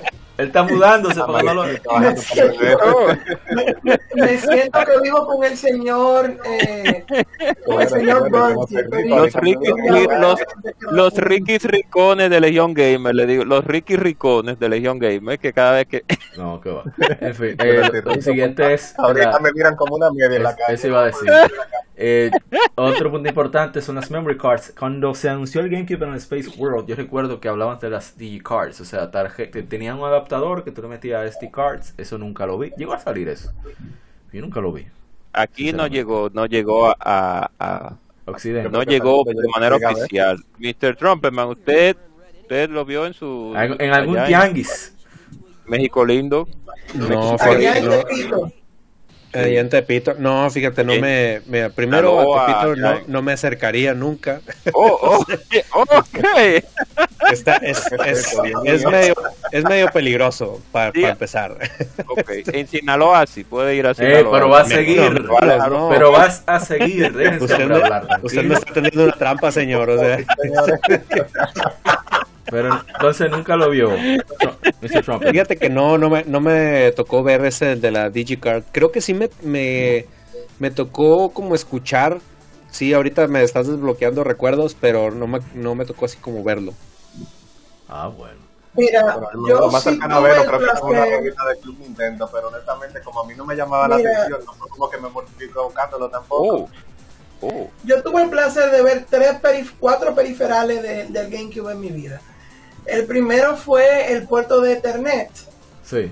que, no, que, que interesantemente el GameCube fue de la primera consola en tener un puerto de Ethernet, pero solo funcionaba con ciertos juegos. El segundo fueron la conga de Donkey Kong. No sé si ustedes se recuerdan que Donkey Claro Kong que tenía- sí. Sí. ¿Cómo no? Claro Pero espérate, conga vamos sí. por partes. Tú- No mencionemos todos los Oh. periféricos, vamos por partes. Vamos a terminar con la memory card. Oh. Eh, Anda. salió la memory card de 59, que esa era la que todo el mundo tenía. ¿Ustedes saben cuánto tenía de La- la- espacio esa memory card? La baratosa, la baratosa. 59 bloques. ¿Tú sabes cuánto se Ahí, ahí- trans- ahí es donde, ahí es donde se puedo sacar un poco la opulencia. Yo Pero- conseguí este la, la memory card negra, la de Ah, sí, sí. Esa blanca. Ah, Ahí es sí puedo, ah, ahí sí puedo decir que limpiándose el, pecho así. Ah, sí, Yo, eh, yo sí pude- llegaba con mi- yo sí llegaba con mis amigos. "Oh, tienes la grisa. Eso es tan. Naco, No, pero oye, entonces. Qué eso son, amigos. 500 llegaba cualquier, llegaba cualquier con la hacienda del chavo. Tú le ponías cuatro No, pero polvos a esa tenía vaina y ya. Ya lo sabes. Pues sí, a- esa memory No, card pero me queda- 59. a mí me queda una ahí todavía. Ah, pero yo te lo tengo dos, yo tengo una negra y tengo la hora desde aquella época, de cuando el game. Bárbaro. Bueno, eh, la memory card de 59 equivale a 512 kilobytes. Esos criminales. Ey, El final. Ey. La memory card de 251, que es la negra, famosa negra, yo la, yo la Sí. tuve también. Equivale a nuestro querido, nuestro querido amigo y millonario César Trumpman que iba como Kiko Bueno, yo- cuando yo le- a- enseñaba algo al chavo. Yo me voy a tener que ir de aquí. Voy a hacer la anécdota. Yo solo decía, tu vida es tan gris como esa memory card No, que no. tienes. Voy a dejar la anécdota para, para más adelante. Así nuestros nuestro amigo que nos escucha, ¿verdad? De tu lado del micrófono, pues así pues eh, se queda. Pero la Oh. siguiente es la memory Oh. card 1019, que sería el equivalente a 8 megabytes. Esa es la que yo tengo. Ok. Oh. Oh. Muy bien, ¿no? Oh, te estoy diciendo que aquí hay que ponerle. no, yo tengo, mi- yo tengo mi anécdota eh, de cómo la huele a conseguí. ese- Este, este, es, este es Gamer, Legión Gamer Royal. No. Sí. Pero, ¿quién invitó y quién invitó a Descarga Mil, a Carga Mismo a este podcast? No. Bueno, ya, Sí, ya para, Legion Gamer Royal, Royal. para ir Yo me- me siento como los un jugadores más adinerados. Los jugadores más adinerados vienen a hablar a Legion Gamer. Este es un programa VIP, el cual bueno, para culminar Y también estamos los arrancados, lo que no tenemos vamos con el control. Legión Gamer versión Money in the Bank. Sí, Espérate, Nintendo- Cuando en el área de las anécdotas se va a caer la teoría de los millones. Exacto. Muy bonito de, lo de los memory card y todo Exacto. eso. Nintendo aprendió de sus experiencias con el 64, ese ¿verdad? control tan particular. Y bueno, adoptaron la forma que tuvieron, que tuvo sobre todo el DualShock de PlayStation. Lo hicieron a su manera. Y a sugerencia de quién más va a ser Shigeru Miyamoto, pues integraron los botones que tuvieran formas particulares para facilitar a que las personas pudieran, digamos, acceder a los controles por el simple tacto, aunque no sean tan jugadores. Y el énfasis en el botón A como botón principal, por eso ese gran tamaño que tiene. Eh, dos sticks La análogos, cruceta hubiese tenido ese tamaño. dos, sí, sí, de verdad, dos análogos que el primero excelente, el segundo vamos a decir que sirve de, sirve de entrenamiento para actividades adultas. Oh, Pero déjame ver. Entonces, oh, oh, Ay, oh, lo ok. dijo. Legion Gamer. eh, Ahora entró Legion Sabroso. ¿qué Entró, ahora sí, Legion Ya. Gamer ya- ya- yo, yo me yo me autosaboteé, voy a tener que ponerle explicit. Pero, no podía, no, podía dejarlo, no podía dejarlo pasar. Queridos niños, no lo hagan en casa. No, jueguen para Este que después programa- adultos. En fin. Este podcast, este podcast se ha convertido en clasificación C, apto para no toda la familia. Siempre jueguen No, pero- con la compañía de un adulto. Así es. Bien, una, entonces- una, que, Ajá. Mauri, discúlpame, una, un pequeño eh, asterisco. Una vez yo, una vez aquí en nuestro país, nosotros en la Duarte compramos historietas mexicanas, en la cual había un, un personaje que se llamaba Pollo. Que Pollo jugaba mucho con, con Tiene la puya, Mr. Trump. Sí. Cheque. Para hasta usted? que su padre, sí, no, no, eso no es para usted. Trump, hasta que su padre le dijo que conociera mujeres. Y él entonces No, no, no. Entonces, observó y encontró nuevos no, no, no, botones. no, no, no. Entonces, entonces, entonces, entonces. Nintendo y Microsoft diseñaron, ¿verdad? Como el DualShock tenía integrado también Wow, el- qué- la vibración, pues el GameCube también tuvo la vibración Debía de tenerla. Entonces, Claro. eh, los ocho botones, el botón Z arriba. Eh, algo. yo quiero decir, quiero decir algo controversial aquí. Ok. Claro, Eh, manda. Bueno, el mejor control para mí, para este que está hablando en todos los Oh. tiempos, es el control de GameCube. Sí, Oh. mucha gente opina lo mismo. Pero Digo, o, o sea, este, Bueno, digo, realmente, realmente está para mí- respaldado por el que ya llevamos varias generaciones de consolas de Nintendo los Smash. y el control de GameCube se sigue usando. Eso bendito es Nintendo, Nintendo le sigue dando relevancia a ese control. Es cierto. Sí, claro, pero más que nada, no, approve. En, lo- en muchos juegos 3D es muy bueno ese control, pero Así a la es. hora que tú tengas que jugar un juego en dos dimensiones, Sí, Ah, o sea, te la mano. sí, estoy totalmente de acuerdo. Oh, y yo yo opino que después del desastre que fue el control de 64, que para mí ese control no está diseñado para manos humanas, sino para Oh. extraterrestres, Oh, del planeta Fronaviulano. Es que le, le- le apuntaron, le apuntaron muy control- alto con el control del 64. Es chévere el control, ¿Qué, qué es decía? Omega, ¿qué Por lo menos tenía un D-pad que servía, ¿Qué Tiene decía? tres, tres, control- Ah, le- tiene múltiples facetas. pero ese D-pad Le- le- control de- le- Le apuntaron muy alto con el control. 64. El, el D-pad, te- el impotente. No, el D-pad era, un, era como, un era hombre un impotente que cuando usaba. ¿Eh? Omega, ¿qué decía usted? Que ahogaron estos criminales. Ah, sí, que por lo menos el control de de 64 tenía un D-pad de verdad. pero Ay, Dios. claro. ¿Cuánto- eh, Sí, al, de, GameCube, le pusieron el D-pad del Game Boy Advance, o sea, El D-pad precoz. ¿Es verdad? Sí, el D- no, el D-pad no. El D-pad del, del, del GameCube era, era chiquitito. Bueno, sí, Pero para eso es, es el mismo, es cierto. Para jugar Marvel vs. Sí. Capcom, eh, Capcom vs. Ay, SNK2, Capcom vs. la- eh, SNK2, oh, compadre. eso era imposible con ese D-pad Bien, y con para- esa- ese para- layout de para no, es que del- desde, el, desde el 64 dijeron el D-pad, no, déjalo de adorno, nada más ahí como Sí. logo.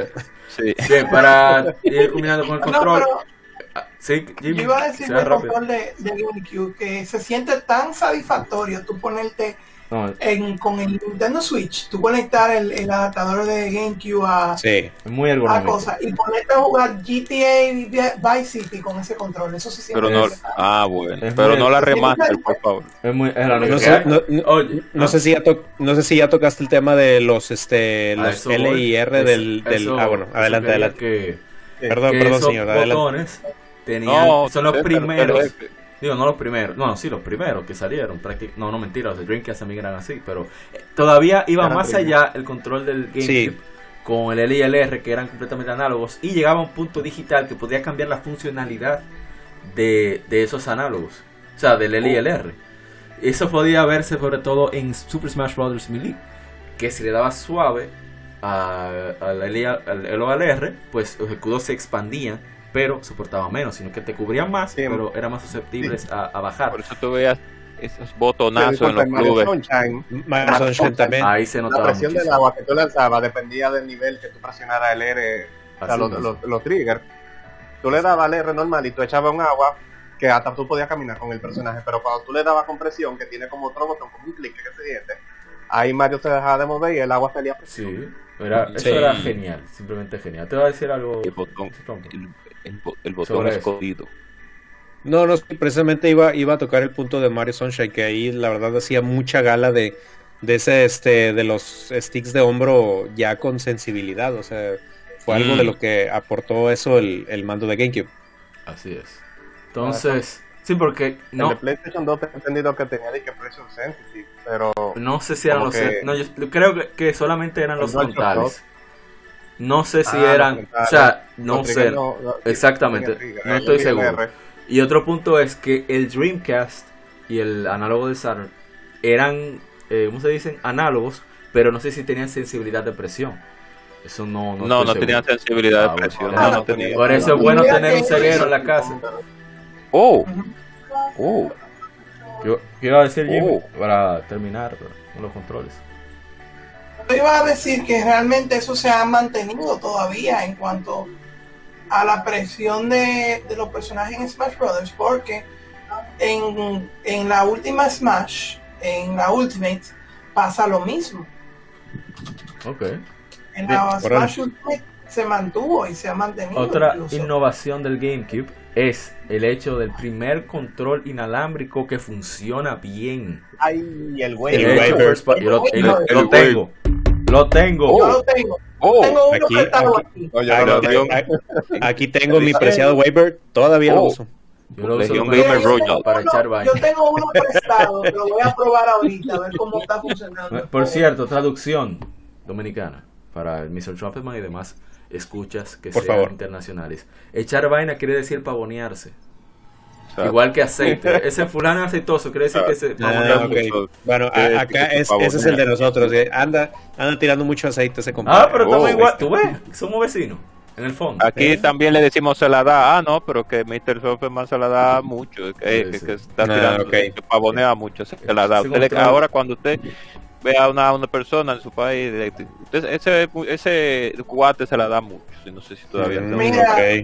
ok. No es por, no es por dármela, pero Oh, Ay, ay, suéltalo. Ay, Dígalo. Bueno, yo iba a decir que yo llegué a La- ah, que- y Jimmy, disculpe, no, antes de que usted diga eso, la última, el último modismo es hay que dársela, ese es el último modismo. Pero Mm. eso lleva un acompañamiento que es un poco vulgar, que no lo vamos a decir ahora. Siga, siga, Jimmy, por favor. no vamos a Van dañar. Eso yo- va, eso va en la versión solo para Patreons. Exacto. Sí. Con- con- voy decir que Gamer tenía, hay que dársela a Nintendo. De Legion que, Gamer, OnlyFans. Espera. Continúa allí. Perdón, yo iba a decir que hay que dársela a Nintendo que el GameCube se ha mantenido también. Que incluso el Wavebird todavía funciona y es compatible Sí. con, con, Ahí, con el Switch. ahí había Y no solamente, y pero tiene un solo diseño, un solo problema con el diseño, que es algo que yo le critico, que es el, el botón de ZR. el Z. El Z, ¿qué tiene? El El Z. El Z. Necesitaba lamentablemente tener otro más. Ah, sí, Necesitaba, estoy de ¿cómo- necesitaba, Ah, Sí, tienes razón. Eh, Necesitaba un Sí, o sea, ZL. con otro, Ah. otro botón ahí, de, con otro botón ahí, sería excelente. lado izquierdo, De hecho, algo, de hecho, algo que, que se ha mantenido mucho es que debido a que el GameCube control, el, el diseño del layout y todo, el GameCube Controller se ha mantenido en el tiempo, muchas compañías de third party e incluso compañías third party que trabajan con Nintendo le han decidido poner un ZR y un ZL Sí. al, al control de GameCube en su diseño en su diseño más nuevo Bueno, porque para, era que ese, ese- ese es necesario lamentablemente para cerrar. Sí, pues digo, fue, Ah, sí, sí, sí. fue sí. la onda de Ni- fue la onda de Nintendo de mantenerse única y diferente este frente a todo lo que estaba pasando con los demás controles pero desgraciadamente como, como mencionaron ahorita fue algo que quedó obsoleto muy rápido porque ya todos los demás controles incluyeron este pues sus dos pares de controles de, de, hom- de botones de hombro entonces Sí. ahí, ahí sí le, le faltó visión a, a mi tío Nintendo Eso es cierto. Muy bien, para cerrar con el wafer, eh, utilizaba dos baterías AA. Era tecnología de radiofrecuencia, no tenía rumble, o sea, no, no vibraba. ¿Qué iba a decir, Mr. Ah? Ok, a- antes, antes de que termines con el Waybird, muchos ahorita andan presumiendo de que, ah, con Nintendo Switch, este, yo puedo, este, jugar mientras estoy en el baño, ya que es la, la El- máxima premisa de, de- del que Oye, tenemos los Nintenderos. Sí, pero muy yo, raro, puedo, muy yo jugar mientras voy al baño. Bueno, de- déjenme decirles que no, Switch no lo hizo. La primera que salió con una publicidad de jugando desde el baño fue GameCube con el Waybird. Genial. La compartimos en el grupo de, de Telegram. Precisamente hoy. Genial, ese comercial me encanta. Lo máximo. Una persona, una persona en un proceso biológico que todos hacemos No, diariamente. que, o que se diario, acelera por la dopamina, pero también por la emoción al jugar. Óyeme, excelente ese comercial. Mejor ahí se daña. Bien, continuando ya para cerrar. Eh, cierro, cierro mi paréntesis, yo quiero gracias. agregarle algo, agregarle una salsita a eso. Uh, y, decir, que, y decir que podemos decir que antes de la existencia del Nintendo Switch, la primera consola eh, portátil ah, después de los Game Boys sí, tiene real. Nintendo sí, es tiene razón. ajá, si tú te pones a ver el diseño, el diseño está diseñado para eso. O sea, Exacto. tienes una, una manita para llevarlo, por ejemplo, a la casa de tu amigo. sí. Los cables tú los puedes esconder fácilmente en los, pu- en los puertos secretos que tiene. Eh, es. interesantemente, está tan bien diseñado o tan family friendly y como user friendly que si tú te fijas donde van la, la memoria y donde van los controles parecen dos caritas, son dos caritas y una boca. Sí, es que- muy, muy Es que, o sea, si, si en algo destaca GameCube, la verdad es que es un gran ejemplo de buen diseño industrial en una consola.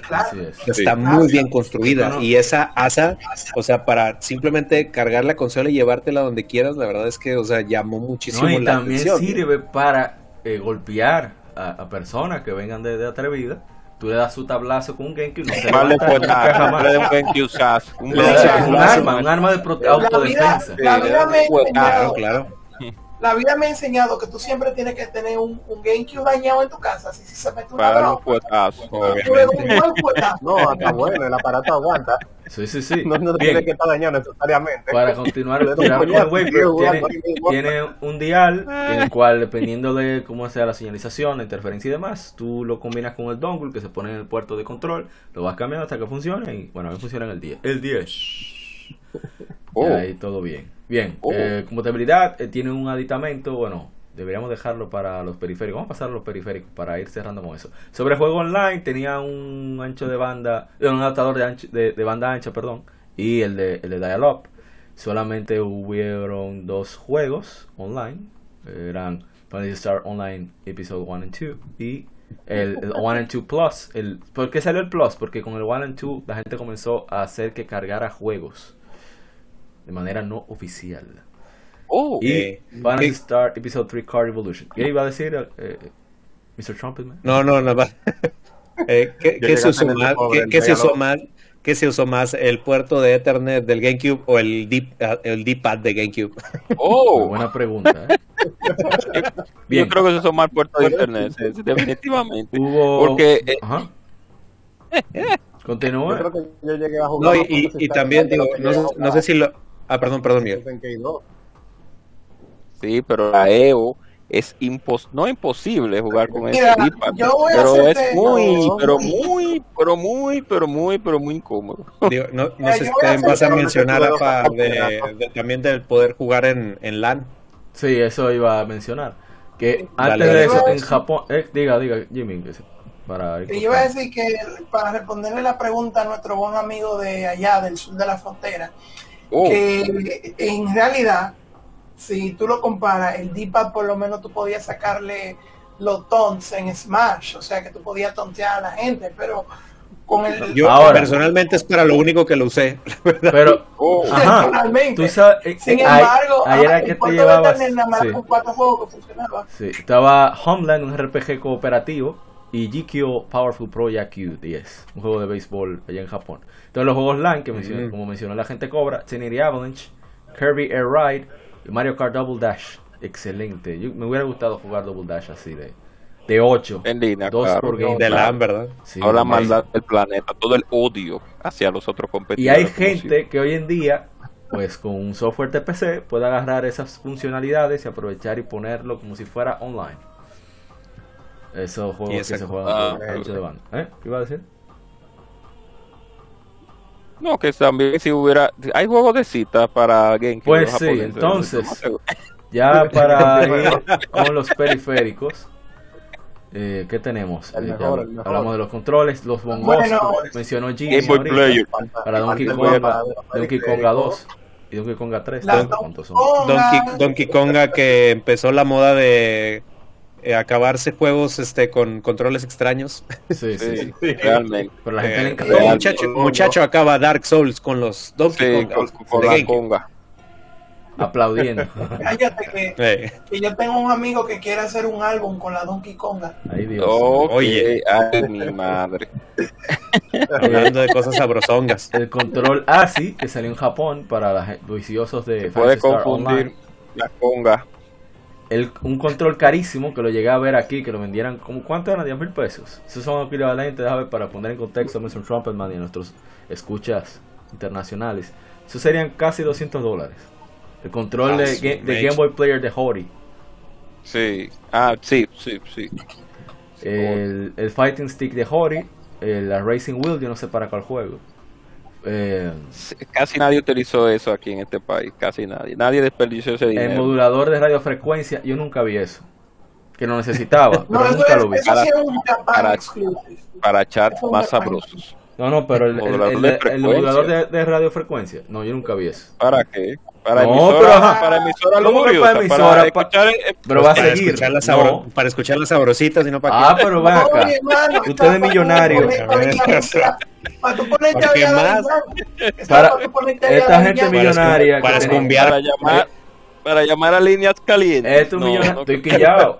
Estos millonarios aquí, esto tutumpote, tutumpote un término que se inventó un político dominicano Sí. para expresarse de la persona que estaba en el poder, sobre todo en el poder económico.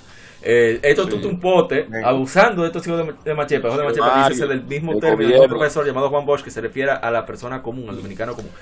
Que abusando de estos hijos de Machepa, no todo el mundo tenía televisor con entrada de audio y video. Yo tenía que Oh. agarrar, conectar la- los cables de audio y video al VHS y del VHS tirar un, que yo tenía que estar pelando el cable a cada rato para estarlo moviendo. Y meterlo en el televisor y así yo poder jugar GameCube. Ay, Yo tenía, yo tenía ese adaptador, pero para el 64. El, Pero el adaptador de RF. Entiendo. Y pues obviamente de- ya, ya no lo usé tanto para el GameCube, pero un par de veces sí me tocó todavía. Entonces, Pero el- para, el- para los escuchas más jóvenes, yo sé que no saben ni de qué rayos estamos hablando. Sí, pero exacto. pero Pero, eh, antes eh, así jugábamos videojuegos. Claro. ¿Sabía usted que el GameCube también llegó a tener su propio teclado? No, yo Oh, lo sacó, sí. yo lo Ah, mencionamos el teclado ahorita, el control. control Claro sí. así se llama, lo mencionamos.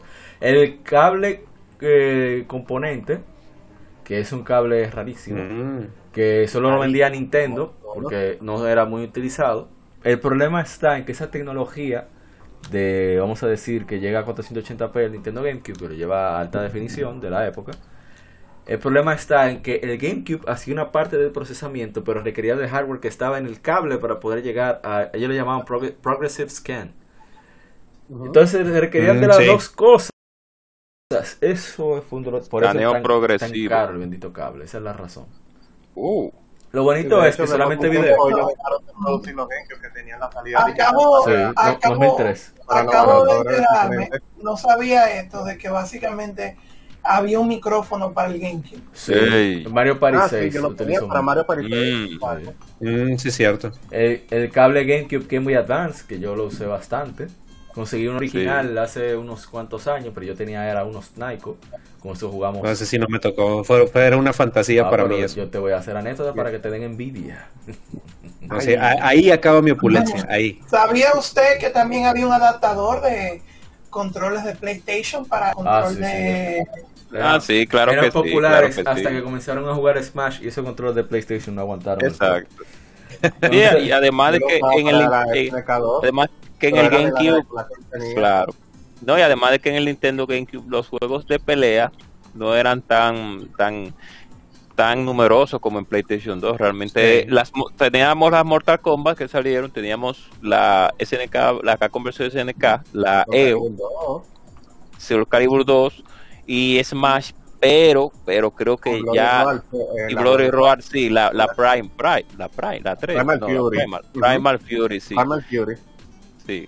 ¿Y qué más ya, eh, eh, Mecha, qué más teníamos de pelea? Yo creo que no más, no teníamos más nada. Yo creo que- Yo- Yo no jugaba muchos juegos de pelea. En esa época yo los estaba abandonando, pero no recuerdo nada. Escuchen esto, qué, qué interesante esa, este accesorio. Prodigy es un software para desarrollo de juegos, un suite de, de herramientas de desarrollo para diferentes consolas, incluyendo Nintendo GameCube. Entonces había un puerto, dice que había un cable que se conectaba a ese puerto, al Serial Port 2, que nunca supieron para qué era. Ese sería el único accesorio conocido que se estipula que utiliza Oh. ese puerto.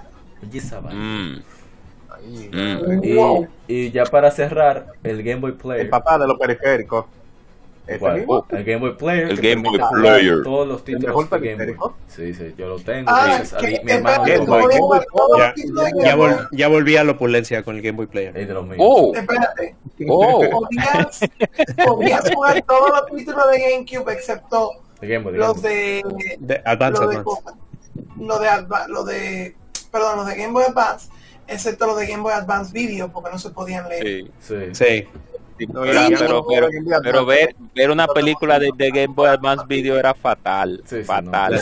no. ¿no? Podíamos ver los capítulos de Pokémon. ahí. todavía me recuerdo haber visto mi una resolución de YouTube. 120. Ya, ya. Lo- eso es lo más.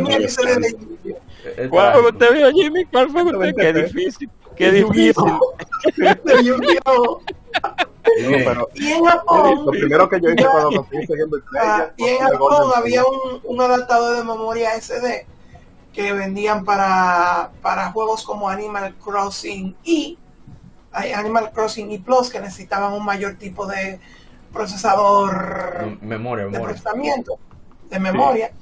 Y también estaban los lectores de cartas de japoneses, Ajá. que como no sé si ustedes sabían, pero en Japón hubo un Animal Crossing que era exclusivo. No, para pero allá. No, no sé si es, es el mismo que nos salió a nosotros. Lo que pasa es que allá, en Japón, Animal Crossing llegó a salir para Nintendo 64. Aquí se llegó a hablar de ello. Sí. O sea, en Club Nintendo lo leímos. Pero, Dobutsu- Así es. Sí, se llamaba Dobutsu no Mori. Es sí, de la de Nintendo 64. Ajá. exacto, con varias Entonces mejoras. lo que no, pero lo que iba a decir era que en ese asunto, allá en Japón, si tú le conectabas un e-reader, tú podías agregarle villagers nuevos, tú podías agregarle también este eh, ¿cómo se llama esto? Este muebles nuevos, No, pero que cosas nuevas llegó, que- eso llegó a salir aquí, inclusive lo del e-reader y todo eso. O sea, las cartas llegaron a verse. Y tú desbloqueabas Sí, juegos de. Nintendo, muchísimas cosas. Sí, aquí llegaron de este lado. Pero. llegaron, pero no fueron tan populares. Ah, eso fue. no, fue el problema. realmente no, porque tenía un, un mercado muy, muy limitado, porque claro está, no todo el mundo tenía dinero para gastar en ese tipo de periféricos, claro que No, sí. el periférico no era el problema, eran las cartas. Las cartas, Madre. exacto. La carta era lo más difícil. No, incluso, incluso aquí estoy yo viendo en, en, en- en Wikipedia. Pero en sí, Mr. César tiene sus cartas también, porque aquí tú, te digo. No, que- porque No, no, a- ahí otra, otra vez ya, ahí terminó mi opulencia ya, otra Ok. vez ahí. que- Siguiente hablando- tema, por favor. Hablando de, gente con, Oh, oh. hablando de gente con dinero y que la opulencia que se acabó. Para tú conseguir en esa época a, a nuestro buen amigo, a nuestros buenos amigos Latios y Latias en la Ruby Zafiro, eh, tú tenías que conectarla a un GameCube y tenías que tener la tarjetica del Ion No, no, Ticket. no, no. Era No. a otro Game Boy con, con el e-reader. Lo que sí tú Ah, cuando bueno. en GameCube era en la Pokémon Colosseum a Ho y en la X Ticket of Darkness a Lugia, a, a los perros legendarios en Ah, Colosseum y a, Sí, a los a perros salnosos. legendarias en, en Ah, X sí, Ticket sí, of sí, Darkness. me confundí. No, me confundí, mucha me vaina. confundí. Con, con- con lo que tú bregas de cine, ¿qué tú te vas a acordar? Demasiada vaina. Oh, Pues sí, Bien fácil. eh, de- de- ya para cerrar, esos son los accesorios oficiales, no vamos a ir con los no oficiales porque no vamos a secar solamente hablando de eso. Ya para Oh. culminar lo que son los datos duros, el GameCube no pudo calar mucho entre el público, vendió menos que el Xbox, quedando relegándose en tercer lugar. El PlayStation 2 arrasó sí. por el, el precio, la cantidad de juegos y demás, conseguir a los a los ah, third parties, a los licenciatarios.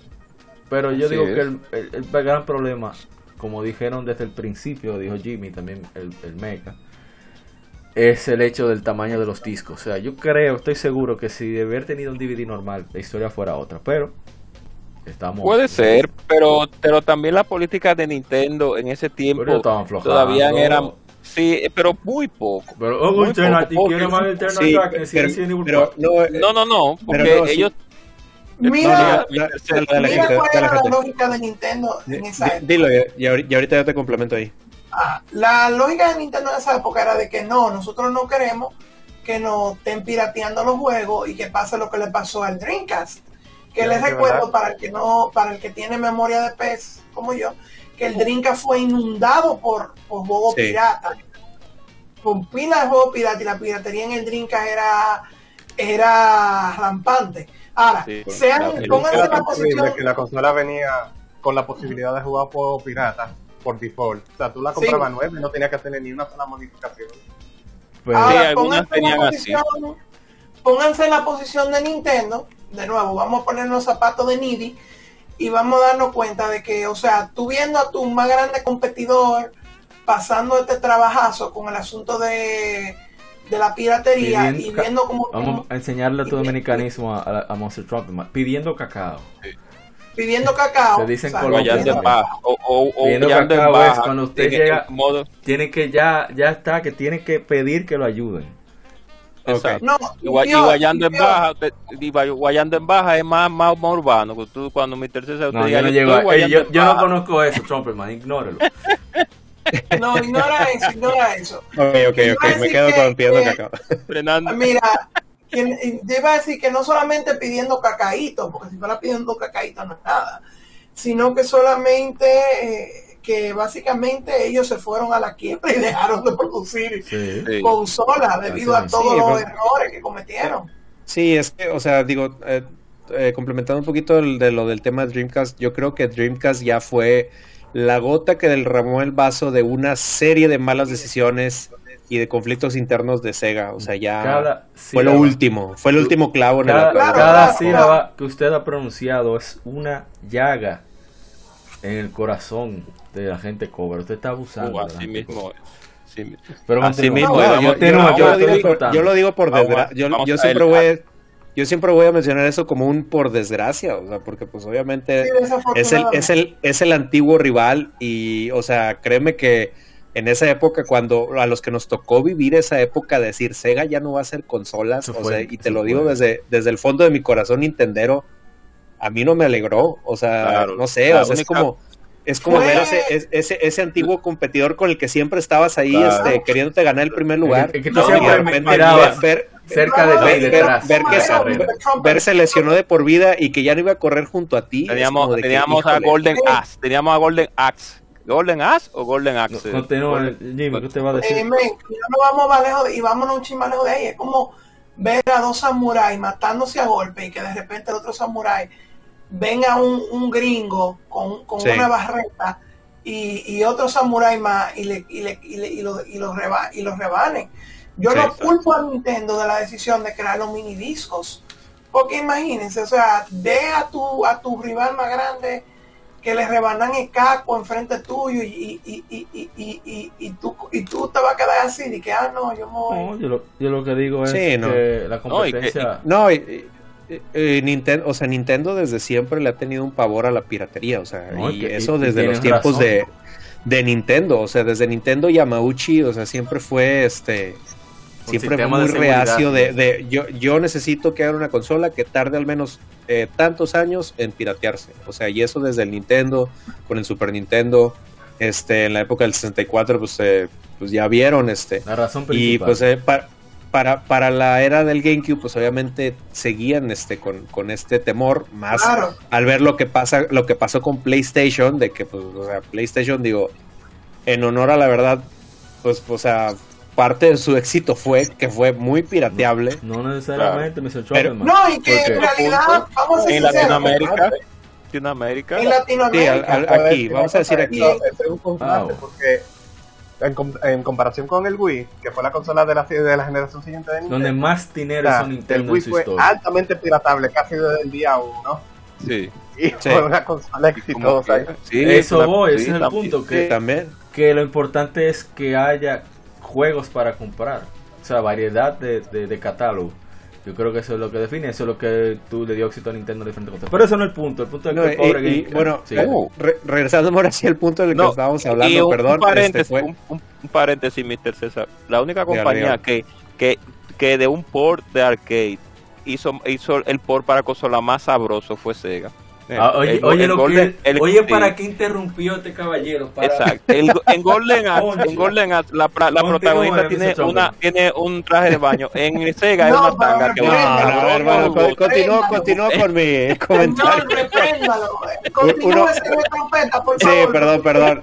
U- Una de las cosas que también, una de las cosas que también afectó mucho en la, en la época y sobre todo a, a mi tío Nintendo fue que en esa época, digo, ya había pasado en el 64, pero en, eh, en esa generación del GameCube, GameCube, PlayStation 2 y Dreamcast, fue donde más empezaron a, eh, a aumentar los juegos este, multiplataforma. Sí, cierto. si se acuerdan, o sea, los juegos en que ya salían tanto en GameCube, en Dreamcast, este, en PlayStation 2 y en Xbox.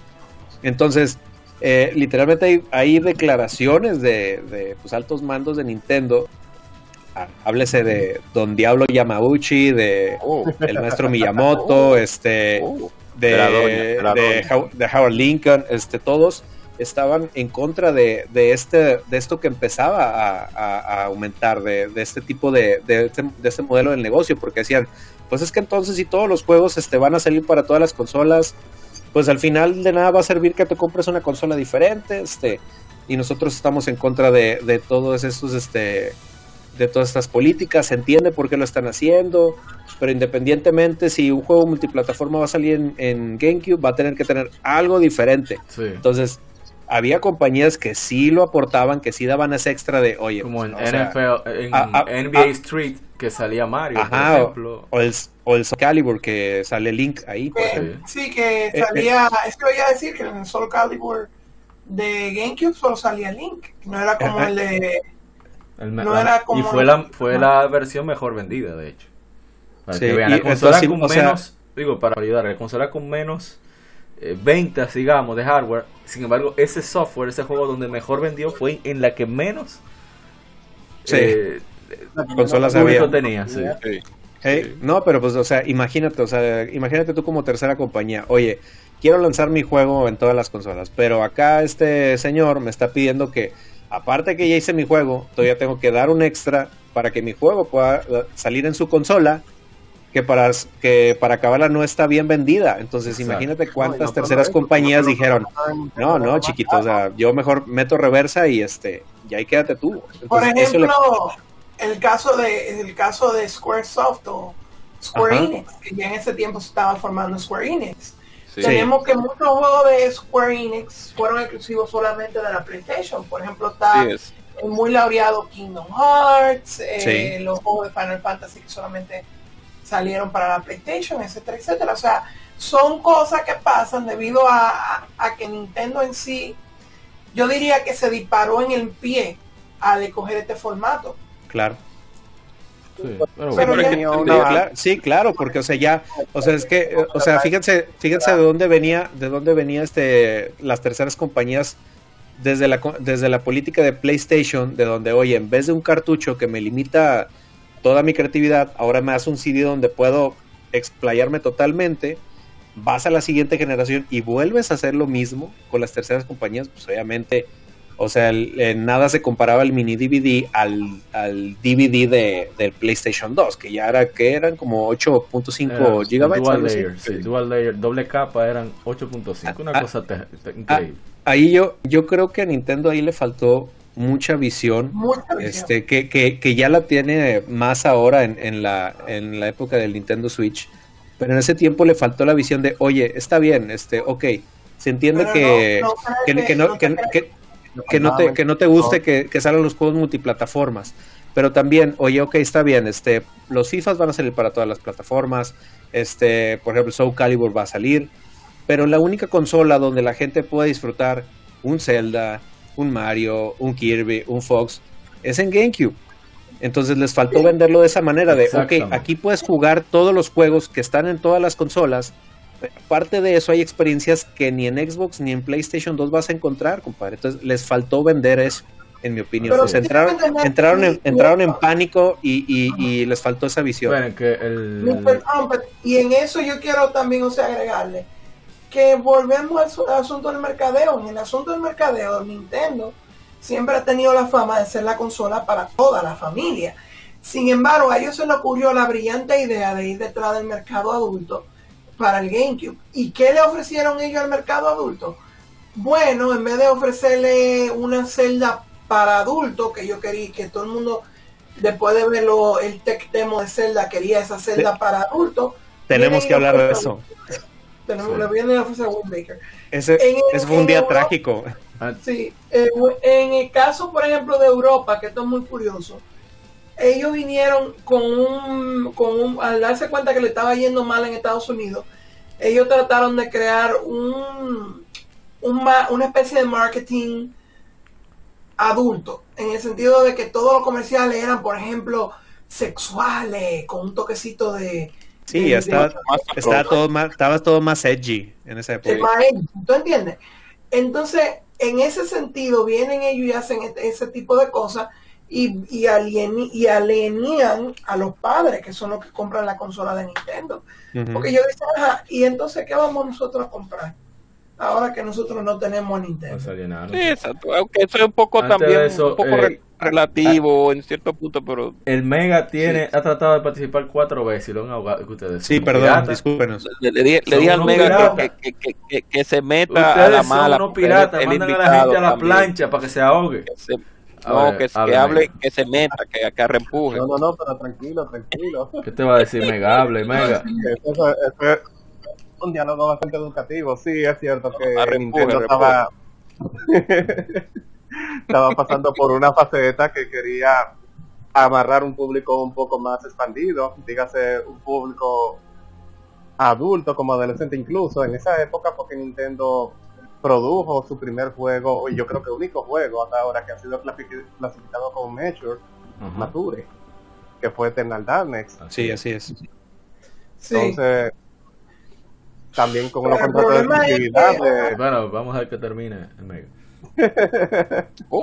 también con los, con los contratos de exclusividad de Resident Evil que lo amarró ahí mismo y ah, denle para allá mi gente que yo Oh, oh, no, sí, no, por, ese lado, por ese lado, por ese lado. Nintendo, Nintendo hizo su gran esfuerzo porque, o sea, en la generación anterior con la 64, que ahí fue donde empezó el estigma de, ah, Nintendo es para niños.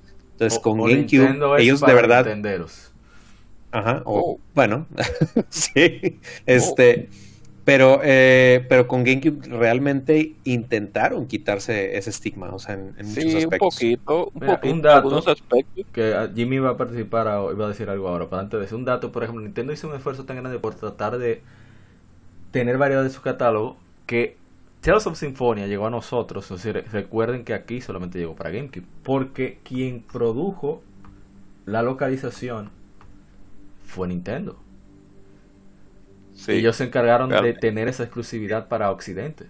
Y salía en PlayStation 2 unos meses después con contenido extra allá en Japón. Pero aquí no, aquí solamente se quedó en GameCube. No lo estoy diciendo como algo malo, todo lo contrario, estuvo No. bien. Sí, Yo claro. lo que decía era que en, en- creo que fue, no sé si fue en Europa o los Estados Unidos, que Nintendo se le ocurrió la brillante idea de que en vez de gastar dinero en, me- en, más, en más juegos y quizás en una celda para adultos, ellos decidieron financiar lo que fue un festival de música.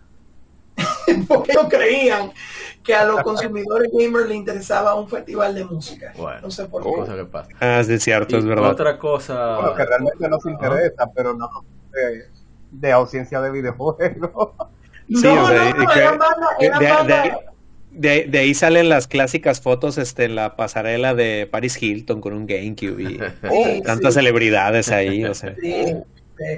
Y también yo iba a agregar que otro marketing fail que tuvo Nintendo fue que en su tienda de Nueva York, que en esa época ya había dejado de ser Pokémon Center, eh, si mal no me equivoco, me pueden corregir ahí, ellos se les ocurrió llevar un pequeño, un- una, una pequeña rifa de un sorteo diciendo que usted haría por un GameCube, donde un Oh, de gente loca intentaron toda clase de locura. Por ejemplo, eh, entre lo más conocido está que un tipo fanático de eh, que estaba emocionado por Pikmin se vistió del color de los Pikmin azules con una cosita de, de un Pikmin azul en la cabeza y se comió un, un, un GameCube de hecho de Spam, que es un, no sé si lo conocen, Dios Spam. santo, sí, el jamón. el jamón Spam con insecto adentro. Una Oh. pareja que se disfrazó de Mario y de Peach y se pidieron matrimonio. Ay, qué lindo. Ah, sí, hubo- yo me acuerdo de esa noticia, es verdad. Y hubo qué un tipo que decidió que quiso romper un récord cogiendo un SNES, un NES y un 64 y haciéndole eh, y haciendo un malabar con él mientras silbaba el tema 1 de, de Mario Wow, el de tan tan tan tan tan tan. Al Oh. final creo que se lo ganó un, una, creo que se lo ganó el tipo que se comió el pic. el- ¿No ganó, ¿No ganó la pareja? No, no, no ganó la No pareja, ganó lo ganó, pareja. lo ganó el pana que se comió el, el, el, el, GameCube hecho de spam, creo, si no mal no me equivoco. Santo Pero Dios. quieres, dame, dame un segundito y yo te lo averiguo. Pues sí, eh, solo se- tuvo un 13% del mercado, lamentablemente la cuota para esa generación. Pero dejó un legado, vamos a mencionar ya para cerrar, o sea, para cuando cerremos. Y vamos a pasar a lo que son las anécdotas personales, que es que está el meollo del asunto, el jugo.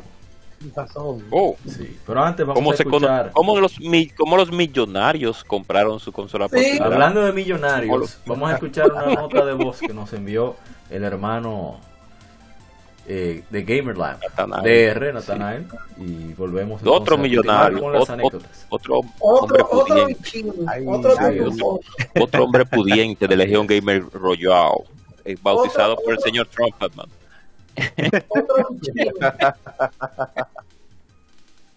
Marca registrada. Así Sí. es. Y, y aquí nosotros los apellidos Pérez pasando trabajo.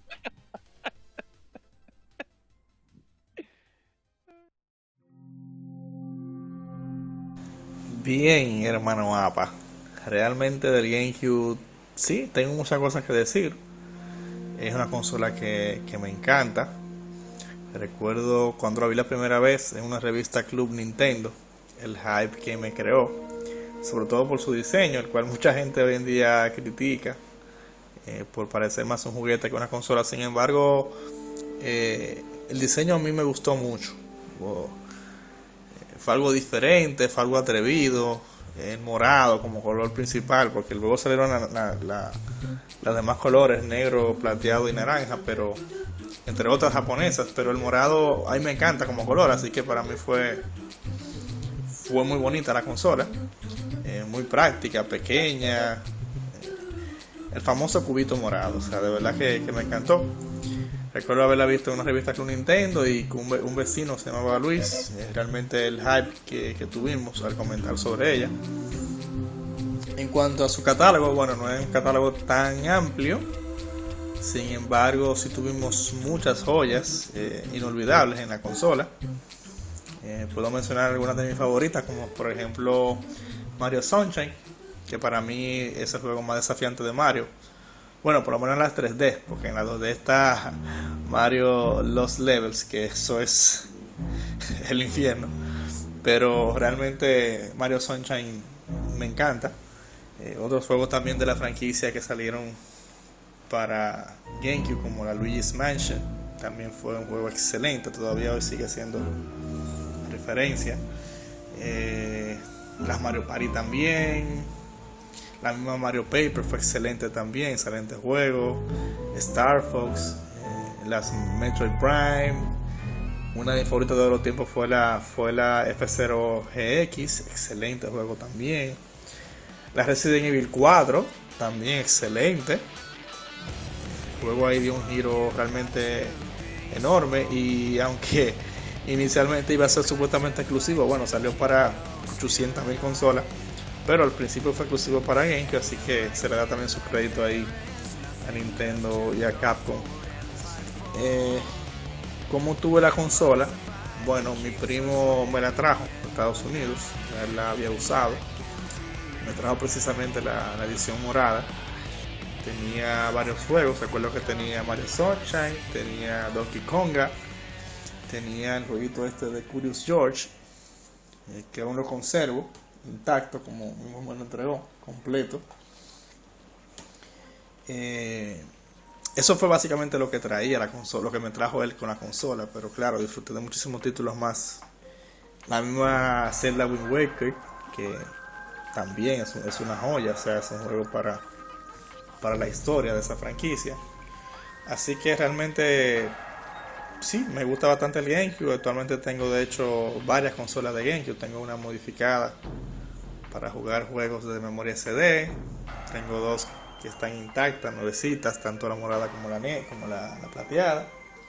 La negra es la que tengo mod con su Game Boy Player también.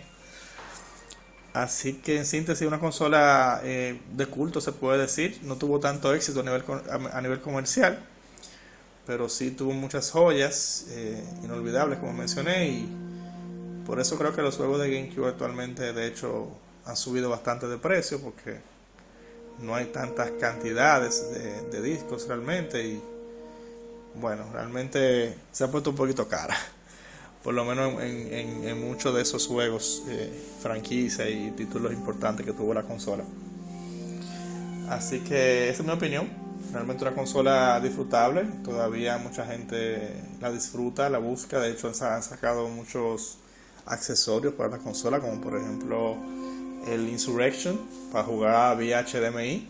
Se puede jugar Progressive Scan 480p. Se le puede hacer rescaling en pantalla LCD. O sea, la verdad que, que todavía sigue dando caña la consola. Así que, bueno, me despido y Pásala bien en el podcast.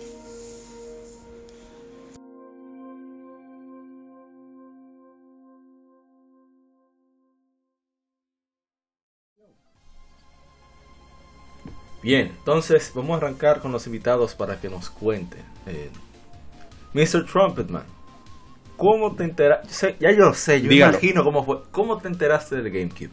Lo compró, eh, lo compró. Él lo compró, él lo vio en la tienda y lo compró. No, no, de Nintendo él. de Gamela, de Gamesa. Yo dije, ¿qué es eso? Lo quiero. No, Sí. señores, vamos, ¿Qué es vamos eso? a tener ¿Tienes, un poco de cariño a, a, a ¿Qué es eso? ¿Tien- Trumpetman. tien- Pero ¿Tienes dos? cariño, ¿Tienes es- dos? Es, envidia, es envidia. que ¿tú ¿Sabes lo que es? Respirar el mismo ambiente de Gus Rodríguez. Cojollo. Continúa, continúa. ¿Qué, qué es ese cuadro morado? ¿Tienes cuatro? Dámelos. O sea, Oh, así.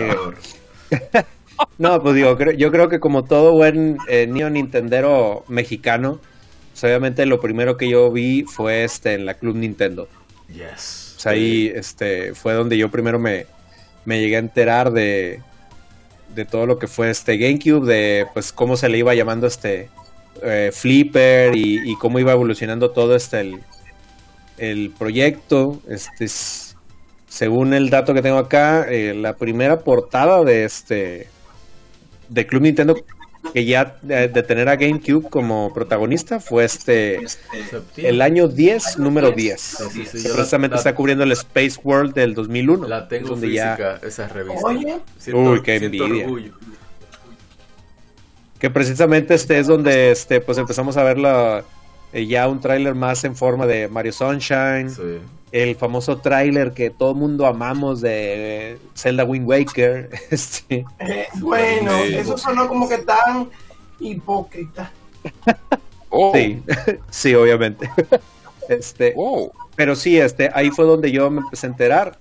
Luego, la primera vez que la llegué a jugar Exacto. fue por un amigo, porque eh, paradójicamente, lo primero que yo tuve de GameCube no fue la consola, sino eh, un- yo primero tuve un juego de GameCube antes de comprarnos la consola, porque, pues, por alguna, de alguna manera, mi hermano y yo, tengo un hermano mayor que también es menor, perdón, que también jugamos mucho. Este, entonces tuvimos tanta fe en que íbamos a tener un GameCube ese año que lo primero que hicimos fue este irnos a comprar el Tony Hawk Pro Skater 3. Bárbaro. Ese fue el, prim- el primer juego que tuvimos de GameCube. Diablo, Este- qué barazo. Oh. Que, y que sí, era un juegazo ese. Y este. Y ya fue hasta Navidad de ese año que ya nos lo, nos lo regalaron este. O sea, De, en de Navidad primero, de pri- del 2001. Mm, no me acuerdo, fíjate, si fue esa Pero, Navidad. pero la fue verdad. la Navidad del mismo año que compraron Tony Hawk's Pro Skater 3. Sí, tengo que ver cuándo salió ese, ese juego. Envidia.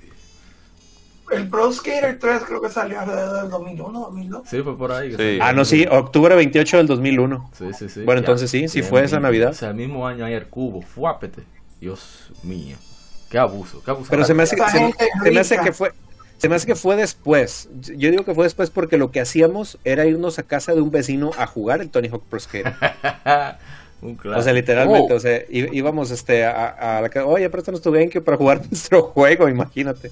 Oh. Este, y entonces ahí con él este íbamos a jugar ese o- y él tenía el, el Dave Mira BMX. Sí, el Dave Mega BMX, sí. Sí, entonces Muy ahí bueno, mira, nos bueno. poníamos a jugar esos dos juegos. Entonces, y pues básicamente ese fue mi, mi primer contacto con GameCube. También recuerdo que con otro amigo, eh, él se traía a la casa su GameCube con, con el Luigi's Mansion. Bárbaro. Pero eh, ahí, este, pero mi amigo no tenía memory card. Entonces imagínate tú Ah, no, era- que, era- que intentamos, No, pero Intentamos- ven acá, al amigo tuyo le No, gustaba con la ellos tortura no se de acababan manera. por dos horas, pero... intentamos Era pasarnos el, el Luigi's Mansion y la vez que estuvimos a punto, a punto de terminárnoslo, el, el Rey Boo este, nos mató. Ah, Y no pudimos ver el, el final de Luigi's Mansion porque no teníamos memory card. Uh, Oye, mi estimado trompetero, Dígalo. oye, que al amigo tuyo le gustaba mucho la tortura. oh. Yo creo, sí. Sí, yo creo. Aquí decimos a falta de pan, casabe. Casabe era Oh. Eh, una harina basada en yuca que hacían los taínos, los indígenas de aquí. Entonces, aquí decimos eso. eso. A falta de pan, casabe. Imagino que ustedes dirán a falta de. ¿Cómo le dicen a la masa de taco? eh, harina, bueno, el maíz, sí. No, bueno, a falta de pan, bueno, taco. En fin, eh, Mr. Jimmy, eh, ¿cómo ha sido su caso? ¿Cómo se enteró del GameCube y cuándo fue la primera vez que, que lo vio en persona, que lo pudo probar? Si tú supieras que yo la primera vez que lo americana. No. la primera vez que vi el Ferretería americana, fue que lo, fue que lo compré en ferretería americana, fue de la Pero deja con tu de cuenta. Santo Domingo. déjeme hablar, hermano, ¿y ¿qué es esto? Usted me ve a mí de que apellido Vicini para compartir tanto dinero, nada. Aquí no todos Mira. somos el mega. Exacto, mira, yo voy a ser sincero. La primera vez que yo vi el GameCube lo vi en Cartoon Network. Ey, Oh, te estoy diciendo, te estoy diciendo. Espera, en esa época todo el mundo. cable, Espera, espera, cable. El cable. Tele en de esa cable, época, o sea, no tele pública, tele de No, cable. no, yo voy a Sí, apoyar cable. a Jimmy.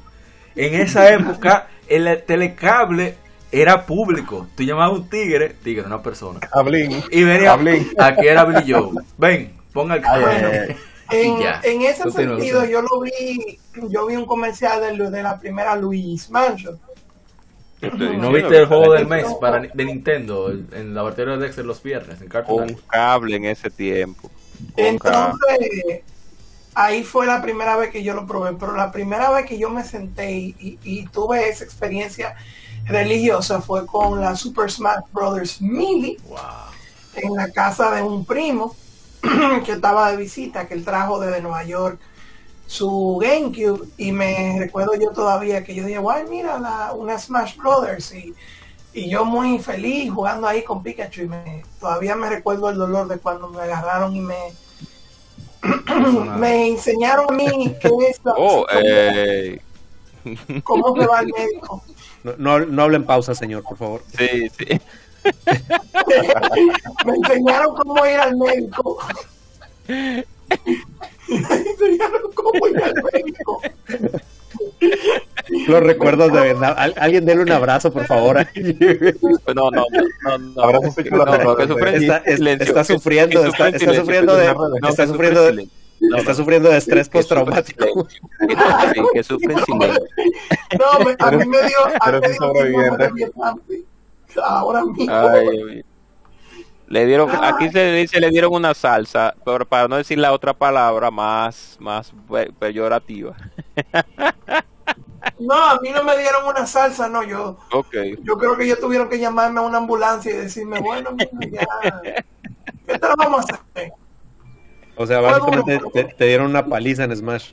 Sí. Sí, porque yo estaba acostumbrado a la Smash del 64 y yo, "Ya, ya, ya, ya, muy feliz. Sí, sí, muy, eh, es happy place, en su happy place. En mi happy place, cuando vienen y me agarran con Mars y me agarran a mí con, con Fox y me dicen a mí, hola, ¿cómo No items, estás? Final Destination. No. Qué dolor. Aquí iríamos, me empinaron. Eh, no sé, sí, pero se escucha como más extraño en su país. Sí, se oye como que es peor de lo que significa aquí. Sí, pero mucho peor. ahora si diera me empalaron, también se oyera bastante Imagínate. mal. Yo nada más voy a decir que desde entonces le tengo un cierto respeto a la mili, muy respetable. Porque. eh, fue un clásico y un antes y un después, por lo menos en cuanto a los juegos de, de pelea. Tanto así que todavía se sigue jugando. ¿Y tus amigos hacían el, el famosísimo dasheo que se originó ahí en Melee? El wave dash. Bueno, sí. Sí, no, la primera vez que yo, que yo jugué con amigos que hacían ese, ese famoso dash, no, sí, igual me dieron una madriza, pero no, bye. Le dieron una salsa, como decimos aquí, lo mismo una paliza. Bueno, a mí, a mí, a mí no me hicieron salsa, no, a mí me hicieron leche en polvo. Yo tuve suerte de jugarlo en un lugar particular. Pero, Pero nada, Meca, Meca, a usted lo, lo empinaron, lo, usted le empinaron a, a Meca, usted le empinaron a Smash sí, también. sí, ¿verdad? Eh, ¿cómo, cómo antes, de ya eso, la terminología. antes de eso, antes de que hablar de su empinamiento, cuéntenos cómo se enteró del GameCube y cuándo lo pudo probar por primera vez. A mí. Sí. Bueno, para eso primero tengo que poner un contexto. Ok. En esa Tiene- época. en yo, esa yo, época- Pero yo déjalo tenía que va- hable, varias pero, propiedades. pero, pero, pero, carajo. No, no, no, tranquilo, tranquilo, dígame. tenía varias propiedades ya en Santo Domingo, ya. Ok, en esa época la consola que yo tenía era el Nintendo 64 y un PlayStation 1 que vivía frizándose con los juegos. Mm. O sea, yo le ponía, empezaba el cinema y el cinema se paraba a mitad y después continuaba. Hey, Yo había visto el Dreamcast porque había un videoclub que tenía uno con Mortal Kombat Gold. O sea, tenía más, más resolución, mejor frame rate, pero la gráfica no era de que tan alejada de lo que ya yo había visto en Play 1. Y casualmente ese mismo día yo estaba jugando Final Fantasy 8, que para mí eso estaba en el top de los juegos que mejores se, vi- se veían. Y yo jugando tranquilamente mi Final, de repente como que ya me cansé de jugar, déjame ponerme a ver televisión, apago y pongo Cartoon, Cartoon Network también. Oh, la te estoy diciendo, cable, te estoy diciendo. Pero que, que tú estás hablando. No, no, no, no. Todo el mundo. no, no, no. todo el mundo tenía cable en esa época. ¿Quién se iba a poner a ver Canal 4? Todo el mundo tenía y nadie lo pagaba. Eso era lo mejor. Ah, exacto, sí. Se compartían por, por casas de una manera especial. Entonces me parece que viendo el programa eso del laboratorio de Dexter, Ey, sí. ¡pam! Ok. presentan el anuncio del GameCube, que era un anuncio que ponían un collage de un viaje de juego de GameCube que vin- venían, iban a salir, qué sé yo. Estaba Luigi's Mansion, estaba Web Race, estaba la Rogue Squadron, Sí. un viaje de juego, y este es el GameCube, cómpratelo. A partir de ese momento, automáticamente yo vi ese anuncio, yo le Oh. empecé a ver los cuadritos a Final Fantasy 8. Ok. Es verdad. este juego no fue tan real como yo creía. Ah, pero tú eso me disparó una memoria también. Recuerdo. Eh, compró su cubo de después. Dígalo, Entonces, dígalo ¿cuándo, cuándo lo, cuándo lo pudo jugar? Por primera vez. ¿Cómo fue la experiencia? Entonces, veo yo, hace varios meses después, veo yo un anuncio de Carrefour, el anuncio donde vi que costaba 2 mil pesos, y le enseño yo a mi abuela, digo, abuela, diciendo, este aparato. Y mi abuela, yo sabía que venía, yo sabía. la vez nada más me dijo que yo me puedo comprar el inicial de un carro con lo que cuesta. No se ríe, pero es verdad. Me mandó a fregar. Entonces, Ya. ya en el 2002, a, mi- a mediados del 2002, que ya habían salido varios juegos, Resident Evil 1, Eternal Darkness, de repente veo que mi papá me llama, Te estoy Miguel. diciendo. párate que vamos a salir a Carrefour. Y yo. Yo, Uh. yo, allá. Y yo, ¿qué? Párate que te voy a comprar la- el último aparato de Te estoy Nintendo. diciendo, ¿Qué? te estoy Yo. diciendo. ¿Tú estás seguro? sí, el que es cuadrado, un cubo. Y yo, ¿tú estás seguro de verdad? Vámonos. ¡Fua! Yo Cuando sabía vamos que venía el ¡fua! momento. el aparato había tenido una reducción de precio de como un 70%, o sea, costaba Uf. casi 4 mil pesos, de mil Bárbaro. 500 en esa Sí, época. yo, yo recuerdo comprado. Pero adivina que no había cuarto para jugar. Bueno, pero ajá, había que empezar Uh, bueno, la consola. Está No había cuarto para comprarlo en Carrefour porque un juego costaba la mitad de lo que costaba la consola. Así mismo. Así Sí. que fuimos a nuestra vieja confiable, la pulga. Ey, en ese entonces- sí. En ese entonces la pulga se encontraba ubicada en la feria. En la feria, en la clásica feria. sí. Ah, pero mira, un hombre de clase y cultura, un hombre que fue Claro. Claro. Porque, porque los juegos no eran que- caros. no como- No como otro que yo conozco por aquí que, que niegan haber ido a Tepito una vez en su vida. Ahí fuimos a la pulga. No, yo- no, no, Y el primer juego que yo tuve fue un Eternal Darkness que parece que el pan había botado la carátula y me lo dieron en uno de esos de esa carátula de CD que yo me iba a usar Ya. para vender la Ya. copia en la pulga. Ya, ya, que, que, Baratísimo, ¿Qué- pero qué ya yo tenía juegos con que entrenar, ¿no? qué Para la- eran eso, esos vendedores. ya tú sabes. Pero nada, trancado para mi casa y no me dieron por una semana. Ok, Bien, en esa semana bien. se apagó solo, me explotaron Oh. la cabeza, el volumen se bajaba. bien.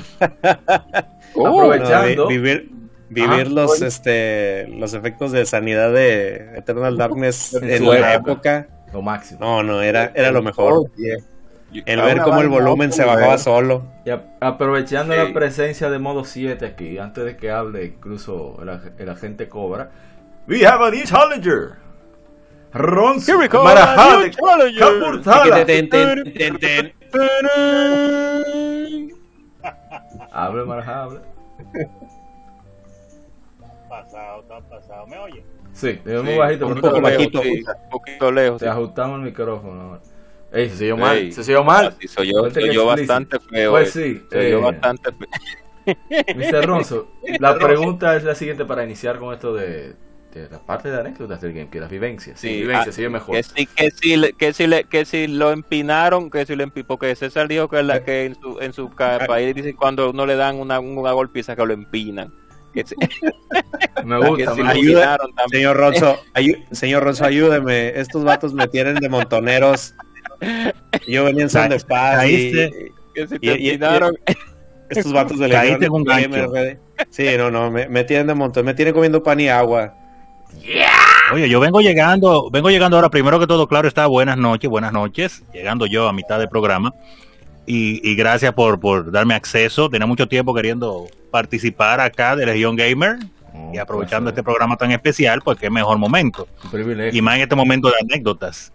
Pues y sí. vengo, digo, bueno, déjame, diga. No, no, para montar el contexto, estamos preguntando, ¿cuándo te enteraste por primera vez? Bueno, perdón, estamos hablando con el Marajá de Capurtala, no con un agente cobre, gente así.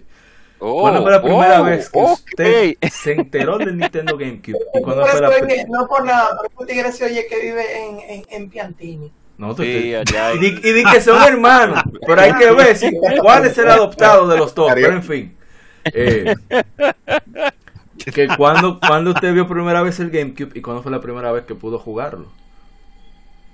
Eh, bueno, verlo, verlo, no, no recuerdo. Obviamente tiene que haber sido algún club de, de- alquiler de videojuegos, eh, porque era de lo que nosotros vivíamos principalmente, porque muchachos en hoy al fin, eh, no, no había mucho dinero, tú sabes. Eh, ya no fue, creo que fue, fuiste tú, Eric. Eh, La primera ¿Compraste vez que GameCube? nosotros... No, no, claro que no, no, no, no. Yo- no, no tuvimos un GameCube. ¿De dónde fue que salió el GameCube? Ay, Dios Ese mío. GameCube No, fue- no, espérate, fue nuestro primo. Maxi que lo ¿No donó. me está gustando? Fue nuestro Ah, ok, primo- ok, ya, está No, bien. no, fue Es nuestro legal, primo. Maxi que no lo donó. La primera vez que nosotros vimos, vimos un GameCube, tengo que hacer un, in- una, un asterisco. Un inciso. asterisco. Ey, eso se llama. Sí, Continúa. fue cuando, sí, fue cuando yo me gradué en, des- eh, en la graduación del 2001 y que fuimos a Bisutel. Hay una foto inclusive en un álbum de nosotros que yo tengo un cubo Ronald agarrado junto con Yacel. Ahí fue donde Ah, la primera sí, vez es verdad, es verdad, es físicamente verdad. que nosotros vi que tomamos, lo agarramos el cubo. Ah, Ok, mi ok, César, ok, espérate. le- ¿Agarraron qué? Ajá, ¿De el quién? cubo. Ok. Eh, ¿De, quién? De Yacel. De Yacel. Ay, Dios mío. Oye, lo que hace El una cubo, letra, ¿eh? el lo cubo, que hace cubo. una letra. Continúe. Eh, Póngale una L si quieren, póngale una L. Le agarramos el cubo a Yacel. Ay, Dios. Era- un cubo suena negro, feo. era un cubo- No, no, no hablen pausas tampoco, no hablen pausas. Sí, ¿Cómo sí, hay que hablar. déjalo así. yo quería, yo agarrarle- yo quería agarrarle el cubo a una de mis compañeras. pero ¡Ey! no se pudo. El cubo y el círculo y, y- y la esfera y todo. Bueno, pues gracias por por por Espérate, yo, yo no me voy a decir como dicen los Animaniacs.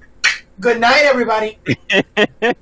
Con- Continúe. gracias por recordarme eso, porque que no me acordaba bien realmente, pues yo sé que la olla, las ganas había, pero no había dinero.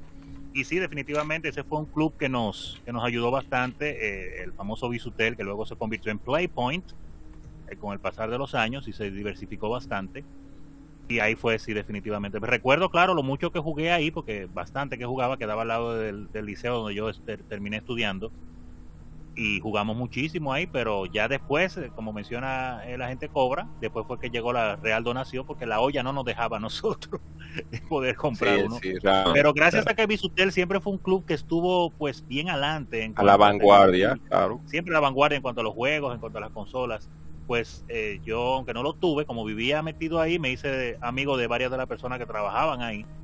Eh, pues entonces siempre tuve, pues, a- vamos a decir, de primera fila cuando llegaban esas consolas nuevas. A veces, cuando salía de la escuela, me decían, pásate por aquí.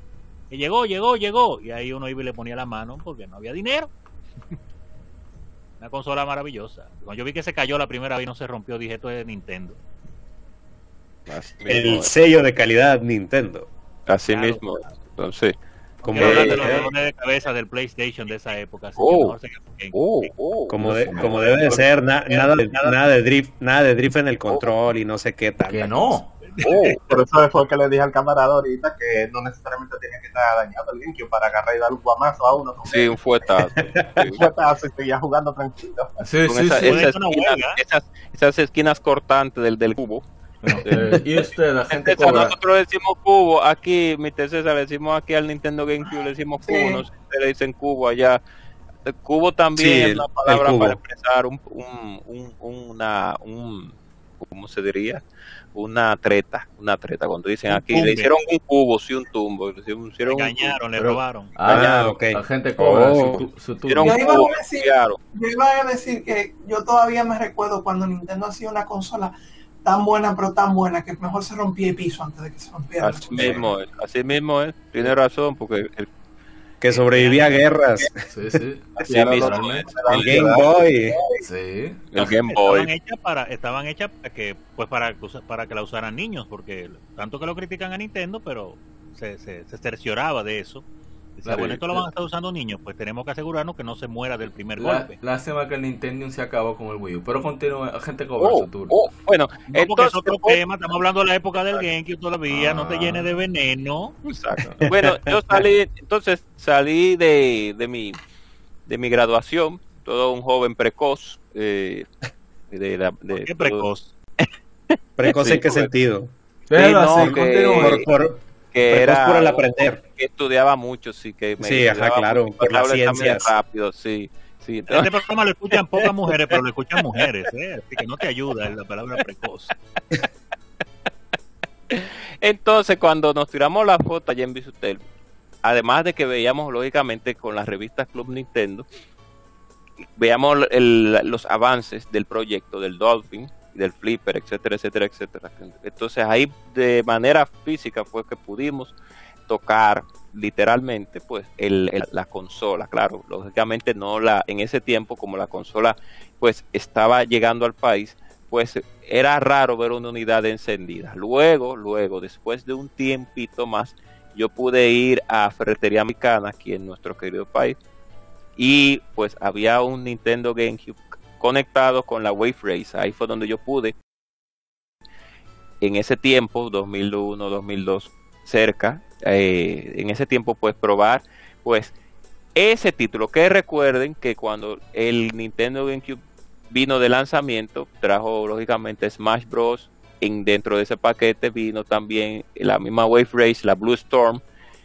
Y ¿cuál fue otro título fue que llegó? De la, ah, y la Star Fox Adventure más, más a más o menos en ese lab, no de lanzamiento. Star Fox Adventure fue un poquito más para más para hacia adelante, pero Wave Race casi de lanzamiento, Melee y después fue que vino la Super Mario Sunshine que fue el, el GameCube creo que bueno el GameCube y el Switch No, pero ya Sunshine y Star Fox antes. 2002. Exactamente. Entonces ahí fue donde yo vi la, la, la Wave Race la Blue, Blue Storm, que es uno de los juegos, lamentablemente, eh, eh, de- para mí, muy poco conocido, porque la, la Wave Race de 64 fue un juego bastante jugado. desde, eh, no, no, de, no de manera mundial, pero sí muchas personas recuerdan la Wave Race 64.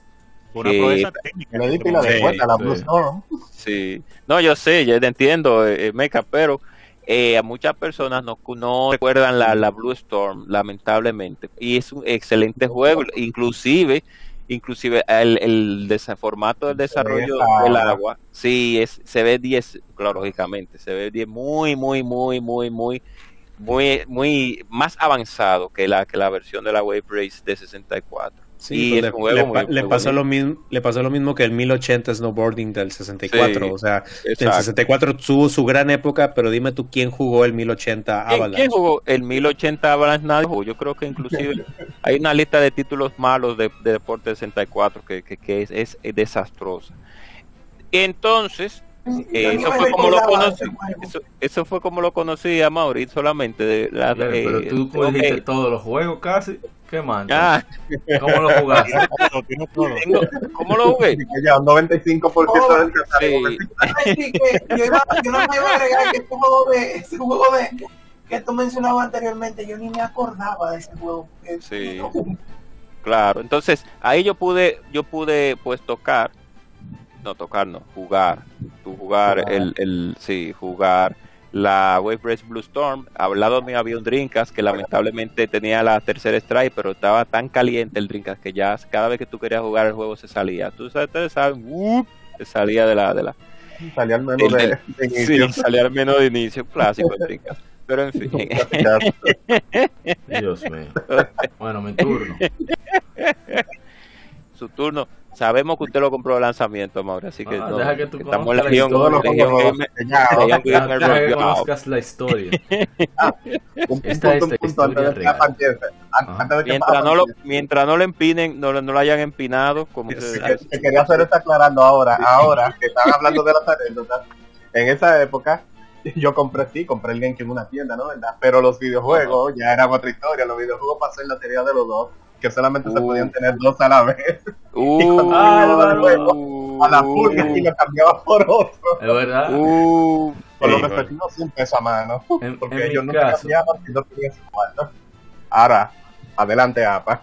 En mi caso, el GameCube yo lo conocí que, o sea, lo enteré obviamente por Club Nintendo. No esa de la portada del año 10, número 10, sino antes que había como mostrado, cuando tenía la tapa que era como transparente, que se veía el disco.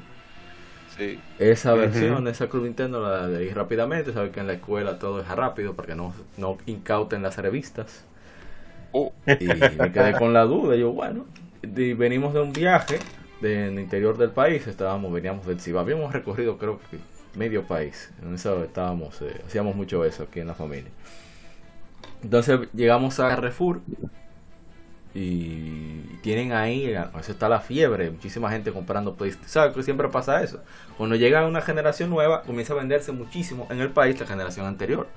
Entonces va gente comprando PlayStation 1, Nintendo 64. Y yo veo este booth ahí en Carrefour que tiene Star Wars Rogue Squadron. Yo me quedo perplejo viendo eso y digo, pero eso tiene que ser una película. Que busque ese control delante de ese monitor. No tiene sentido. Y yo veo con cara, porque yo le quise, le quise poner la mano. Y un carajito lo agarre, comienza a jugar. Y yo, no, no, no, no, esto no puede ser verdad. Oh, Dios. Es que no es posible que eso sea real. Entonces, cuando me vinieron a buscar, o sea, que siempre depositaban a uno, por lo menos a mí me depositaban siempre la. ¿Sabían dónde me iban a encontrar? Ahí, entonces me depositaban ahí, hacían la compra y venían y me recogían. Eh, a Mauri, vámonos. Eh, Es real. Oye, el que vaya entero, se ve real. Esa vaina se ve de ver. Es que no puede ser. Tengo que estar hablando, mijo. Y la, va- y la vaina. Es que no. Oh. Y así, hasta volver a la casa. Carrefour no está muy, no está muy lejos de mí, como 20, menos de, de 15 minutos en, en vehículo. En esa época no había tantos Oh, tapones. En fin, esos 15 minutos nomás diciendo eso. Cuando lo probé por primera vez, ya fue casi en diciembre, que un amigo me invitó a su casa, tenía años sin verlo. Estoy hablando que era niño cuando dejé de verlo y era puberto cuando lo vi otra, lo vi otra vez. Ya había salido Smash Bros. Melee. Nunca lo había visto. Cuando yo escuché la introducción de Super Smash Bros. Melee, yo dije, no, no, no, no, pero... Bueno, me Sí, a entender más que es músico. La música, la parte cuando sale chic. Dios mío, Es qué cosa bonito. más Sí, bella no, esa, no. esa parte, e- esa, ese fraseo, Dios mío, qué bello es eso. Ese es el clímax de, de, esa, Sí, de ese sí, track, sí, la sí, verdad. sí, sí. Y lo bonito es que es algo que es piano, o sea, que, o sea, que es piano que es suave. Y es lo más bello. Yo dije, no, no, no, pero yo no quiero jugar, déjenme eso solamente. Sí. No, a- había veces que ponías el juego simplemente para ver la introducción. Sí, sí, sí, sí. sí. ¿En serio? Si Entonces, ustedes supieran que a mí me pasaba eso con Eternal Darkness, que yo lo ponía nada más para escuchar a el intro de que Deep into that darkness field. Oh, Long time to there. Oh. no, pero tú eres de que te gusta el mío. Excelente juego. Nothing. Bueno, Ya, en fin, lo apagamos. Otra de- cosa. de- jugué super, porque Lo yo no, no me permitía mucho andar por ahí a, mi cha- a mis anchas, me tenían preso casi siempre. Y por eso quiero decir, no que estaba en la cárcel, sino como no me dejaban No salir muy, muy lejos, Sí, no me dejaban salir muy lejos. Sí, Diga lo que usted era delincuente. Diga- No, no. Porque en pasado, digo, no, no, sí, en pasado. En fin, el punto es que cuando yo probé Smash Bros. Melee, o sea, me pasó lo mismo que acaba contando Jimmy. O sea, el cambio radical en el gameplay de Smash 64 a Super Smash Bros. Melee es demasiado. Entonces, ¿cómo se.? Sí. Lo primero que yo noté fue el bendito verón de Mario. Se veía que era un Jin. La Yo, mezclilla. Dios se- mío, eh, eh, dices- ¿cómo es es- posible? Pantalón de tiene- mezclilla. Tiene Yo los botones, Pero- tiene los yo botones dorados de un al suelo. Sí, y yo le decía al amigo, pero, pero tú no estás viendo la tela de Mario. Y yo, pero loco, vamos, Sí. a- espérate. Yo pausé, tú, mira, mira esa, yo pausaba el juego para ver, mira esa vaina, míralo, mira los Sí. pantaloncitos panty de Peach, eso es increíble. Ey, no, no, no, no. Clasificación C. No Sí, puede no, ser. Entró Legion Gamer, Legion Gamer X, eh, entra de nuevo. El, el salto gráfico que hubo entre Smash 64 y Smash Bros. Melee, o sea, fue, fue un salto olímpico. No, no, O sea, no, fue no, no. tremendo. Mira Kirby, se ve esférico por fin. Kirby ya se ve redondo. Sí. Al fin. Sí. No, no, no, no, eso fue un cambio demasiado radical y de Sí. calidad sonora que tiene ese juego, Dios mío. Sí, no, no, no. excelente. Increíble. Y esa fue mi interacción con el GameCube. Si nos vamos a la siguiente parte para ya luego irnos con juegos favoritos. ¿Cuándo Bueno, a- su primer a- antes, Ah, antes de pasar a la siguiente parte, digo, no sé si a ustedes les pasa, pero a mí todavía cuando vuelvo a ver alguno de los trailers de S3 del 2001 del GameCube, donde el primer trailer de, de Pikmin, de Luigi's Mansion, este, de, de Smash, o sea, la verdad no sé, pero es me trae mucha nostalgia, o sea, Sí. yo siento como que fue algo que, que todo el mundo estábamos esperando ver, yo recuerdo que, o sea, en esos tiempos donde el E3 no se filtraba este un año antes, este, donde realmente te sorprendías con lo que estaba pasando en ese momento. O sea, eh, fue, fue una época muy, muy bonita de, de- yo creo que, o sea, esos, esos saltos de generación y todavía la, la siguiente del, del Play 3 y, y el, el Xbox 360, o sea, fueron de los, para mí fueron como de los últimos saltos generacionales impactantes. O sea, Sí. que te dices, no puede ser lo que estoy viendo. Sí, es cierto. Mira, se este acento mexicano por culpa tuya, güey. Pues Mira, sí. yo iba a decir que, mira, Oh, yo iba a agregar a eso que también en esa época tam- se tenía que si tú querías información de de, de los E3, tú tenías que irte con el tío Gozo obligado, o sea que tú tenías que Oh. comprarte tu, tu revistica de Club Nintendo, si no, así te. Sí mismo es. Pues cierto, dato Oso. curioso del Club Nintendo. Aquí llegaba como dos, dos o tres meses más tarde. Así mismo. dos Era, meses era más como, era, como un, era como un barco, pero ya tú más o menos sabías. Eh, lo- en los supermercados te la encontraba. Y me imagino Sí. que allá Sí, era- En la farmacia, Y la Pero- farmacia. Era- Pero- en la- no. en mi tía la tenía en la farmacia. Vamos, vamos a quedarnos con, Oh. con el GameCube, porque si no, si no vamos con Nintendo, ahí sí verdad que se va a extender este podcast. Perdón, Eh, ya sí. cierro mi... Gracias. Entonces, Oh. Mr. Trumpetman, ¿cuándo usted, ah bueno, cuando usted tuvo su GameCube? Eh, ¿Qué visión? No sé. Cuente, a ver. ¿Cuál- ¿Cómo, cómo? ¿Cuándo, cuándo tuviste tu GameCube por primera vez? ¿Cómo fue la experiencia? El mío, según yo recuerdo, nos lo regalaron una Navidad. Sí, ¿no? Y este... Fue como el eh, niño de Nintendo 64. ¡Nintendo 64! Sí, algo así. Sí, sí me, sí, me acuerdo mucho que nos lo dieron este, una Navidad. Te digo, pues ya teníamos el, el Tony Hawk Pro Skater. Entonces ya por fin pudimos jugarlo este, en nuestro GameCube. Eh, Memory card. de los la memory card sí sí lo compramos con, Yes. con ya con memory card De- después de esa experiencia de Luigi's Mansion juramos que no íbamos a volver a vivir lo mismo Oh, entonces este ya traíamos eh, la memory card pues obviamente como jugaba con mi hermano pues nos tenían que comprar dos controles porque si no eso iba a desatar una guerra civil este aquí en la casa. Me imagino.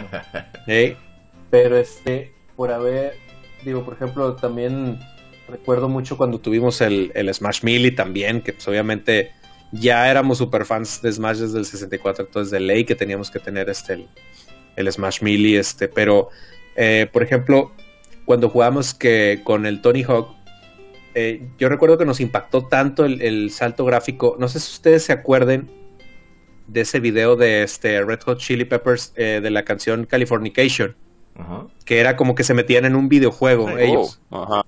Bueno, eso salió en la época del, del 64 y del PlayStation. Entonces, el ver tú eso, o sea, tú decías, ¿cuándo se van a llegar a ver los juegos así? No, hombre, faltan muchos años. Ahorita se ven los polígonos así todos duros. Sí, sí, sí. Pero cuando, cuando pusimos por primera vez, o bueno, cuando ya empezamos a jugar el Tony Hawk, yo decía, no, jue- o sea, estoy, estoy jugando ese video. O sea, este, este- Sí. ya el futuro es hoy. O sea, ya, ya estoy jugando con esas gráficas que yo vi de ese video de Californication. O sea, entonces para nosotros era súper impactante el, el, el ver eso, o sea, el- el ver ese salto gráfico con Tony Hawk. eh.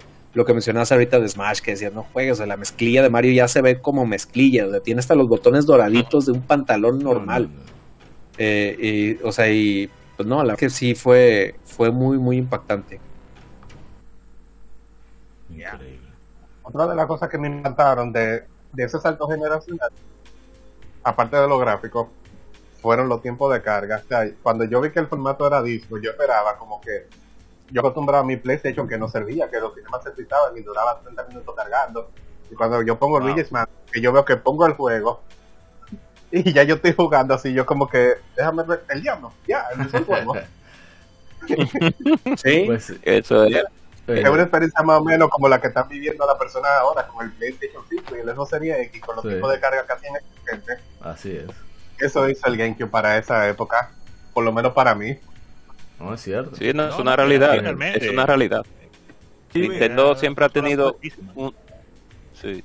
Jimmy. Y Nintendo ha sabido desarrollar sus juegos también. Sí, esa es la, la ventaja. Distinguido, ¿Cuándo, cuándo Jimmy, tuviste tu señor primer, Jimmy, tu primer game? caballero. ¿Cómo fue? Joven empresario, por favor. Dígame, miembro del partido, aquí estamos. Ey, no. Digo, espérate, espérate, nos da una, una chiripa, espérate, sí. Eh, cuando, Mira, yo iba a decir en realidad, yo iba a decir en realidad que es interesante, que yo me encuentro interesante algo, o sea, todo el mundo, ya sea por, por una, por un, por una cuestión de Carrefour, para los que vivían en la capital, porque aquí nunca llega un Carrefour, gracias. Oh. Oh. Eh, ajá. o ya sea una cuestión de, de, de una revista o de un comercial de televisión, todo el mundo tuvo una interacción con fue, fue con los medios tradicionales por parte del GameCube. Sí, No fue algo como que como lo que pasaría ahora, así es, digamos con el Nintendo Switch. cierto. Sí, es una realidad. ¿no? Que eran mágicos los comerciales. O sea, tú los ves ahora Oh. y mantienen una esencia que no, Sí, de hecho, no se, añe- ¿cómo se dice? no se añeja, no, no se daña, se mantiene intacto. mi mi comercial favorito de, de esa época era el que eran dos personas peleando dentro de un GameCube. No sé si ustedes Ah, el de. Smash Brothers Melee, sí, muy bueno. sí, sí, sí. Los Uh, samuráis. Legendario. Eran dos samuráis, ¿no? Sí, dos Dos samuráis peleándose dentro de Sí. un Ok. cubo. la semana. Qué, qué Muy bueno. comercial, qué, señor comercial. Lo dice un cineasta, o sea, que se está aprobado.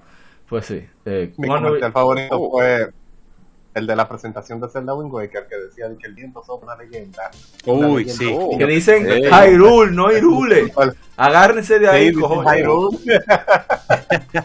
Eso me hizo comprar el juego casi día uno. Eh, Oh. Pero di Jimmy. Sí, ese- ¿cuál- Ah, sí, sí, sí. Diga, diga, diga, Mr. Trumpetman. No, que sí, ese comercial de Wind Waker sí es también de los nostálgicos. Sí, Perdón. que son, son geniales. No, no. O también el famoso comercial de Luigi's Mansion, de la, del tipo que se le acerca a la tipa y la tipa tiene como que un espíritu dentro de un GameCube. Diacho. Y salta, y salta así como todo creepy y que Oh. Sí, se fue la, la última. Eh, ahora con Luigi's Mansion, cuando yo vi Luigi's Mansion la primera vez, eso fue una vaina increíble. O sea, la escena que tú tocas la puerta y la tienes que abrir, que tú veas que el reflejo de la mano de Luigi temblando para abrir la- el manubrio. Yo estaba, Dios mío, pero que esta vaina es increíble. O sea, yo se lo sí, contaba, eh, la- yo se lo Cuando contaba a la gente que lo veía, yo tenía que invitar a la casa. No, y Para cuando, estás, cuando estás jugando Luigi's Mansion y entras a una zona llena de fantasmas y ves el, el, el vaho del frío, el vapor de frío salir Sí. de, la, de la boca de, de- o de cómo Luigi lo está respirando y dices, ¿qué es sí, esto? sí, partic- el trabajo de partículas Lo es triste del caso es que en su época no fue muy querido la Luigi's Mansion. Porque La como verdad que- habíamos hablado anteriormente, Pues es que todo la el mundo gente quería- esperaba que Mario estrenara la consola, entonces se Sí, sintió raro. Sí, además que no, no la, la, la persona, la gran mayoría de personas no estaban tan estaban tan no acomodadas, acostumbradas a ver un título en solo de Luigi, pero de Luigi ya teníamos la Mario is Missing y la Mario 3. ¿Quién jugó eso? Tú, nadie la No, pero- pero- pero, pero estaba, pero estaba ahí con Luigi, con Luigi ahí tirando fotos No, no, no. a, a la, a la compra de llenando cuestionarios, claro. sí, llenando cuestionarios, diga Luigi, Y nadie la jugado. a Mario Caballito. Al tema de, los- juegos tu primer game. Ah, espera. Diga, diga, diga, diga, Mega, que usted casi no lo dejan hablar, lo ahogan. Oh, Casualmente, tiene, que, tiene que reempujarle. Dije, aquí. Mega. No, no, que pasa que como yo trabajo, yo, yo llegué un tiempo a trabajar en un call center, entonces cuando, o sea, se me quedó la costumbre de que cada vez que me interrumpía yo tenía que callarme obligatoriamente. Normal, normal. Usted jefe, aquí a reempuje. No, pero entonces, con Wind Walker me pasó algo parecido. Yo sé que hubo controversia por el nuevo estilo gráfico de Zelda y vaina, pero aún así era algo nuevo para mí. O sea, el cel shading no era que estaba de regado en todas partes. Y yo veía la imagen en Club Nintendo y yo lo que veía era una caricatura. Yo para mí es imposible que eso se vea así. O sea, eso es muñequito, pim pum.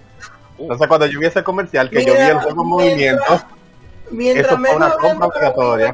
Mejor, porque la Wind Waker en sí tiene, la Wind Waker en sí tiene, ¿cómo te digo a ti? Una cierta o un, un cierto debate, diría yo, Sí, la comunidad, verdad. porque voy a hablar a la Miguel, Wind de hablar a Miguel, que casi no habla. no, es, es cierto lo que él dice. O sea, la Wind Waker tiene una comunidad dividida de jugadores. Hay gente que la aman, incluyéndome yo. Para mí es una de mis favoritas. Pero hay gente que nada más por el hecho de que Link se vea cabezón no le A quiere mí, ver. a mí me gusta Ni mucho. fotografía. Mira, yo, yo soy una, una contradicción andante. A mí me encanta Wind Waker, pero odio cómo se ve Link. Oh, Pero me encanta. Es la oportunidad. Hay gente que ni eso. el arte es eh, del de Link principalmente no, no le agrada a muchas personas.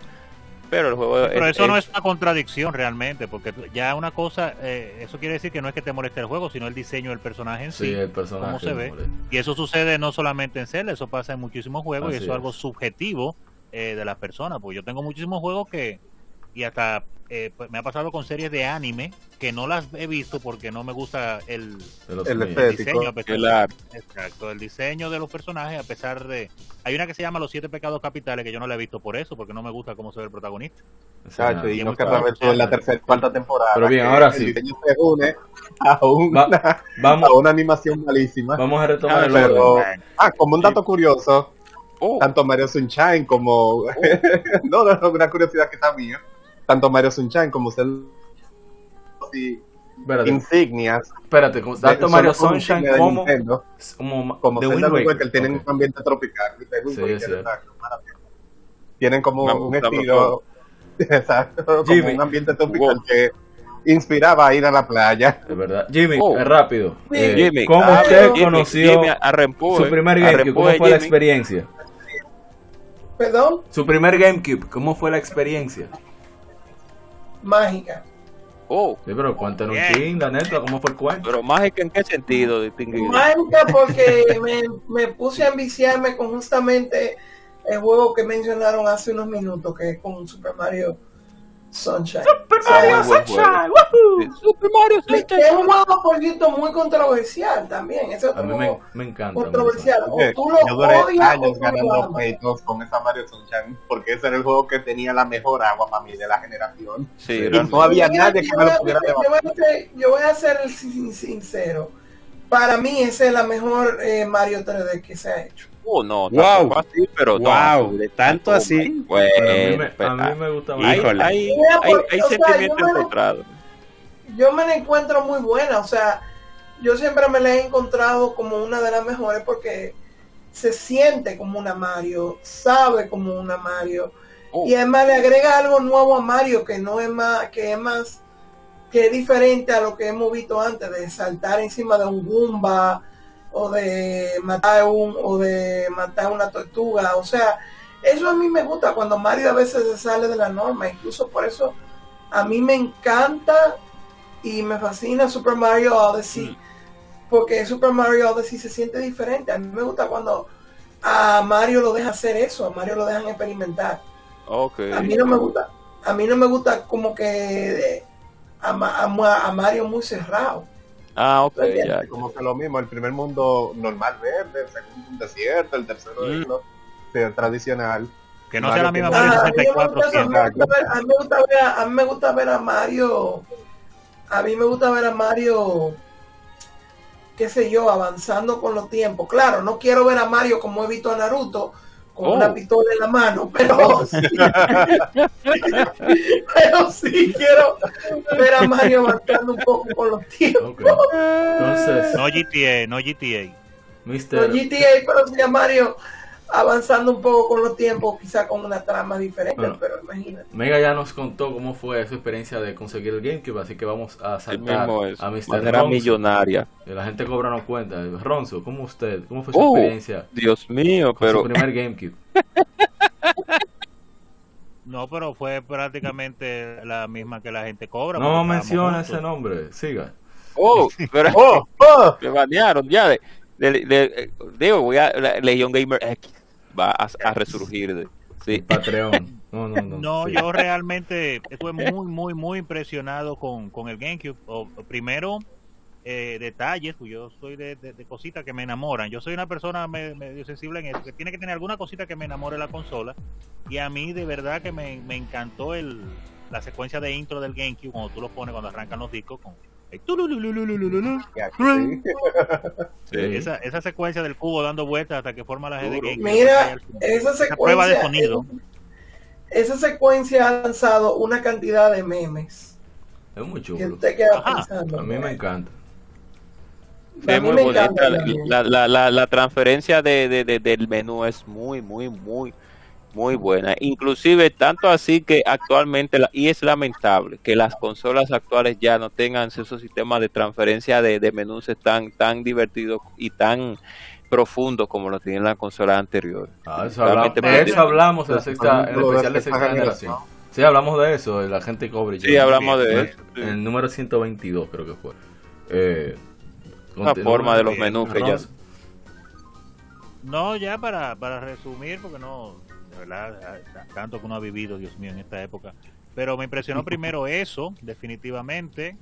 Eh, me pasó como muchas personas que cuando, pues, ya había leído sobre el control del GameCube en las revistas, pero cuando lo vi en persona, dije, wow, y este es el control. Bueno, está rarísimo, pero en Nintendo confiamos. Ellos siempre inventan algo y terminan teniendo la razón, así que vamos a darle para allá. Me lo encontré un poco pequeño, sin embargo, sorprendentemente cómodo. Yo Sí, que soy una cómodo. persona con manos grandes. Y, dije, pero está pequeño, pero se siente bien. Y, y el, y el tiempo le ha dado la razón, que todavía lo andan buscando para seguir jugando Smash con él. No, y, que el precio, y que realmente el precio de un control de GameCube ahora mismo es el precio, está carísimo, muy caro. sí, Yo sí, creo que más un un tutumpote puede tener un control de GameCube nuevo ahora. son, son bien, son pues sí. bien. Hasta, las hasta las copias la- se venden caras. Eh, eh, primeras impresiones impresionantes, eh, podría decir, no, no, no recuerdo bien realmente. Yo sé que me gustó, eh, pues mucho, claro, la F0GX en ese tiempo. Wow. Me impresionó bastante porque yo me encantaba F0 en Super. eh, por la sensación de velocidad que tuvo en 2D. Cuando pasó a 3D en 64, eso fue algo para mí increíble de ese juego. Yo decía, wow, pero este juego va de que a milloncísimo, pero en verdad yo siento la sensación de vértigo, la siento en este juego. Y entonces cuando vino la GX, ya sin, sin, sin tantas limitaciones técnicas, porque el GameCube tenía power como de sobra, Sí, era sí, como sí. asqueroso. Todos los juegos estaban, tú sentías que los juegos estaban corriendo como felices, como que no había problema. No había dropeo de frames, aunque uno en ese tiempo no le ponía atención a eso, pero ahora yo lo analizo y me doy cuenta que eso era. De algunos juegos en comparativas de, de su contraparte principal, que era el PlayStation 2 en ese tiempo, y se notaba eh, que, que el GameCube iba más suave. Pero no, yo no lo sabía en ese tiempo. Yo sabía que yo veía los juegos que salían en las dos consolas, lo veía más bonito en GameCube. La gente me decía, Bueno, pero no culpo a la gente que te decían loco, porque realmente la gente que te decían loco como que tiene razón. No, que, es lamentable, No, pero claro que no. No, no, es que claro que para no. tú ver juegos así no, que tampoco. sacaran el juego del PlayStation 2 eran estudios muy específicos, la mayoría ni siquiera Sí. llegaban a la resolución total. Por ejemplo, Ratchet and lo Y es Clank, que el GameCube Sly tenía más Cooper, power que el PlayStation 2. y era más fácil, más mucho más fácil de programar, porque el PlayStation Pero 2 te puede sacar cosas increíbles. aquí, le va, aquí le va una pregunta que yo siempre he tenido la curiosidad, pero nunca, nunca he Externa, tenido la como externa. La- lo- cojones para hacerla. El, ¿Ustedes qué opinan? Si hubiera en esa época salido para el PlayStation, perdón, para el GameCube, un juego como por ejemplo lo que es GTA San Andreas, ¿se hubiera visto mejor en el GameCube? ¿O se Claro. hubiera visto mejor? Con ese, claro. no sé, con ese... El único problema, la única limitación que tenía para Rockstar para poder sacar un juego de ese magnitud en GameCube era el espacio de Exactamente. almacenamiento Habría, del disco. habría que hacer mucho sacrificio de audio, de visuales, muchas cosas. O ponerlo Sí, en Pero la potencia la tenía de sobra. Aparte de Tenía más eso, potencia. la, la forma de sacarle el jugo al PlayStation 2 era demasiado complejo. Por eso solamente Sí. son los exclusivos que podían sacarle el jugo, mientras que los third party, por ejemplo, para Sonic Heroes, hubo que reducirle polígono a la versión de PlayStation 2. Porque la, Sí. la forma que funciona el PlayStation 2 es que tiene el lente tiene que leer constantemente para sacar los polígonos, seguir eliminando y sacando de la RAM. El GameCube y el Sí. Xbox no funcionan así. Entonces por eso tú ves que... Y, tiene juegos procesador más lento también. Sí, lo que tiene más RAM de video creo yo que tiene el, el PlayStation 2. Sí. Pero es más complicado accesar a él. Por eso es un lío. El Xbox y el GameCube Bueno, van una mantequilla. Pero eso Una de las comparaciones más sonadas es la de Resident Evil 4, que tuvieron que Sí, darle distancia de dibujado, Sí. los árboles no se mueven, el personaje Sí. tiene menos polígonos, toda Sí. la cinemática tuvieron que hacerla con full motion video. Sí, Hasta Exacto. sonido recortaron incluso, irónicamente, sí. hasta sonido tuvieron que recortar. eso- Eso fue raro. Pero Claro, ellos pasó... compensaron con cada contenido, como la, las misiones de ida y ese tipo de cosas. Pero Había que ayudarlo, había que Ese ayudarlo. punto. Sin embargo, tú tienes Era en el PlayStation salto 2 generacional.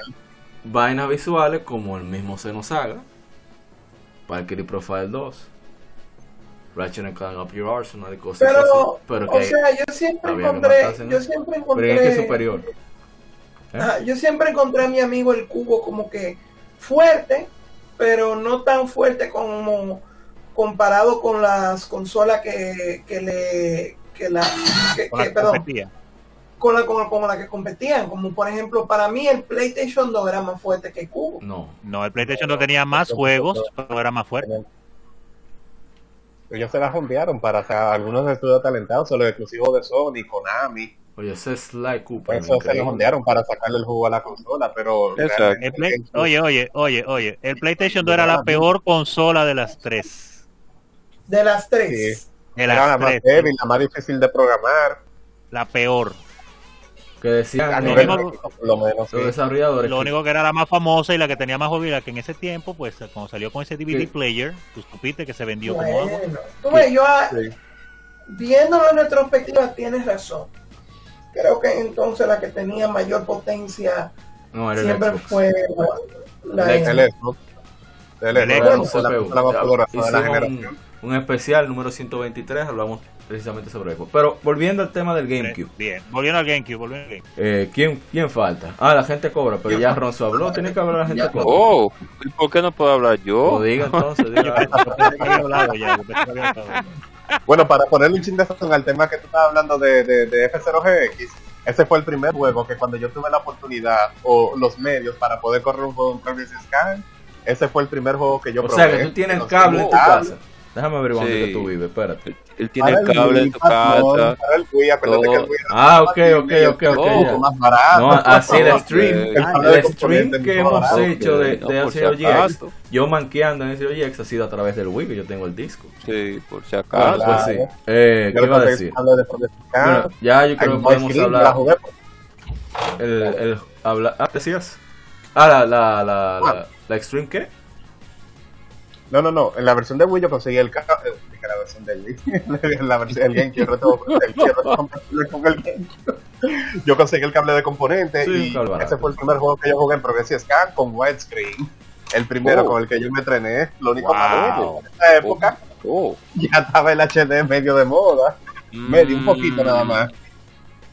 Pero por lo menos me dio el gusto de jugar F0GX, como se supone entre comillas Mira. que debió de haberse Oh, yo muy jugué, bueno, bueno, muy ya bueno. podemos hablar de juegos favoritos que queremos recomendar. o Claro, que- claro que pero sí, antes de claro eso, yo quisiera comparar. Ah, pues ya, y tengo que hablar cuando conseguí mi GameCube. Ahí viene la gente cobra. Oh. Y viene para Trumpetman, dale. que creen que yo soy yo no Sí, sé qué. El GameCube, Un millonario, yo lo un joven empresario. En el 2006, cuando salió el Wii, que me dejaron el GameCube, mi hermano Waldo. Cojan ahí. Entonces, la. Memory Wow. Card 1019, Card 1019 fue un amigo, yo no sé por Qué no sé por qué razón, él dijo, mira, yo quiero salir de esta Memory Card, yo quiero otra y quiero algo de dinero, ¿cuánto tú quieres? Como, Uh. no, dame lo que tú quieras, le di como 100 pesos, le di Memory Card 251 y conseguí Memory Card 1019. Abusador. Y ahí la tengo, voy a subir la foto ahorita. En fin. Órale. Abusador. Eh, ay, que yo jugué hace poco Luigi's Mansion. En, o sea, yo lo había jugado antes, pero lo jugué esta vez, en, en- como dijo eh, Mega, con el Wii, cable co- eh, componente, a través le hicimos streaming, casi una hora. Juegazo. Yo no puedo creer que ese juego se vea así, es que no puede Sí. ser, es El que no. Se ve muy bien. No, es que No, ese la juego, verdad, la, ese la juego se verdad ve de no- ahora. La verdad, Luigi's Mansion ha envejecido súper bien.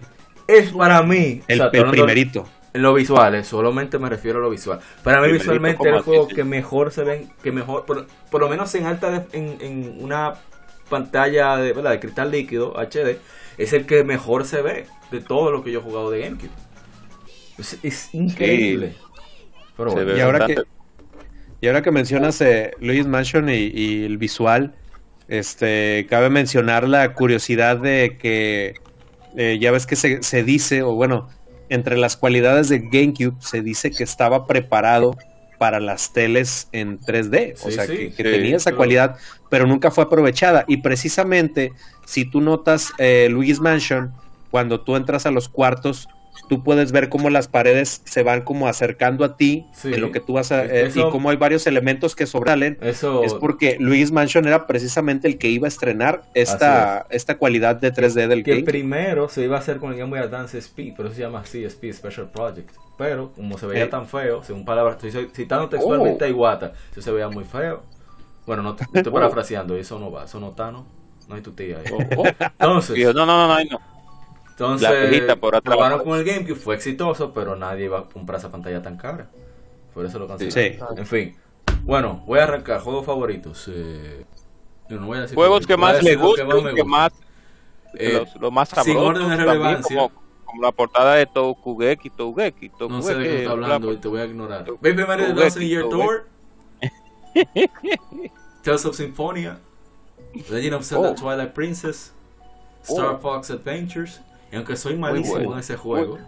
¿Cómo que se llama la, la, la, la, la, ¿Qué? la- no, la, la acompañante de Fox en ese, Red.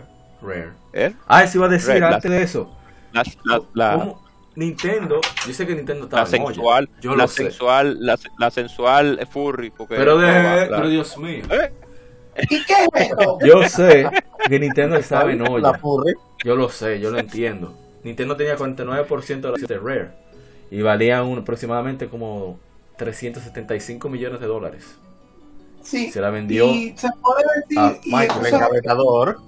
ah, el y escúchame encabezador que se puede decir muy claramente que si Nintendo es la, la industria musical, Oh, eh, Rare eran los Beatles de Nintendo. Sí, porque ellos producían juegos de calidad en cada una de sus consolas. sí con. Michael Jackson. Pero que no puede, óyeme, Bueno, yo jugué Star Lo Fox. digo a los Beatles porque son británicos, tú sabes. Ah, bueno, yo lo digo es porque eso era hit y hit que tiraba eh, Michael Jackson también. Sí. Pe- No, pero, yo, yo lo digo, yo lo digo por hit, hit, hit. Y lo digo porque como ellos son británicos, yo creo que la, Ah, la bueno, tienes máquina razón, productora sí. de británicos sí, son, son esos cuatro hombres. Porque, Pero oye, Star Fox Adventures. Mucha gente lo Muy odia, sensual, a mí muy, me- muy sensual me- la loba, la, acompañante de Fox, sí, muy sensual para el el, punto caballero. es para- que ese para juego Fox. tiene unos visuales increíbles. El gameplay, ok, no es que un juego que ni es muy largo, no pero Es entretenido. es un que juego de ellos haber tenido, unas mecánicas, tiene buena mecánica. de ellos haber tenido más tiempo para poder desarrollarlo, y seguro muy que se sensual, hubiera la sido loba. muchísimo mejor y, y la saga quizá, quién sabe, que se hubiera convertido. Pero bueno, No, que imagínate, ya Bueno, los yo decir que- desafortunadamente el último juego que cerró la colaboración entre Nintendo y Rare fue ese porque posteriormente y lamentablemente eh, Rare fue comida y devorada por nuestro amigo Microsoft. El Y Microsoft- Microsoft. Bueno, no Pues, lo hice que yo. La metí en una gaveta. Wow. No soy yo, no lo sé nadie. Y Microsoft dejó que Rare básicamente no solamente lo puso en una gaveta, Sí. lo puso en, en olla básicamente. Haciendo jueguitos de Kinect disparate. De Kinect. Sí. No, en Xbox tiraron eh, Kao, Tao. Cameo, No, Elements of Power, que venía Cameo, estaba en la Cameo, caja de. GameCube atrás. 360. Tiraron 360. cameo, 360. tiraron Viva tiraron Perfect la Dark. ¿cómo? La Claro, cero. la, la Gold, la Gold del chamaco. dolió pila. La que- Perfect la Dark. Zero también. A mí me Sí, dolió pila. No, esa cosa, pero pero es que siempre Tiraron la, la Gold, Es mi la juego favorito de Nintendo 64. Entonces cuando yo hice la, disparate, con, la Conquer, la... la Ah, la Live Reloaded. Reload. Muy bueno. Más contenido, yo siempre he asociado a Nintendo con, con, o sea, yo siempre he asociado con los mejores tiempos para Rare, que fue Así cuando la época que tuvo con Nintendo. Así vamos. es, es una realidad. es una realidad.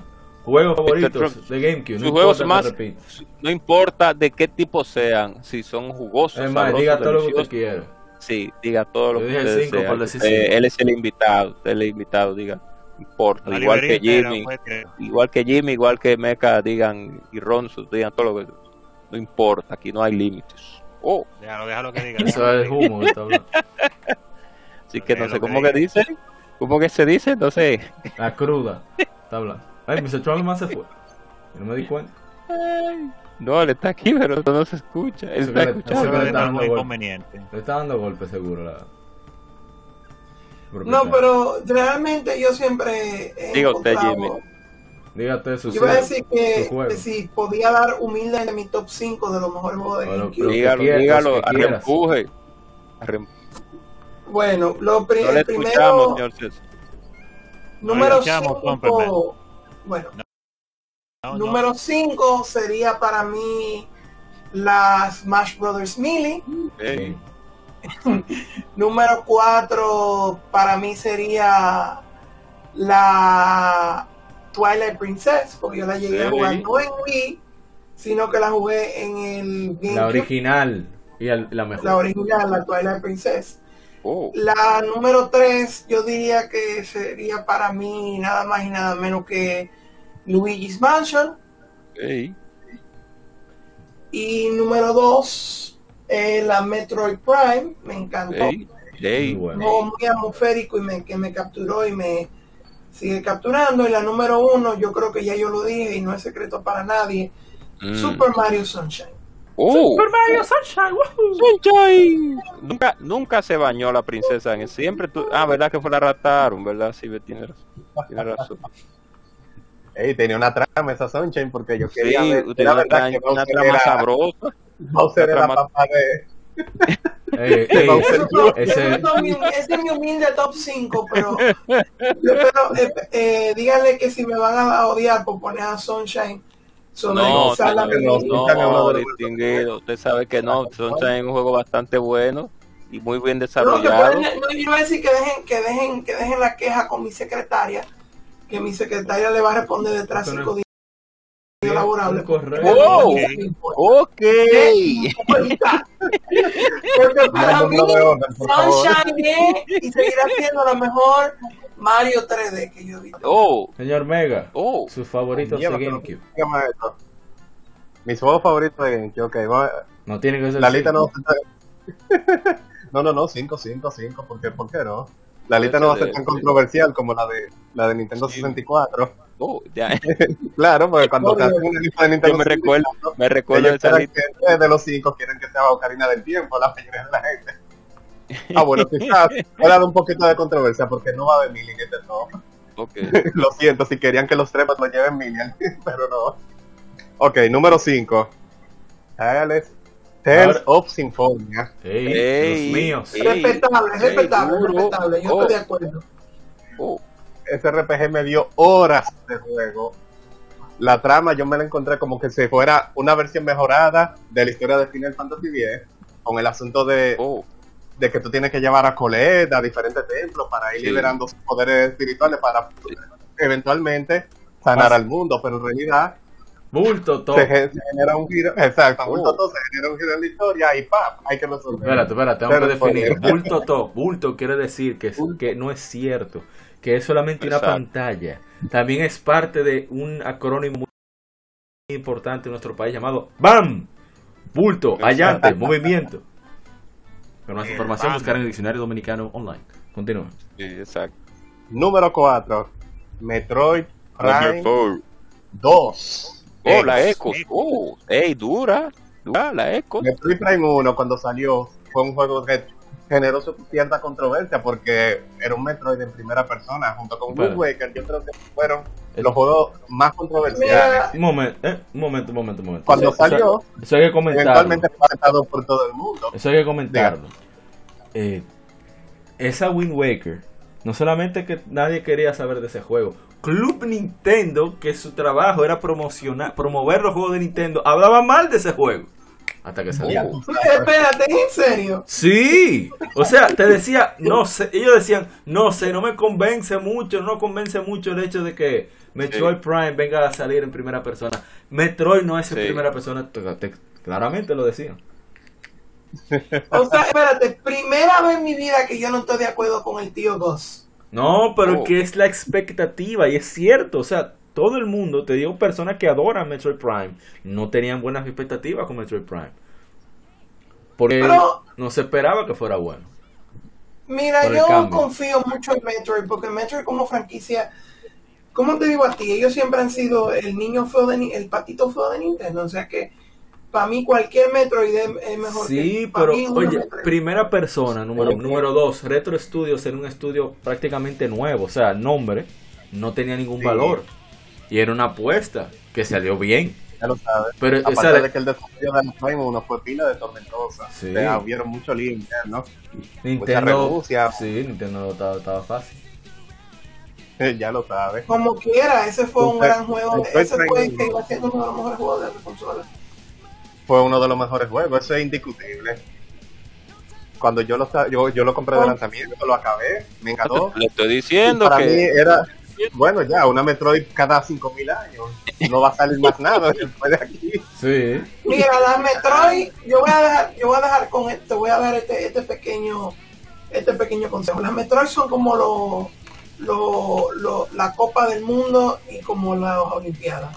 Son una vez cada cuatro años. Aprécialas, ámalas, porque nunca sabes cuándo vas a volver. a Sí. O si van a ser buenas, como pasó con la de Japón. generación, Oh, que en el 2004, dos años después, eh, Retro Studios Nintendo me sorprendió con una Metroid Prime 2 que incluía un multiplayer que está bien, no era, no, no era Halo 2, Pero Emma, no era ni Halo entretenía. 1, pero entretenía.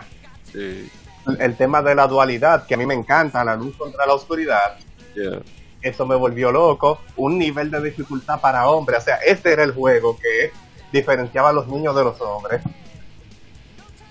Dios mío. el archienemigo que se ha vuelto así clave para la saga, o por lo menos fue clave durante su momento, o por lo menos uno de los más representativos, que era el Dark Samus, y Que un Final la, Boss, en la que, última ya. ya lo sabes, y un Final Boss que decía, quítate, tú tenías que pelear contra el Emperador ING.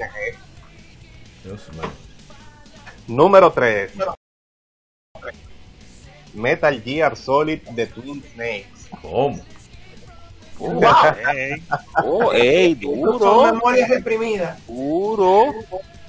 Loco, esos cinemas a mí me pusieron de cabeza la primera vez que yo vi a Snake cando de un misil de un para No tirarle un bazookazo con helicóptero. a mí me gustó mucho la Metal Gear Solid de PlayStation 1, pero había que admitir que ese juego rápidamente quedó obsoleto gráficamente. O sea, la cara como que sé yo, un pixel ahí pegado. Duro, duro la polígono Snake. ahí rústico. Duro la Entonces cuando Snake. salió Twin Snakes, que era básicamente una fusión del gameplay de Metal Gear Solid 2 Exacto. con el diseño de juego de Metal Gear Solid 1. Sí es cierto que rompía algunos de los, de los elementos jugables del juego original, pero aún así me volvió loco esa vaina, o sea, gráfico sonoramente. Sí cambiaron un poco los los- los voice actors, tuvieron que regrabarlo y algunos como que no cuadraban como antes, pero ni que me importaba, yo estaba vuelto loco con mi juego. Durísimo. Si tú supieras que yo siempre he considerado la Twin Snakes como un- no, no como un juego en sí exclusivo para el GameCube, sino como un un juego disponible como para toda la consola y nunca lo he considerado como que un acá, o ya digo, solamente.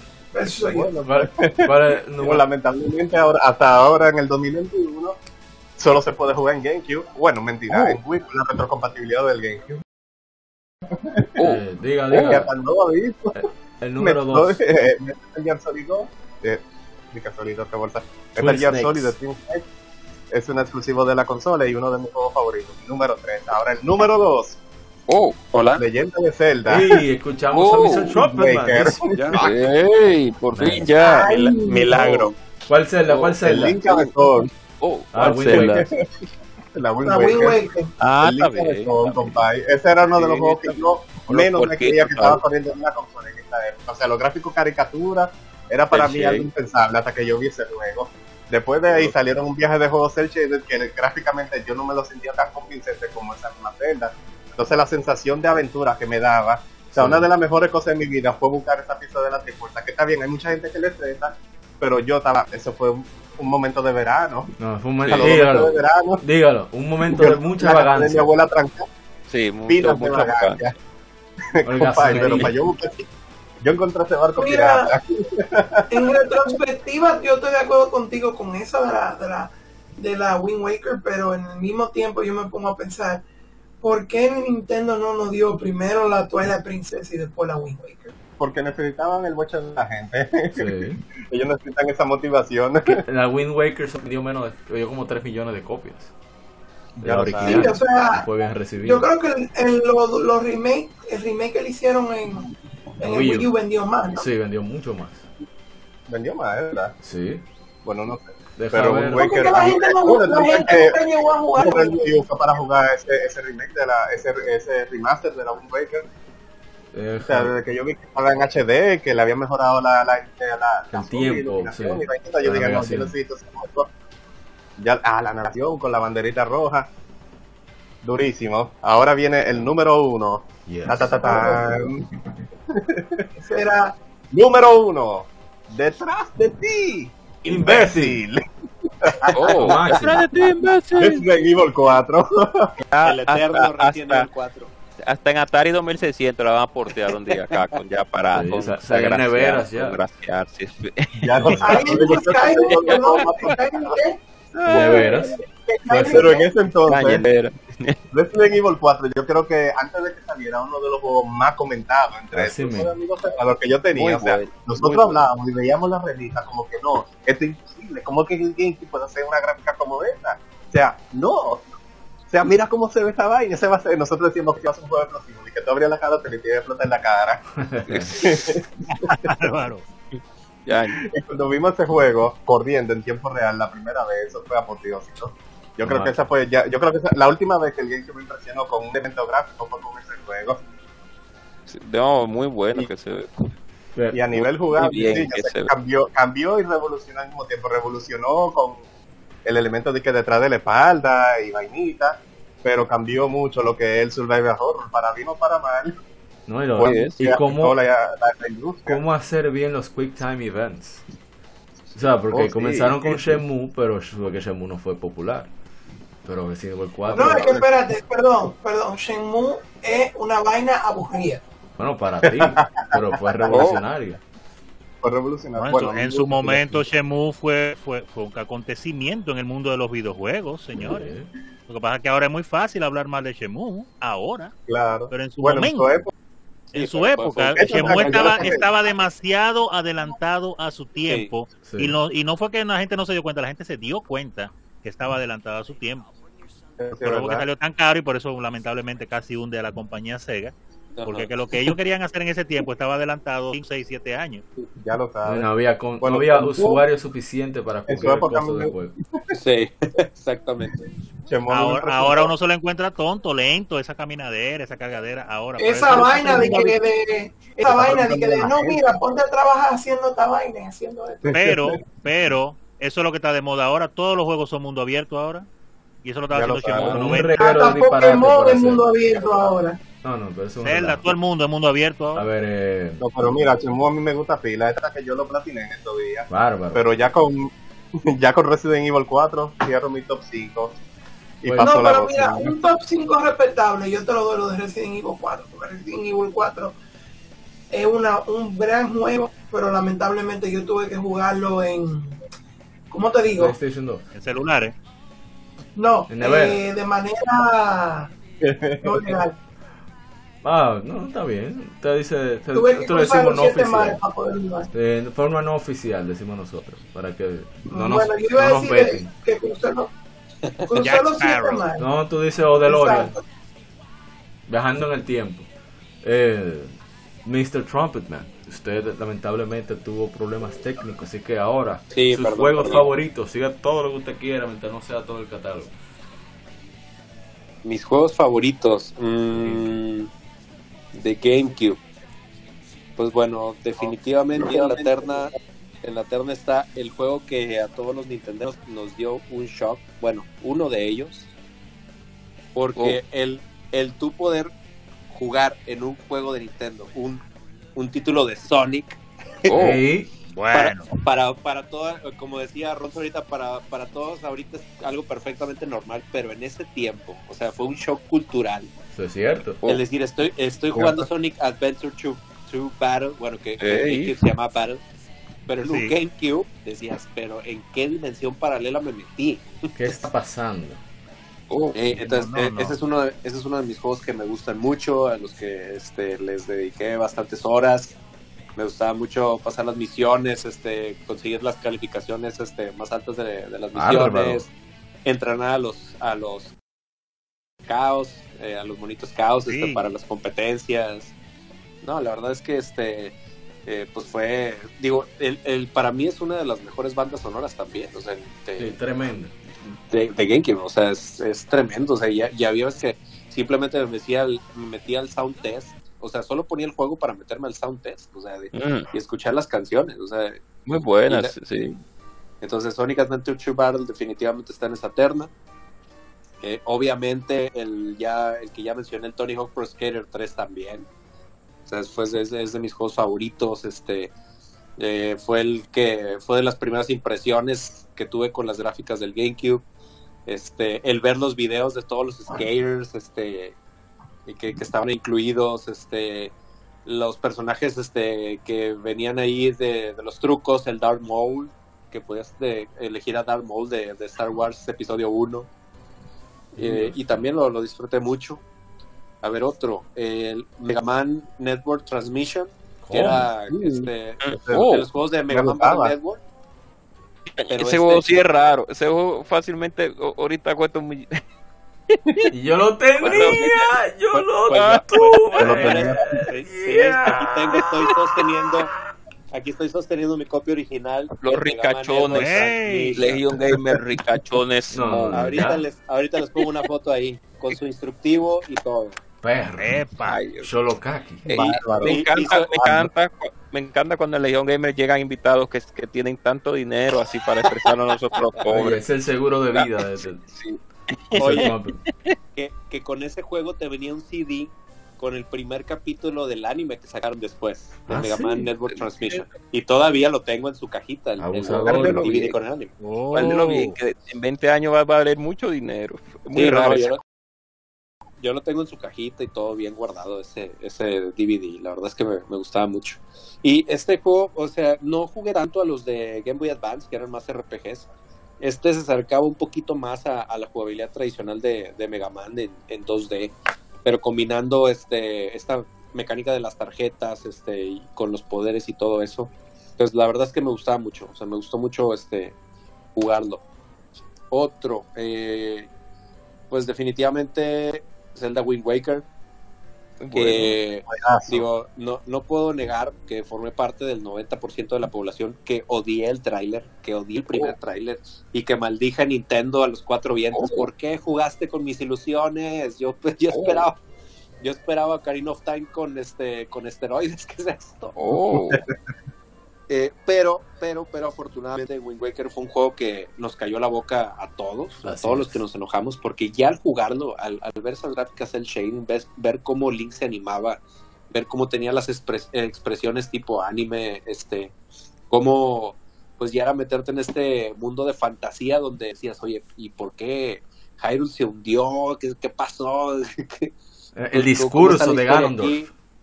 Sí, o sea, el, el, el, la, las palabras finales de Ganondorf, o sea, el, el Link que por fin le, le pone la espada maestra, de, de, o sea, prácticamente en, dejó el cerebro, No, en so- el cerebelo de, de Ganondorf. no solo eso, Link habla. ¡Come on! ¿Eh? Exacto. Así él dice hola. Sí, como Lo único que me cae- Y dice, lo único que me como loco, como ¿Qué? Dilo, dilo, dilo. no, Ah, no, que, que lo único que me No, caía siga, mal de ese juego era, era el Red Lion. Hey. oh, único que me caía bien mal cada vez que tenía ¿Por que hablar qué? ese Hey. Hey. ¿Cuál más? ¿Cuál más? Este, también ah, disfruté mucho el Teenage Mutant Ninja Turtles, ¿Cómo? que era más este, fue el segundo rediseño que hicieron las caricaturas de las tortugas ninja. Ese también este lo, lo jugué y disfruté bastante. Eh, obviamente Super Smash Bros. Melee, la verdad, este ya veníamos bien en- eh, encarrilados con el Smash 64 y como la saga dio el gran salto gráfico, jugable, sonoro en todos los aspectos. La verdad es que fue el juego que yo creo que el que más horas este, le, le llegué a dedicar este, y, que, y que jugué bastante ahí del, del GameCube. Obviamente Luis Mansion también. Para mí Luis Mansion tiene un lugar muy especial este, en, en los títulos de, de GameCube.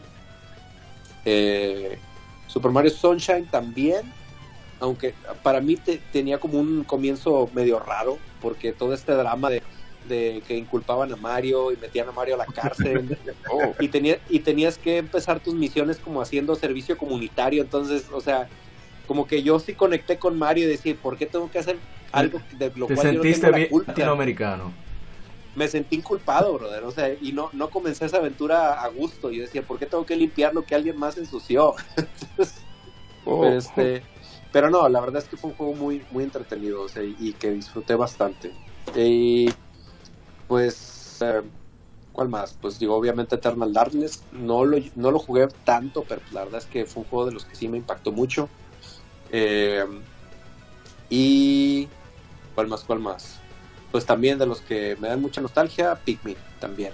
Que, pues fue una propuesta diferente, por decirlo así, este, en, los juegos de Nintendo. Pero pues que sí se disfrutó mucho ese, pues un, un tipo de juego así distinto entre todo el catálogo que teníamos de, de GameCube. Pero sí, más o menos esos son mis, mis juegos este, que recuerdo con mucho cariño de, de GameCube. No digo, no, no menciono Twilight Princess porque ese yo lo compré para Wii. Entonces, ¡Traidor! eh, no, no Oh. me, tocó vi- me tocó vivirlo en Oh. GameCube. Ahí discúlpenme, ese se los, se los- es más, No, o sea, pero lo sé jugaste, cómo- lo jugaste. la- la- lo que me pasó con Tony Hawk Pro Skater, de, de que primero lo tuve antes de tener la consola, me pasó con Twilight Princess, pero en Wii. Ay, Dios, man. Oh, Primero tuve ese Oh. antes de tener la consola. Jesús, María José. No, está Yo bien. te entiendo. Todavía yo tengo mi Twilight Princess de Por cierto, en una Oh. EGM en español de allá de México, del Gran Carqui, dicen, Sí. di- o sea, ¿sabes? Que ponen como frases célebres, o sea, ya sea que alguien las algún desarrollador o algún pensamiento general que nadie dice, pero jocoso.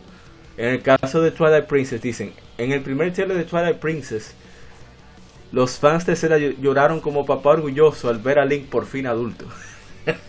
Oh, Sí. oh, Eso fue muy gracioso. oh. Sí, pues, fue la ilusión que nos dieron con, con Zelda Ocarina of Time y que Sí. después nos bajaron de la nube con Wind Waker. con Así es. Waker. Pero pues luego ya Pero- nos dieron el gusto con, con Twilight Princess. Así es. Pero sí, lamentablemente tuvimos que jugar con el Link zurdo. Eh, no, diestro. Ey. Bueno, Yo lo jugué en GameCube. lo menos estaba la, Tú lo jugaste zurdo. Sí.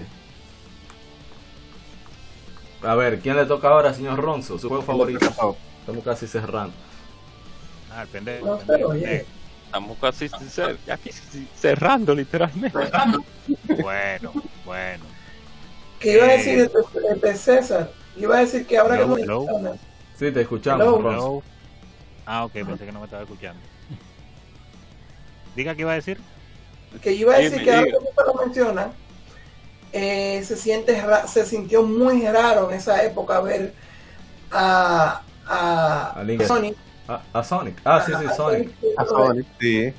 A Sonic dentro de una consola de Nintendo. Sí, de eso estábamos hablando hace un, momentico, sí, que era, fue una Claro. experiencia poco, no dolorosa, sino para muchos fue también un grato... Dígalo, usted recuerdo, lloró, porque- dígalo, usted lloró. No, sí, me sentí Diga la verdad, Ronzo. Él lloró, ¿verdad mal. que sí, Ronzo? Me sentí mal, no lloré, pero me dije, dije, lamentable. Melancólico, que- melancólico. Se, se Sí. encerraba en su cuarto. Es que se oía el brutalmente. Cuando le hablaban era con ya. pipío, él contestaba. Aunque Guillado de hora. ¿Por qué? Porque tenía en mi tenía en mi cuarto fotos de Roach, de Roach ahí pegada en la pared. ¿Por Ok, ok. Entonces, diga sus juegos favoritos de Eh, bueno, bueno, ¿qué digo? Eh, hay varios juegos, definitivamente. Sí, Pero mencionando así eh, rápido, pues, tengo que mencionar, claro está, eh, un juego que fue eh, impactante en, en Dreamcast, que fue el primer juego, el primer juego que yo vi que en consola se veía mejor que en tragamonedas, porque sabemos que antes del Dreamcast todos los juegos que salían para tragamonedas se veían 100% mejor que los de consola tres y cuatro veces. Y Sí, cuando salió ¿verdad? Soul Calibur 1 para Dreamcast, eso fue el acabose, le dijimos, no, pero esto, esto no puede ser ci- cierto. Y volví y iba a la, a la saga de Tragamoneda y veía el de Tragamoneda y volví y veía el de Dreamcast y decía, no, esto es increíble. Entonces, en el GameCube salió, ustedes saben que las- las- el juego Soul Calibur 2 salió para las tres consolas eh, principales de ese momento, Sí. Xbox, GameCube y, y PlayStation 2.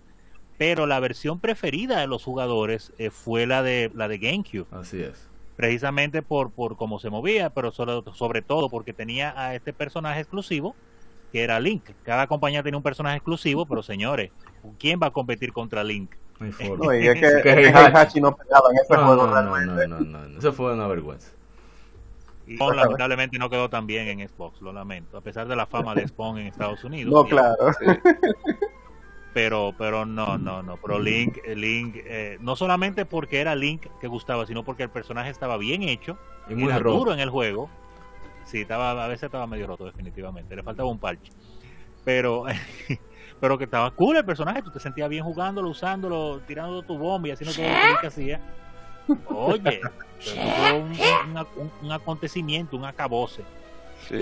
También tengo que re- eh, Oh. eh, mencionar Sí, eh, yo como, otro- como otro juego que causó, diríamos, eh, y todavía sigue causando un poco de dolor en, el co- en los corazones cada vez que sale una continuación, parte o juego relacionado a él. Pero cuando lo jugué, a pesar de que no era lo que uno quería, pues yo lo disfruté bastante y fue la Paper Mario, Sí, lo máximo. Thousand Year Door, Ah, la mejor Paper Mario. Oh, de GameCube. Juego es muy bueno. Juegazo también. Juego muy bueno, muy bueno. Seguimos esperando Super Mario RPG 2, pero esa Paper Mario fue muy, muy buena, muy buena. Eh, Sí, también es recordar, mencionaron hace un rato Resident Evil 4, que no se le quita para nada el, lo significativo que ha sido para la industria de los videojuegos en general, como puso de moda esa vista de semi primera persona con un personaje que se veía desde el hombro, pero es primera persona. Y, y que se lo copiaron infinidad de juegos después de ahí, hasta el Dios de la Guerra en estos tiempos ya se ha puesto así. Eh, sin embargo, antes de Resident Evil 4 salir, salir en el 2005, yo tuve una impresión muy fuerte y muy agradable de estos juegos que te, que te muestran lo que es el cambio generacional. Cuando yo vi el remake de Resident Evil 1 en GameCube, sí, duro, duro. Eso fue. eso, eso, Dios mío. eso fue épico. Porque esos son de los juegos, igual que lo que pasó con Soul Calibur en Dreamcast, que son los juegos que te mostraban que tú estabas en una nueva generación realmente. Porque la comparación de lo que se había hecho con Resident Evil antes de eso, en PlayStation 64 y Xbox y todo, y hasta en PC, a tu ver ese Resident en Evil 1 Dreamcast. remake. Bueno, y Dreamcast también con la, con la Verónica, que excelente juego también. Pero esa Resident Evil 1 remake, usando que las técnicas viejas, pero con la- el poder de ahora. Oiga, es una cosa que se veía brutal en las revistas, se veía brutal en los pocos videos que uno podía intentar ver en ese tiempo. Y más cuando uno lo veía en vivo, yo decía, no, pero es que esto es increíble. Eso fue uno de los juegos que más impresiones a mí, eh, más, más fuerte la impresión me causó. Ese, Eh, ese fue el juego que yo vi, que ya quedó visto. Y la primera vez que yo lo abrí, yo me quedé como, el diablo. Sí, sí. no. Sí, exacto. Sí que no puede ser. Incluso usaron un modelado tiempo real, creo, para... po- No, no mentira, no era en tiempo real, pero cuéntale, estaba demasiado cerca. está demasiado bien, 3D. pulido hasta, hasta el infinito. Ellos estaban como uno, unas imágenes así como un motion video, pero en loop. Tipo, fíjate, No, pero yo me refiero a ese, al modelado 3D. Es, es impresionante. de los personajes. Sí, se ve demasiado. Sabes, yo le veía tal sabía- ojera a los personajes. Se acercaba Sí. mucho a los a los cinemas este pre-renderizados de la Sí. época. ¿verdad? Muchísimo, muchísimo. Ellos Incluso yo sentía puntos- que el intro, el sistema del intro, que es una mejora en comparación con el juego de PlayStation 1, yo Total. sentía que, ese cine, que esos veían mejor que los gráficos del juego. Sí, sí, De sí. tan impresionantes que eran. Aunque yo me reía mucho con el intro de la PlayStation 1. O sea. Es una, es una película B eh, directamente. No, no sé. Oye, todavía me río.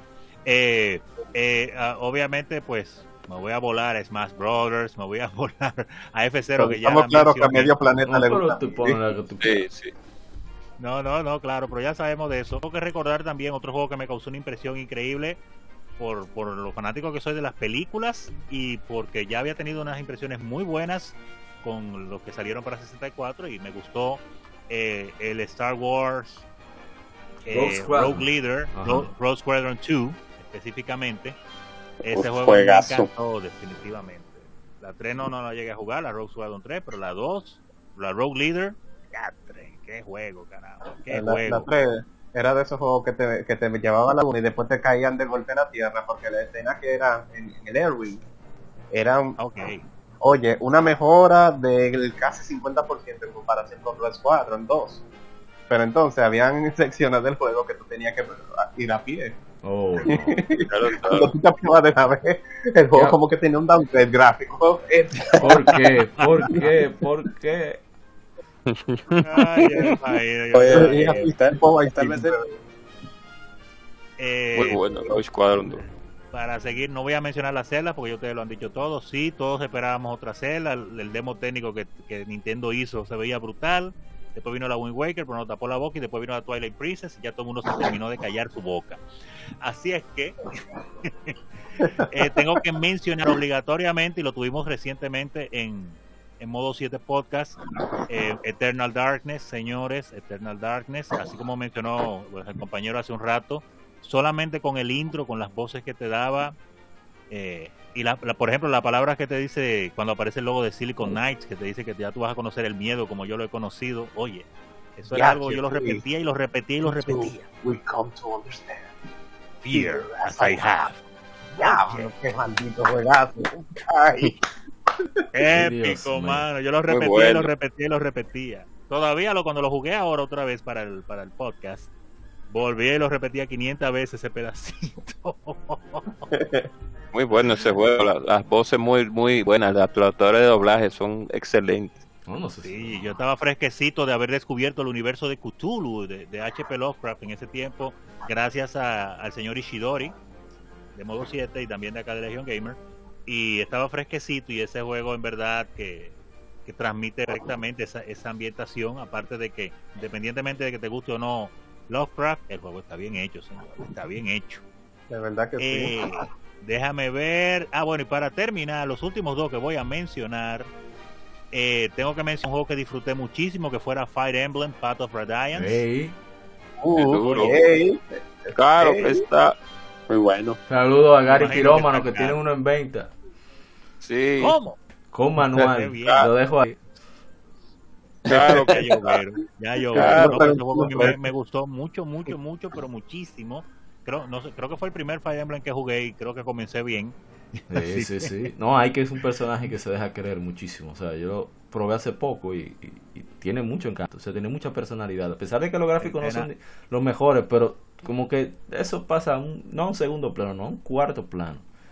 El, juego, el, juego, el juego te enamora, te, te, sí, te- sí, te sí. hechiza, Mira, que a mí no me ahí. gustan. eh, La gente que obra lo sabe yo. A mí no me gustan juegos de estrategia por Oh. turno, pero ese, ese tiene su gracia. Bueno, yo venía con, con, tú sabes, con mi mente de haber jugado, obviamente, la Shining Force 1, 2 y 3, durísimos, me encantan esos juegos, tan infinito y más allá. Había jugado, claro, Final Fantasy Tactics, excelente juego, aunque me lo encontré corto, extrañamente. A pesar de que duré 100 horas en el archivo, pero whatever. Eh, Abusador. y, y, de, y de haber jugado Tactics Ogre eh, también y Ogre Battle en 64 Y entonces yo venía bien cargadito. Entonces cuando vi estos Fire Emblem, Un yo hombre de dije, "Bueno, cultura ¿qué- aquí está hablando. ¿Eh? Un hombre de cultura está hablando aquí en esta casa. Poquito, poquito, poquito. Entonces Fire Emblem me, me, me atrapó definitivamente, me atrapó. Yo venía escéptico, pero dije, bueno, pero hay que darle, porque es famoso. Y eh, tengo que poner en primer lugar, eh, por lo menos por ahora, aunque los lugares realmente no me importan tanto, porque es que son muchos juegos buenos, pero por la impresión y el miedo que yo sentí en ese momento, y como ya lo mencionaron hace un rato, que nos cayó la boca, que fue con el caso de Metroid Prime.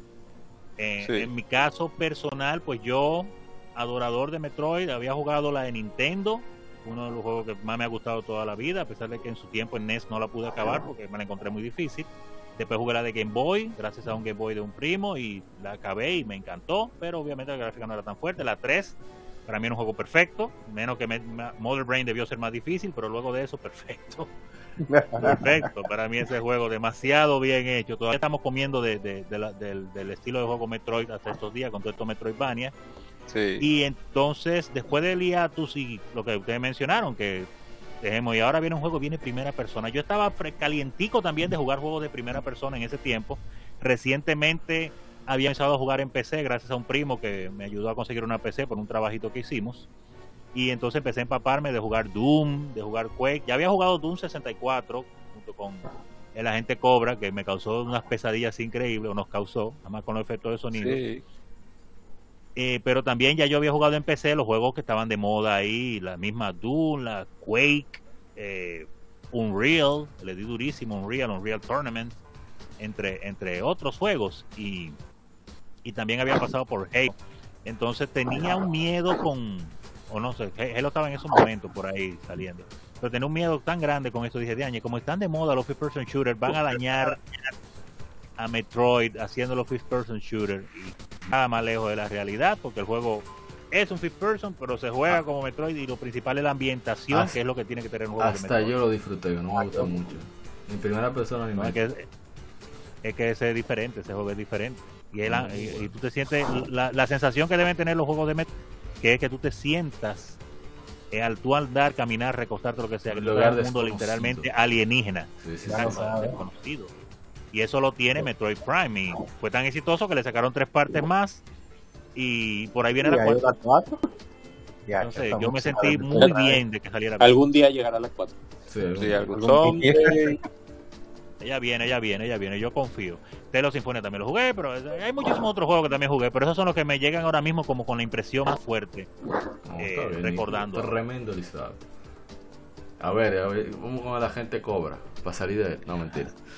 Ya, para salir de mi no, Oh, oh, ya, oh, oh. el cacharral, el bigote de, de Legion Gamer, ya sí, ya. Era lo que acabaron. Eh, no, yo voy a, no voy a, yo comparto prácticamente casi los mismos gustos que, que Ronzo. Eh, tengo que, voy a hacer un- solamente a, a decir dos títulos aparte, ya porque está para no, no alargar mucho. Tengo que aclarar de que la sí, claro, para no alargar mucho. Di que, di que, di que.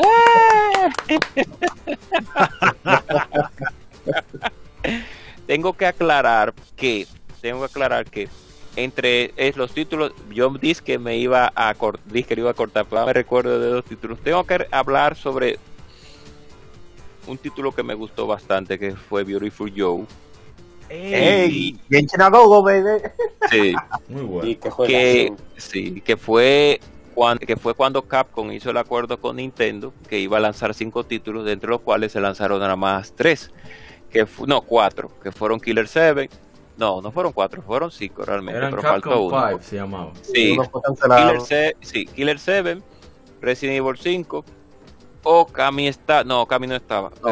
Okami N sí, PN, PN03 Resident Evil 4 Pero no lo digas Eh, eh, diga- no lo digas tan sí. rápido. PN, Project PN03, number no, three, sí, Project pro- number PN, PN03, bueno, pero una joven que, que una joven, que era- era una bailarina exótica que tenía. No lo he jugado ese juego. Oye, ese, ese efecto de, de, de movimiento de la protagonista, ¿qué onda? ¿Alguien me puede explicar, por favor? Eh, que Bueno, ella, ella disfruta aquí su tenía- trabajo, ya se pone audífonos. Exacto. para- A mí me hubiera Exacto, gustado y- La prima de Bayonetta. A, Sí. a mí me hubiera gustado estar en la junta creativa donde planearon, oye, ¿y qué tal si le ponemos, este, pues que baila así como exótica? Sí, dale, sí, perfecto. eso fue seguro. seguro fue el productor de, de, de- el, Fue el- el mismo productor de sí ah yo sabía que Shinji Mikami que es de sinvergüenza bueno en fin entonces eh, Beautiful Joe un juego bastante divertido y con su propio estilo que realmente muchas personas pudieron disfrutar después que salió tan PlayStation 2 o, eh, Beautiful Joe marcó también un, estilo propio en lo que tiene que ver con el desarrollo de juegos con cel shade. Recuerden que, que eran pocos los juegos que habían en consolas eh, en ese tiempo también con ese tipo de tecnología y varios desarrolladores pues, eh, pues se, se la jugaron. Inclusive Capcom tiene un juego de carro que automodelista Sí, que es automodelista. también sí, que es ba- bajo. Sí, es muy bueno automodelista, es muy bueno. pa. La, hay mucha gente, no se reco- recordarán, pero mucha gente que jugó automodelista se sintió muy bien jugando ese juego. Y es uno de mis directores favoritos. sí, de- definitivamente. Es, es Oh, muy buen juego. Highlighter. Así mismo es. Además de, claro. Beautiful Joe, la segunda parte fue muy buena. Creo que tiene que la segunda parte tiene un meca- una mecánica que no me gusta mucho, que La es la Cintia. sí, exacto, que yo creo que pu- pudieran haberlo mejorado un chin más, pero después de ahí todo está bien. Además de Beautiful Joe, además de Beautiful Joe, pues tengo que hablar de la, de la, lógicamente, tengo que hablar de la Star Fox Adventure a pesar de todo, porque eh, fue un juego que, como todos sabrán, era, iba a ser, era ya Dinosaur Planet, desarrollado por Nintendo 64, y ya todos conocen esa historia. Pero, a pesar de eso, las mecánicas de ese juego, para mí, no son tan malas. Que no debió de llamarse Star Fox Adventure, sí, es una realidad. Nintendo se fue a lo seguro con ese juego, lamentablemente. Debió de tenerlo como una IP aparte, que, que no fuera con la línea de Star Fox. Pero, pero, Juan. pero, al igual que la, exacto, pero al igual que la Star Fox Armada, también que la desarrolló Bandai Namco. Namco. Sí, Ah, bueno, Namco, Namco. cuando eso, cierto. No, no, es Sí, Namco, en ese tiempo razón. era Namco. Pues ellos parece que estaban inventando con IPs que no dejaban muchas ventas y se le excusa. Está bien, vamos a, vamos a, a pasar, dejárselo pasar. Y a- iba a decir dos, pero voy a, voy a acabar ya con las cinco. La Wave Race Blue Storm, como ya había hablado anteriormente, a mí me encantan mucho los juegos de, de, de- no, me encantan, me gustan los juegos de deporte, pero me gustan más los juegos donde se involucran los temas acuáticos. Y cuando hablo de esto, hablo de juegos de submarinos, hablo de juegos de, de, de pesca, hay muchos juegos, no de tanto de pesca, pero sí he jugado mis juegos de pesca, como la Sega Fishing Bass de Dreamcast. Pero la Blue No Storm, hablemos de ese tema de fe. sí, sí, Me dormí nada más de escucharlo. sí. Pero la Blue Storm sí, sí, sí, sí, es lamentable. Y había un arcade inclusive de eso. Se inventó mucho, por eso perdió tanto cuarto haciendo tanto invento raro. Pero, pero todo el que se arriesga, eh, al que se arriesga es por algo a veces también. Blue Storm es un buen juego. eh, Es una segunda parte. Debieron de llamarle Wave 2, pero tercera, Storm. Creo que es Sí. una tercera, Sí, porque una la tercera. primera fue de Game Boy. Sí, ah, oh, no sabía ese dato, no sabía ese dato de la primera. Bueno, entonces, para un, haciendo un hincapié con la Resident Evil, con la, la Resident Evil, la de la, la, la- el remake, con ese motor gráfico que utilizaron, que es bastante lúgubre, y para ese tiempo a mí me, me, me fascinó, me encantó ese título, principalmente porque a pesar de que el juego en sí es, tiene, es desarrollado por en los espacios, son todavía desarrollados por fotogramas, o cuando digo fotogramas es que son imágenes renderizadas, pero está tan bien hecho la renderización de, de como tal del juego que, que, que yo preferiría realmente a veces, a veces, un Resident Evil que volviera con esas matices antiguos, con esa fórmula que utilizaron para ese juego. Ese juego de verdad que causa una impresión lúgubre bastante di- diferente a las otras versiones y aún así, sí, exacto. Y, y aún así, gracias a eh, Ronald por corregirme, y, aún así tenemos juegos actuales de, de Resident Evil que quisieron volver a esa línea, pero Resident Evil tiene un, un- un- lado, en, un pedacito en mi corazón por esa fórmula. In- Inclusive las, no sé si recuerdan el tiburón que sabe que, que es una escena extra que tiene la sí, brutal. que electrocutar. Sí, que lo tiene que electrocutar. La Resident Evil 4 tiene también su tiburón también, pero es ya... No voy a hablar mucho de Resident Evil vez 4 que- porque ya se ha hablado demasiado. sí, se ha hablado mucho de Resident Evil 4, a pesar de ser ser un título pues excelente. Y, y que, y que Resident Evil 4, ya para terminar, marca lo que es la potencia de la consola en sí. Resident Evil 4 carga bas- muy pocas veces el juego, muy pocas veces el juego carga, muy pocas, y es un hecho muy abierto donde tú te desarrollas. Con una O sea enorme que- cantidad de enemigos, todo Sí. muy para su época. Exactamente. Resident Evil No sé. O sea, ellos supieron utilizar todo el potencial a un nivel que el, el director, o uno del, el productor principal del juego, creo que era Shinji Mikami, dijo dije que se iba a cortar la cabeza si el juego salía para otra plataforma. Y mírenlo, Y- ahí y bien feliz. el No, imagínense. Y ya para terminar, aún cosa, El un- tostador ha salido. Exacto, ya lo sabes. Y ya para terminar, al- un juego que me sorprendió, que yo al principio lo vi renuente, pero después terminé como, como, como cogiéndole el, el, el- el gusto. Fue la Crystal, sí, la Crystal Chronicles, que realmente Ey, sí, yo... la Final Fantasy. Tremendo La multiplayer. A mí, me, a mí me gustaba, pero lamentablemente eso sí era un juego para millonarios. Mira, mentira. Sí. Yo lo que tenía que hacer Tenía que tener Game Boy, tenía Mira, que tener el cable que Mira, era mira, más mira. que el Game Boy. Mira qué fácil, mira qué fácil. Tú tenías un coro que jugar a Pokémon, ahí están los Game Boy. Entonces, El los problema son cables, los cables, que pero son los cables eran mentira. Aparecía los Nike, yo lo compré como a 300 pesos Sí. y los serruchamos cada uno. Sí, Tenemos a- el esa disco sa- aquí, Duramos, tenemos el disco. oye, oye, como éramos unos, uno, unos, como dice un amigo mío, menores en olla, un mes comprábamos un cable, otro mes compramos otro cable, compramos otro cable, ahí, ahí lo tengo todavía. Pero Ahí, pero lo a lo que se refieren es que, Incluso- es que ese, ese juego era requisitoso para jugarlo. O sea, no era nada más de ponle el juego y ya. O sea, te exigía tener Cuatro Game Boys y Advance. cuatro cables. Sí, No, exacto. Inclusive a mí me gustó tanto la versión de GameCube, me gustó tanto que que las otras versiones, la, de 10, las jugué las dos. Bueno, Ishidori también las jugó las dos, las dos de, de buenas, 10 y cosas también. muy son buenas. muy buenas, con uno, muy buenas son. muy bu- Y eso ya, eso no es mi juego favorito, pero de los más que yo pude disfrutar realmente en el Nintendo Game. Porque vamos. ya los otros ya ustedes han hablado de ellos. Vamos entonces No, a... claro. Falta mucho. No, no, Falta vamos ya a cerrar. vamos a cerrar. Sí, este de Baten Kaitos, muy buena. Vamos entonces, igual que Baten Kaitos, eso me faltaron mencionar también. Eh, Excelente. cosa también, ¿cómo que se llama? La, la, la, la, la, ¿Cuál? la, ja- bo- eh, la que, la que publicó Nintendo, la IP de primera persona que además East. publicó Nintendo. No, no, no, no, no, ¿qué pasa? No tan bueno, pero ok. Ok, vamos a cerrar que le gustó. Ahorita que Bueno, es su hermano, usted que sabe, si usted lo va a dejar, que mancha el nombre que- de la familia. sí. Oye, ahorita que mencionaste Star Fox Assault, el de, el, el de Namco, Sí, porque era juego- Armada que se iba. Yo le- eh, me recuerdo siempre Armada más que a Sol, disculpa. Sí, eh, sí. eh, no, no, eh, lo, lo que te iba a comentar era, o sea, ese juego te podrá o no gustar, que digo, en mi caso me agrada el juego, lo, sí, sí lo disfruté, Bien. pero te podrá gustar o no, pero lo que no es, o sea, lo que sí está muy, muy pasado de ese juego es la banda sonora. Sí, o sea, la banda sonora de Star Fox Assault es, sí. está Sí, ah, no, a mí me gusta muchísimo sea, Foda Saul. que, que el A juego te gusta. Que el juego te reciba con la con el con el track de Fortuna de la primera misión no de, de ahí la banda sonora no hace más que ir para arriba o sea nunca nunca decae esa banda sonora sí. Sí, una interfaz muy agradable que tiene, el modo historia es muy Ya chévere. para cerrar, eh, Mr. Trumpetman, a, a restablecer el orden.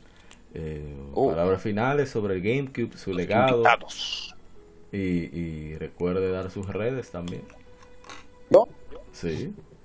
Ah, eh, pues bueno la verdad es que eh, Nintendo GameCube pues fue una consola que pues me tocó disfrutar mucho fue el último intento de Nintendo por apostar por el músculo, por este querer ganar esa, esa carrera a base de, de músculo gráfico y de potencia. Este, de ahí, pues obviamente ya todos saben lo que pasó. Este, Nintendo renunció a esa carrera y, y creó su cultura del, del famoso mar azul. Sí. Este, pero pues fue la última Sí. vez que vimos a Nintendo competir a ese nivel de a ese nivel gráfico. Este, eh, fue una Nintendo que se quiso desmarcar, que quiso volver a recuperar al, al- al jugador hardcore, eh, que se arriesgó en, en- en muchos aspectos, este, desde estrenar la consola con Luigi, no con Mario, este, con un juego de Luigi en un, en un juego de miedo, este, con Eternal Darkness, con un Mario Sunshine súper diferente a, lo que ya habíamos visto este con, con Mario 64, este, con un cambio tan drástico como Smash Bros. Melee. Eh, la verdad es que en muchos aspectos la, la, disfruté mucho. Este, como dijimos, el control, puedes decir lo que quieras del control, pero ese control sigue vigente y sigue estando en la buena opinión de muchos jugadores. Eh, como también mencionamos, pues, el diseño industrial de, de la consola es, es, excelente, es uno de los mejores diseños industriales de, de las consolas que hay. Nintendo, Nintendo, realmente se, se lució con, con, ese aspecto.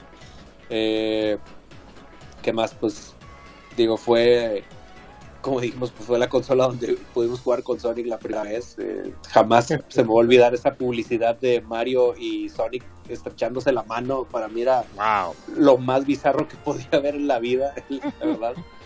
Para cualquier niño noventero, yo creo. Eh, sí, y, y, no, la verdad es que, pues digo, eh, fue una lástima que, que pues no, no cuajó, que, que, que no, pues vaya, prácticamente Sony ya había no cambió el sistema, sino lo había roto totalmente. O sea, cambió la industria del videojuego como la conocíamos antes, mucho antes.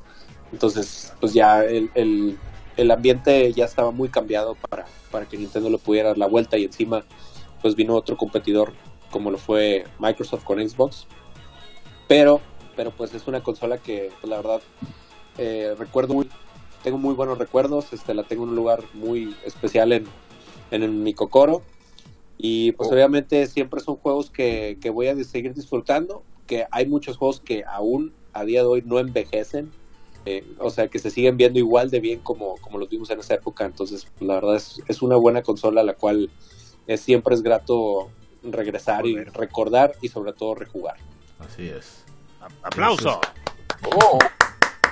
Y pues sí, lo que Trumpetman, las redes suyas.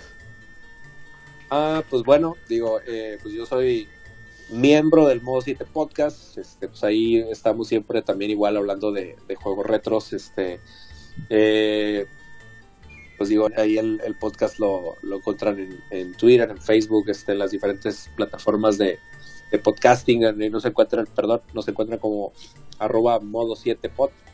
Este, a mí eh, particularmente me encuentran en Twitter como arroba Mr-Trumpetman este, pues obviamente ahí estamos también, eh, eh, uh, pues obviamente publicando cosas de, de, lo del podcast, pero particularmente a mí eh, me gusta mucho compartir música de videojuegos en mis redes, sobre todo en mi Twitter.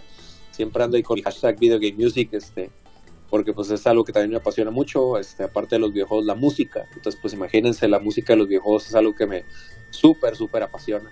Entonces casi siempre ahí estoy compartiendo este música de videojuegos en mis redes y pues este eh, igualmente en Instagram también. Digo, Instagram es más como de mi lado musical. No, no ando con tanto con cosas de videojuegos, excepto cuando me toca promocionar el podcast ahí en Instagram. Para, para contrataciones, llamar al 555. Este, sí, eh, si usted si usted dice que nos escuchó en Legion Gamer, yo le hago un 10% de descuento. Este, oh, okay. uh, si usted quiere contratar este, si usted quiere contratar la hora de instrumental para sus eventos particulares, obviamente. Oh.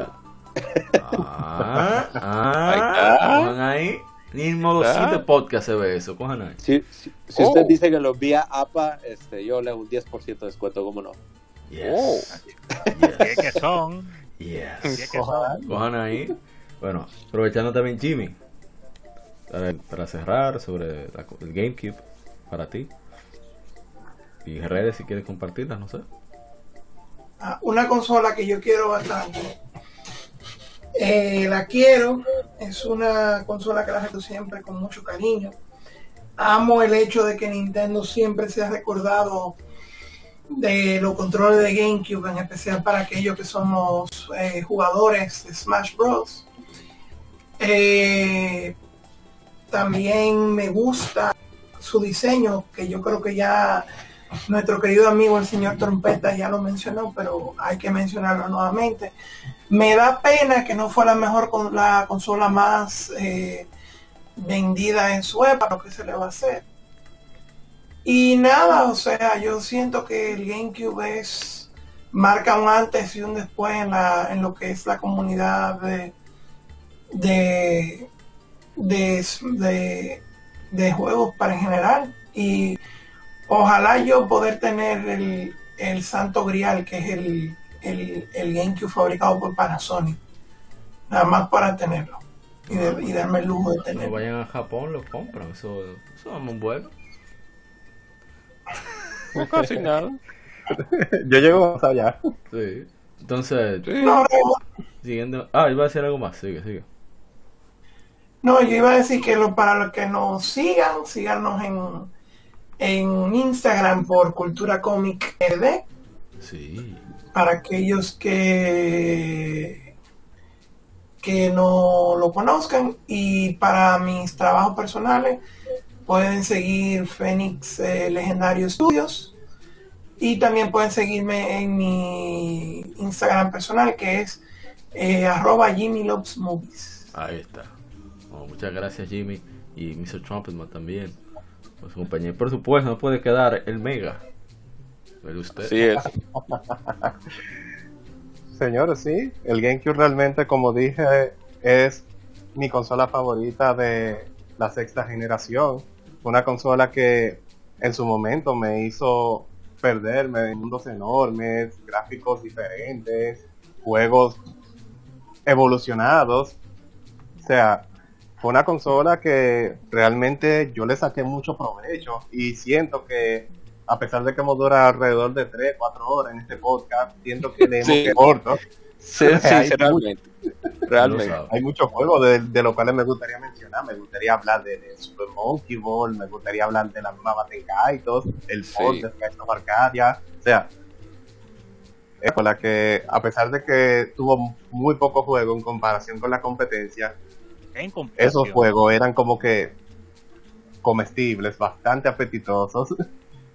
Y Mm, para mí, y para mí realmente fue un placer haber sido partícipe de, de esta conversación con, con, con estos muchachos tan intelectuales, tan George, eso dotados, eso es- tan eh, intelectuales, tan millonarios. en algunos casos.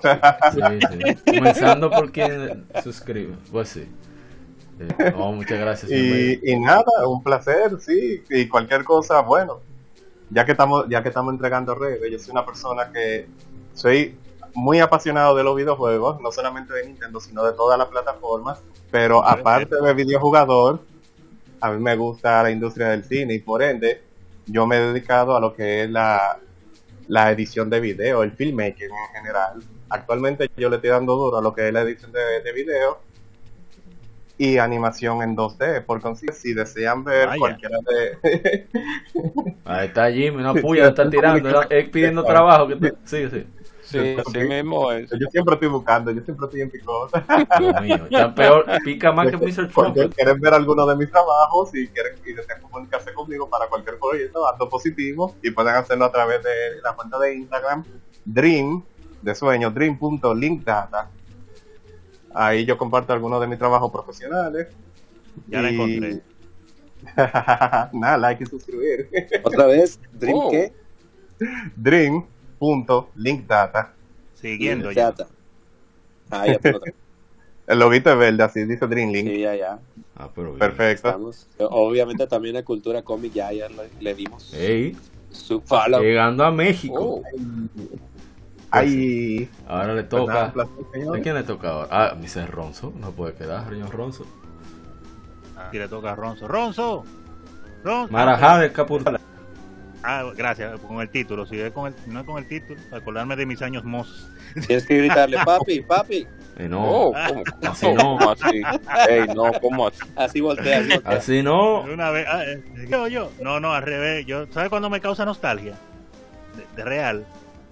Cuando yo voy caminando por la calle y veo que sean, ¡Hey, flaco! Y no soy yo ya. Ah, Ey, eso- si no. Más, de tre- más de 30 años siendo flaco y de un momento a otro, ¡fup! ya vos sean flaco y nunca soy yo. Tocando la llaga. es, es difícil. es difícil. Eh, no, nada, yo soy Ronzo y claro está, primero agradecer por la invitación. Tenía hace, hace rato queriendo venir a participar un día en un programa de Young Gamer, como ya mencioné, pero por X o Y circunstancias, pues no lo había hecho, siempre veía a la gente que hay fajado. Yo siempre pues estaba en otra cosa y me he sentido muy bien, a pesar de que no pude compartir todo el programa, pues la he pasado de maravilla y más, eh, claro, claro, con, con este selecto grupo que tenemos acá y por tener un apoyo ahí con César también viniendo allá de modo 7. Y así que gracias, APA. Eh, cerrando lo del GameCube, eh, puedo decir que mencionamos, como decimos siempre, que es lamentable que, que como terminó, pero en realidad lo decimos en el sentido de que fue como el, el final definitivo del liderazgo de Nintendo, porque ya había perdido el liderazgo antes frente al PlayStation 1, pero se esperaba un resurgir con el GameCube. Sin embargo, el DVD, señor, el DVD es el DVD. Acabó. La fama de Sony junto con ponerle ese DVD player al PlayStation 2 selló el destino en esos tiempos. Y Nintendo entonces, aparte con un nuevo jugador que entró con Microsoft, pues definitivamente pues, Con quedó- 500 quedó atrás. millones de dólares solamente para marketing. Pero continúa. Ya lo sabes, dinero tirando por la ventana, porque de eso sí tiene mucho Microsoft. Y, eh, pero decimos esto de que, que lamentable cómo quedó, pero no porque la consola haya sido un fracaso, señores. No piensen que este es el Wii U. Esta consola fue exitosa y tuvo, tiene una librería de juegos envidiables, muchísimos muy buenos. Como mencionamos, no la cantidad que salieron para PlayStation 2, porque fue la consola número uno. Y ahí salió la diarrea de juegos. Pero pero de que tiene muchos juegos buenos. Y mira, ahora que me acordé de ese Project Number 3 que ni lo recordaba. Lo tengo, lo tengo pendiente, tengo que jugarlo. Déjame apuntarlo en la lista. Pero, pero muchos juegos muy buenos, muchos juegos que nos hicieron voltear la cabeza y decir, wow, esto sí es nueva generación antes que cualquiera de las otras consolas eh, pues nos lo mostraran. Y se recuerda con mucho cariño y como mencionan, hasta el control todavía sigue vigente y muchos juegos de esa consola todavía lo siguen relanzando, remasterizando o saliéndole continuaciones porque es que había calidad, había power, eso era Nintendo como debe ser. Ah, y claro está mencionar eh, mis redes, claro, claro, eh, yo soy Ronzo, en las redes sociales aparezco como Ronzo Dondo, Ronzo.dondo o Ronzo Dondo, lo buscan así en Instagram, Twitter, etcétera. Y eh, pertenezco, claro está, también al, al podcast retro Modo 7 Podcast. Eh, también de vez en cuando he estado involucrado en el asunto de los fighting games eh, con la gente de King Online y, y varios grupos más. Debo, la gente de Game debo decir, Tournament. para hacerle comercial, que Ronzo es uno, por no decir el mejor, top narración en español de Street Fighter.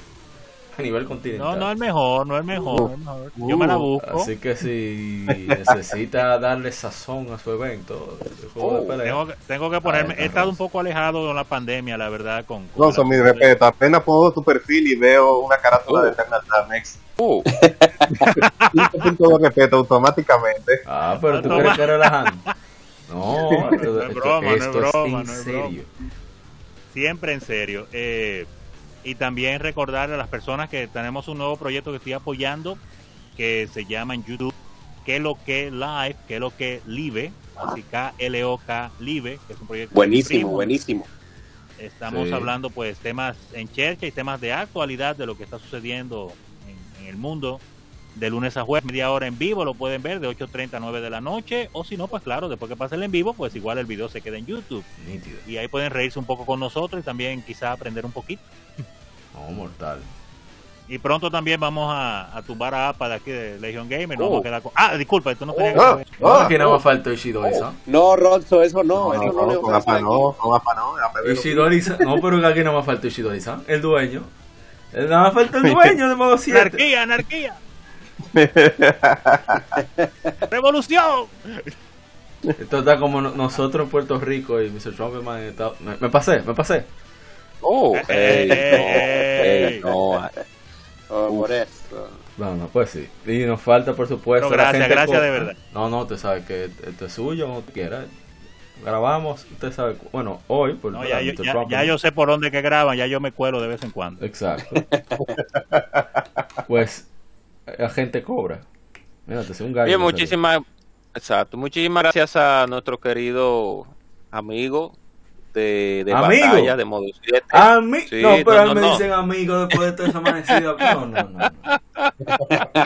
Ese es mi Muchísimas hermano. gracias a Mr. César Troffman que viene desde nuestra nuestra casa modo 7. Desde la capital económica de. México. Muchísimas gracias por estar con del nosotros norte, aquí. Sí, así mismo es con todos los De todos los, Monterrey, eh, Nuevo León. de Monterrey, de narcocorrido, eh, eh, Ey, no, ey, pero ¿por qué que tú te.? Hay Ya. que mencionar algo corrido. Oye, yo- gracias a Dios que mi Trump no está tan lejos, porque si no te dan trompetazo. Rancheros. Eh, quisiera decir que sí, pero quisiera decir que no, pero la neta para que me haga. Ay, Dios mío. Guadalajara, eh, Chiapas, eh, Nuevo, México. eh, Ya, ya, pues, que tú no eres de México ya, al fin y al eh, cabo. Ese hombre ni sabe dónde están esos sitios. eh, bueno, en fin. Muchísimas gracias. sabe por- los, los, los de México. no él, sabe, él sabe. Tú eres El que no lo Cota. Luis Miguel también. Ey, el sol, ey, José, míos. José José, Paquita la del barrio. Pero Sí, continúa la gente Paquita la del barrio. Pero la Eh, despedida. el Chavo, el Cha- ah, ok. Bueno, Chabelo, gracias. El Chabelo, Sí, ya sé, y Chabelo, Chabelo que güey. no se muere, la- no, que no se muera realmente, pero ya está demasiado viejo Chabelo para estar con, con cosas. Cállese, güey. Y Mira, lo único que va a perdurar en esta vida es Chabelo y el Resident Evil 4. Pues, Ok, Oye, Chabelo, realmente. Fefita, Fefita, Fefita de México. Fefita es el Chabelo de República. Dominicana. Continúa. bueno, Oh. muchísimo, mu- eh, sí, muchísimas gracias por estar aquí en esta casa. Sí, esta casa es suya. Esta casa es suya, vuelvo y digo, y pues mucho gusto siempre por estar por estar aquí. Eh, cuando usted no me vea en, en, en modo 7, pues estoy, estoy aquí. Si no me ve en modo 7, O pues sea, estoy- que me va a echar la culpa de que no tengo siete. Ah, mira. Qué bien. Claro. Excelente. Lo, sabemos que es así. Lo sabemos que es así. Entonces, muchísimas gracias a Miguel también, a, Mega. Miguel, muchísimas A gracias. Jimmy. Mega por estar aquí también, a Jimmy, eh, Rick, tu joven Pero empresario. usted no ha dicho lo del GameCube Eh, todavía. Déjeme eso a mí. Yo sí. agradezco. Dígalo del GameCube. Ok, ok. eh, Y no, déjeme también darle La Game. agradecimiento a Jimmy, a Jimmy, la última agradecida a nuestro querido, por supuesto, nuestro querido Jimmy de Santiago. Muchísimas, he, he visto, levantarse ahorita, ¿eh? Esa es la capital recuerdo, económica sí. de aquí. Siga, siga. Me recuerdo cuando te hizo el, cuando Jimmy hizo su cosplay de Ganondorf allá en un evento que no sé si estaría, si sería bueno recordar, pero que ganó en ese, en ese tiempo. Creo que fue usted, Jimmy. Sí, creo que sí. Y Sí. nada, el, el, sí, el Nintendo GameCube fue una consola que a pesar de que quedó en tercer lugar para el gusto popular, pues fue un cambio, un cambio que quiso Nintendo debido a los problemas anteriores que tuvo con el Nintendo 64. El Nintendo GameCube quiso reforzar, a pesar de todo, la línea que tenía Nintendo anteriormente con lo que era el factor diversión.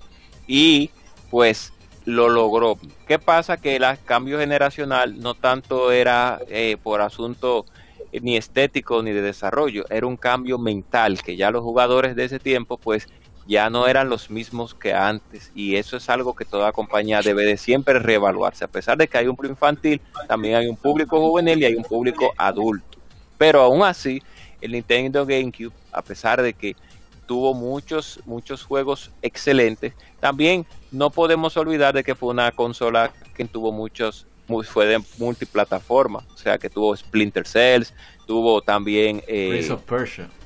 Sí, Príncipe, Príncipe de Persia. Sí. Tuvo, sí, tuvo Tom Clancy también tuvo, a pesar de que el fuerte de Tom Clancy fue en Xbox por el asunto de, de- de- del Xbox Live, tuvo Tom Clancy también y tuvo tuvo muchísimos juegos múltiples, tuvo Burnout 1 y 2 y tuvo muchos, tuvo Tax, unos cuantos juegos malos y unos cuantos juegos buenos que también salieron en PlayStation 2, pero, pero, pero, pero, pero fue una consola que para mí, para mi gusto personal y, y- puedo, puedo hacer un debate, pienso que es, de las tres consolas, pienso que fue la consola mejor desarrollada para el tiempo, de manera, de manera tecnológica y, de, y en muchos otros factores. Ese factor de que el de que el procesador y la tarjeta de video le entrara aire por un lado y le saliera aire por otro, cosa que ni no tenía, eh, cosa que el Xbox lamentablemente no tenía, sufría de un calentamiento extremo y el PlayStation 2 a pesar de que no se calentaba tanto pero no tenía sistema de disipación,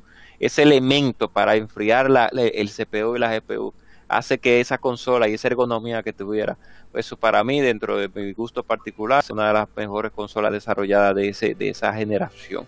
El Nintendo GameCube nos dio muchas muchos muchos muchas alegrías pero también nos dio muchas no lágrimas sino no y no decepciones sino juegos que de verdad faltaron en la consola que veíamos en nuestra consola vecina. Pero teníamos que Nintendo pasaba por un proceso que era ya algo más no tanto personal, sino era algo más em, eh, eh, eh, gerencial y, y empresarial como compañía que es. Así que re- recordamos hoy noche que pues esa gran consola de nuestra querida Gran N y que tantos buenos recuerdos nos dio. Pasen muy buenas noches, recuerden Buenas como decimos buenas- desde buen años, buenas tardes, buenos días, hagan el bien y no miren a quién, recuerden que hay que hay que hacer lo correcto, pero también hay que hay que tener hay que tener ser amable, hay que hay que ayudar, Eso es ayudar al el- prójimo lo más que La borrachera del sueño, hablan. pueda. Y primero la casa. Así mismo. Y de madrugada, entonces, para los que están escuchando, seguimos, estamos de madrugada pues, ahora mismo. Sí. Bueno, Pasen- para cerrar, pasen buenas noches. muchísimas gracias. No, no, buena madrugada, buena madrugada. Con respecto a Nintendo GameCube, sí, precisamente porque son las eso, 12 y 30. eh, el GameCube hizo que, que replantear su estrategia, cómo se iba a manejar. Eh, Iwata hizo lo que llaman un Miyahon. Miyahon es una técnica que se utiliza en la ceremonia del té tradicional japonesa, que es es que el, el aprendiz termina de ar- armar la mesa con la preparación, el maestro pues derriba la mesa con todo y tiene que hacerse de nuevo. Eh, que es una técnica que se uti- utilizaba antes en Nintendo. Eh, Miyamoto, de hecho, se creó con los mismos caracteres. Y parece que Iwata hizo eso con, con respecto a cómo se plantearía Nintendo el negocio, con su plan de Blue Ocean, del mar azul, océano azul. El punto es que el GameCube sí tuvo un legado muy importante, pero todo para nosotros los jugadores hardcore. O sea, nos dio Metroid, nos dio Pikmin, nos dio juegos raros como Chibi Robo, nos dio Batten Kaitos. Sí. Eso creó una unión muy particular, muy especial entre Monolith Soft y Nintendo. Que dirán, ah, pero que Monolith Soft estaba haciendo Xenosaga. Sí, pero esa, como que hubo algo muy, muy particular entre Nintendo y, y Monolith Soft, porque al, fi- al final se convirtió en parte de Nintendo. Número uno, número dos, quienes hicieron la parte visual de Skyward Sword y de sobre todo de Breath of the Wild fue Monolith Soft, o sea que se convirtió en un asset importante, sí. Entonces, eh, fue como perder para ganar a largo plazo. Eh, en cuanto a experiencia, como hacer juego, la serie de Smash Bros. se consagró, la de Mario Kart también, etcétera, etcétera, etcétera. O sea que. Y todavía la- la- la- los, los fans de Nintendo, no los fans de Nintendo. Todo el mundo está esperando a que se pueda jugar GameCube en un Nintendo Switch. Ya lo sabes. Y, y ojalá y ese momento llegue pronto, porque son demasiados juegos buenos. Y, y tengo que Bueno, dar una. papá, solo diré, sueña con un mañana. No, digo 64. el ¿por GameCube es mucho más fácil de programar un emulador que el 64, de hecho. Entonces, eh, ¿qué iba a decir? Ah, una anécdota rápida para que vean el nivel de, de, de- está hablando de ingeniería del GameCube. Yo estaba jugando Smash Bros. Mini con mi hermano Chilo, Chilo 0 en Twitch. Dicen Chilo God. Tengo su GameCube aquí, de hecho. Mi perro, que estaba vivo cuando eso, eh, yo lo tengo en gloria. Él, él, ¿sabes? Estábamos jugando, ¿qué estábamos viendo lo que estaba sucediendo abajo? Estábamos viendo la pantalla. Y mi perro pasó, se enredó, se fue y, y aló el GameCube con todo hacia abajo. Adivina quién solamente Oh. tuvo que. Ay, el disco se salió. Dolor. Se hizo un- una pequeña grietica adelante, en, cerca de los puertos, o sea, en la parte blanca del GameCube. Hijo. Conectamos, pusimos el disco, cerramos la tapa y seguimos jugando, como que no pasó absolutamente nada. El juego no Wow. Y todavía funciona ese GameCube, solamente le falla el lente. Como debe ser, como debe ser. Ese era el nivel de hardware. Pues de nuevo, muchísimas gracias a Mr. Trumpetman por acceder a pasar por acá. Vemos que es un hombre ocupado, que, que, que tiene las horas contadas, que su propietario lo va a sonar Sí. por el tiempo perdido aquí. Sí mismo es. Le va a dar con la misma trompeta, pero esperemos que lo perdone. Oh, Le vamos a enviar el podcast con mucho cariño, a ver si, si... No, no, mire, estaba trabajando.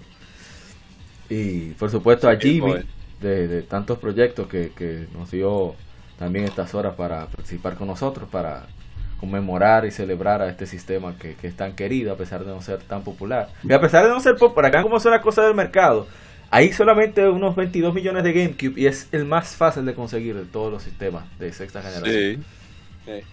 La consola. Es una, no tiene sentido eso. Pero bueno, es lo que hay. Entonces, también por supuesto Mega se pasó por acá. A pesar de, de estar siempre en picoteo. Y por supuesto el Oh. señor Ronzo, que qué bueno que pasó, que yo siempre le preguntaba, a veces la gente cobra, que qué es lo que con, con Ronzo. Me estrené, me estrené. Sí, sí, sí, ya, ya está preso. Ahorita, ya cuando usted ve así conito ahí, otra cuando usted quiera, yo siempre aviso. Sí. Y por supuesto, la gente cobra, que siempre se pasea por aquí, aun cuando se esté muriendo del sueño. Muchísimas gracias. Sí. Siempre, siempre, siempre en mi casa, siempre en mi casa de nacimiento. Y las redes Sí. mencionadas, ahorita cuando termine el podcast, yo voy a pedir a cada uno que me escriba por privado cuáles son las redes para poner. Oh. Va a estar en la descripción. De, de Mr. Trumpetman, eh, Jimmy, eh, el Mega, y por supuesto Ronzodón y su nuevo proyecto, creo que Live.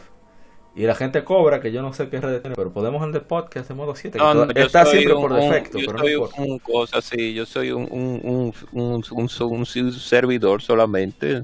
No soy famoso como nuestros queridos invitados. viene con un canal, viene con un canal de, No, hacerle reviews, en- de, de un canal de- de hacerle reviews de- a los a, a a restaurantes series. de la República No, no Dominicana. es restaurante. Me dijeron que es a series, películas y, y, y series animadas para adultos.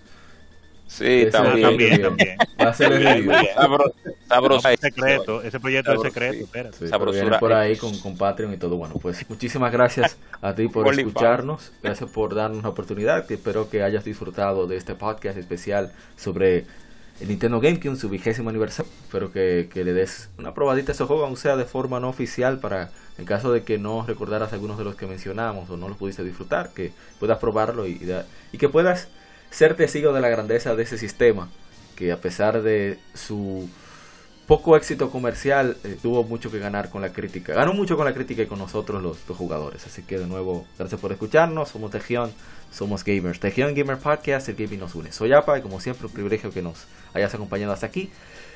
Eh, recuerda cuidarte mucho y que siga el vicio. Bye bye. Muchas gracias. Chao, chao. Chao, nos vemos. Bye bye. Thank you so much for playing my game. Thank you.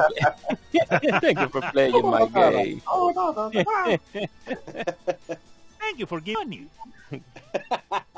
Hello. Bye bye. Somos Legión, somos gamers. Legión Gamer Podcast, el gaming nos une. Un podcast diferente para gamers únicos, noticias interesantes, historia del gaming y mucho más para mantenerte al tanto del actual como del pasado. Porque todos jugamos, el gaming nos une. Estamos disponibles en iBooks, TuneIn, Spotify, iTunes y demás plataformas de audio. Perfecto para escucharnos mientras subes niveles, buscas un objeto específico o practicas para dominar esa jugada devastadora. Recuerda seguirnos en Facebook, Twitter e Instagram como Legión Gamer para que compartas con nosotros y seas parte de la legión de gamers únicos. Gracias por escucharnos y te esperamos para el próximo episodio.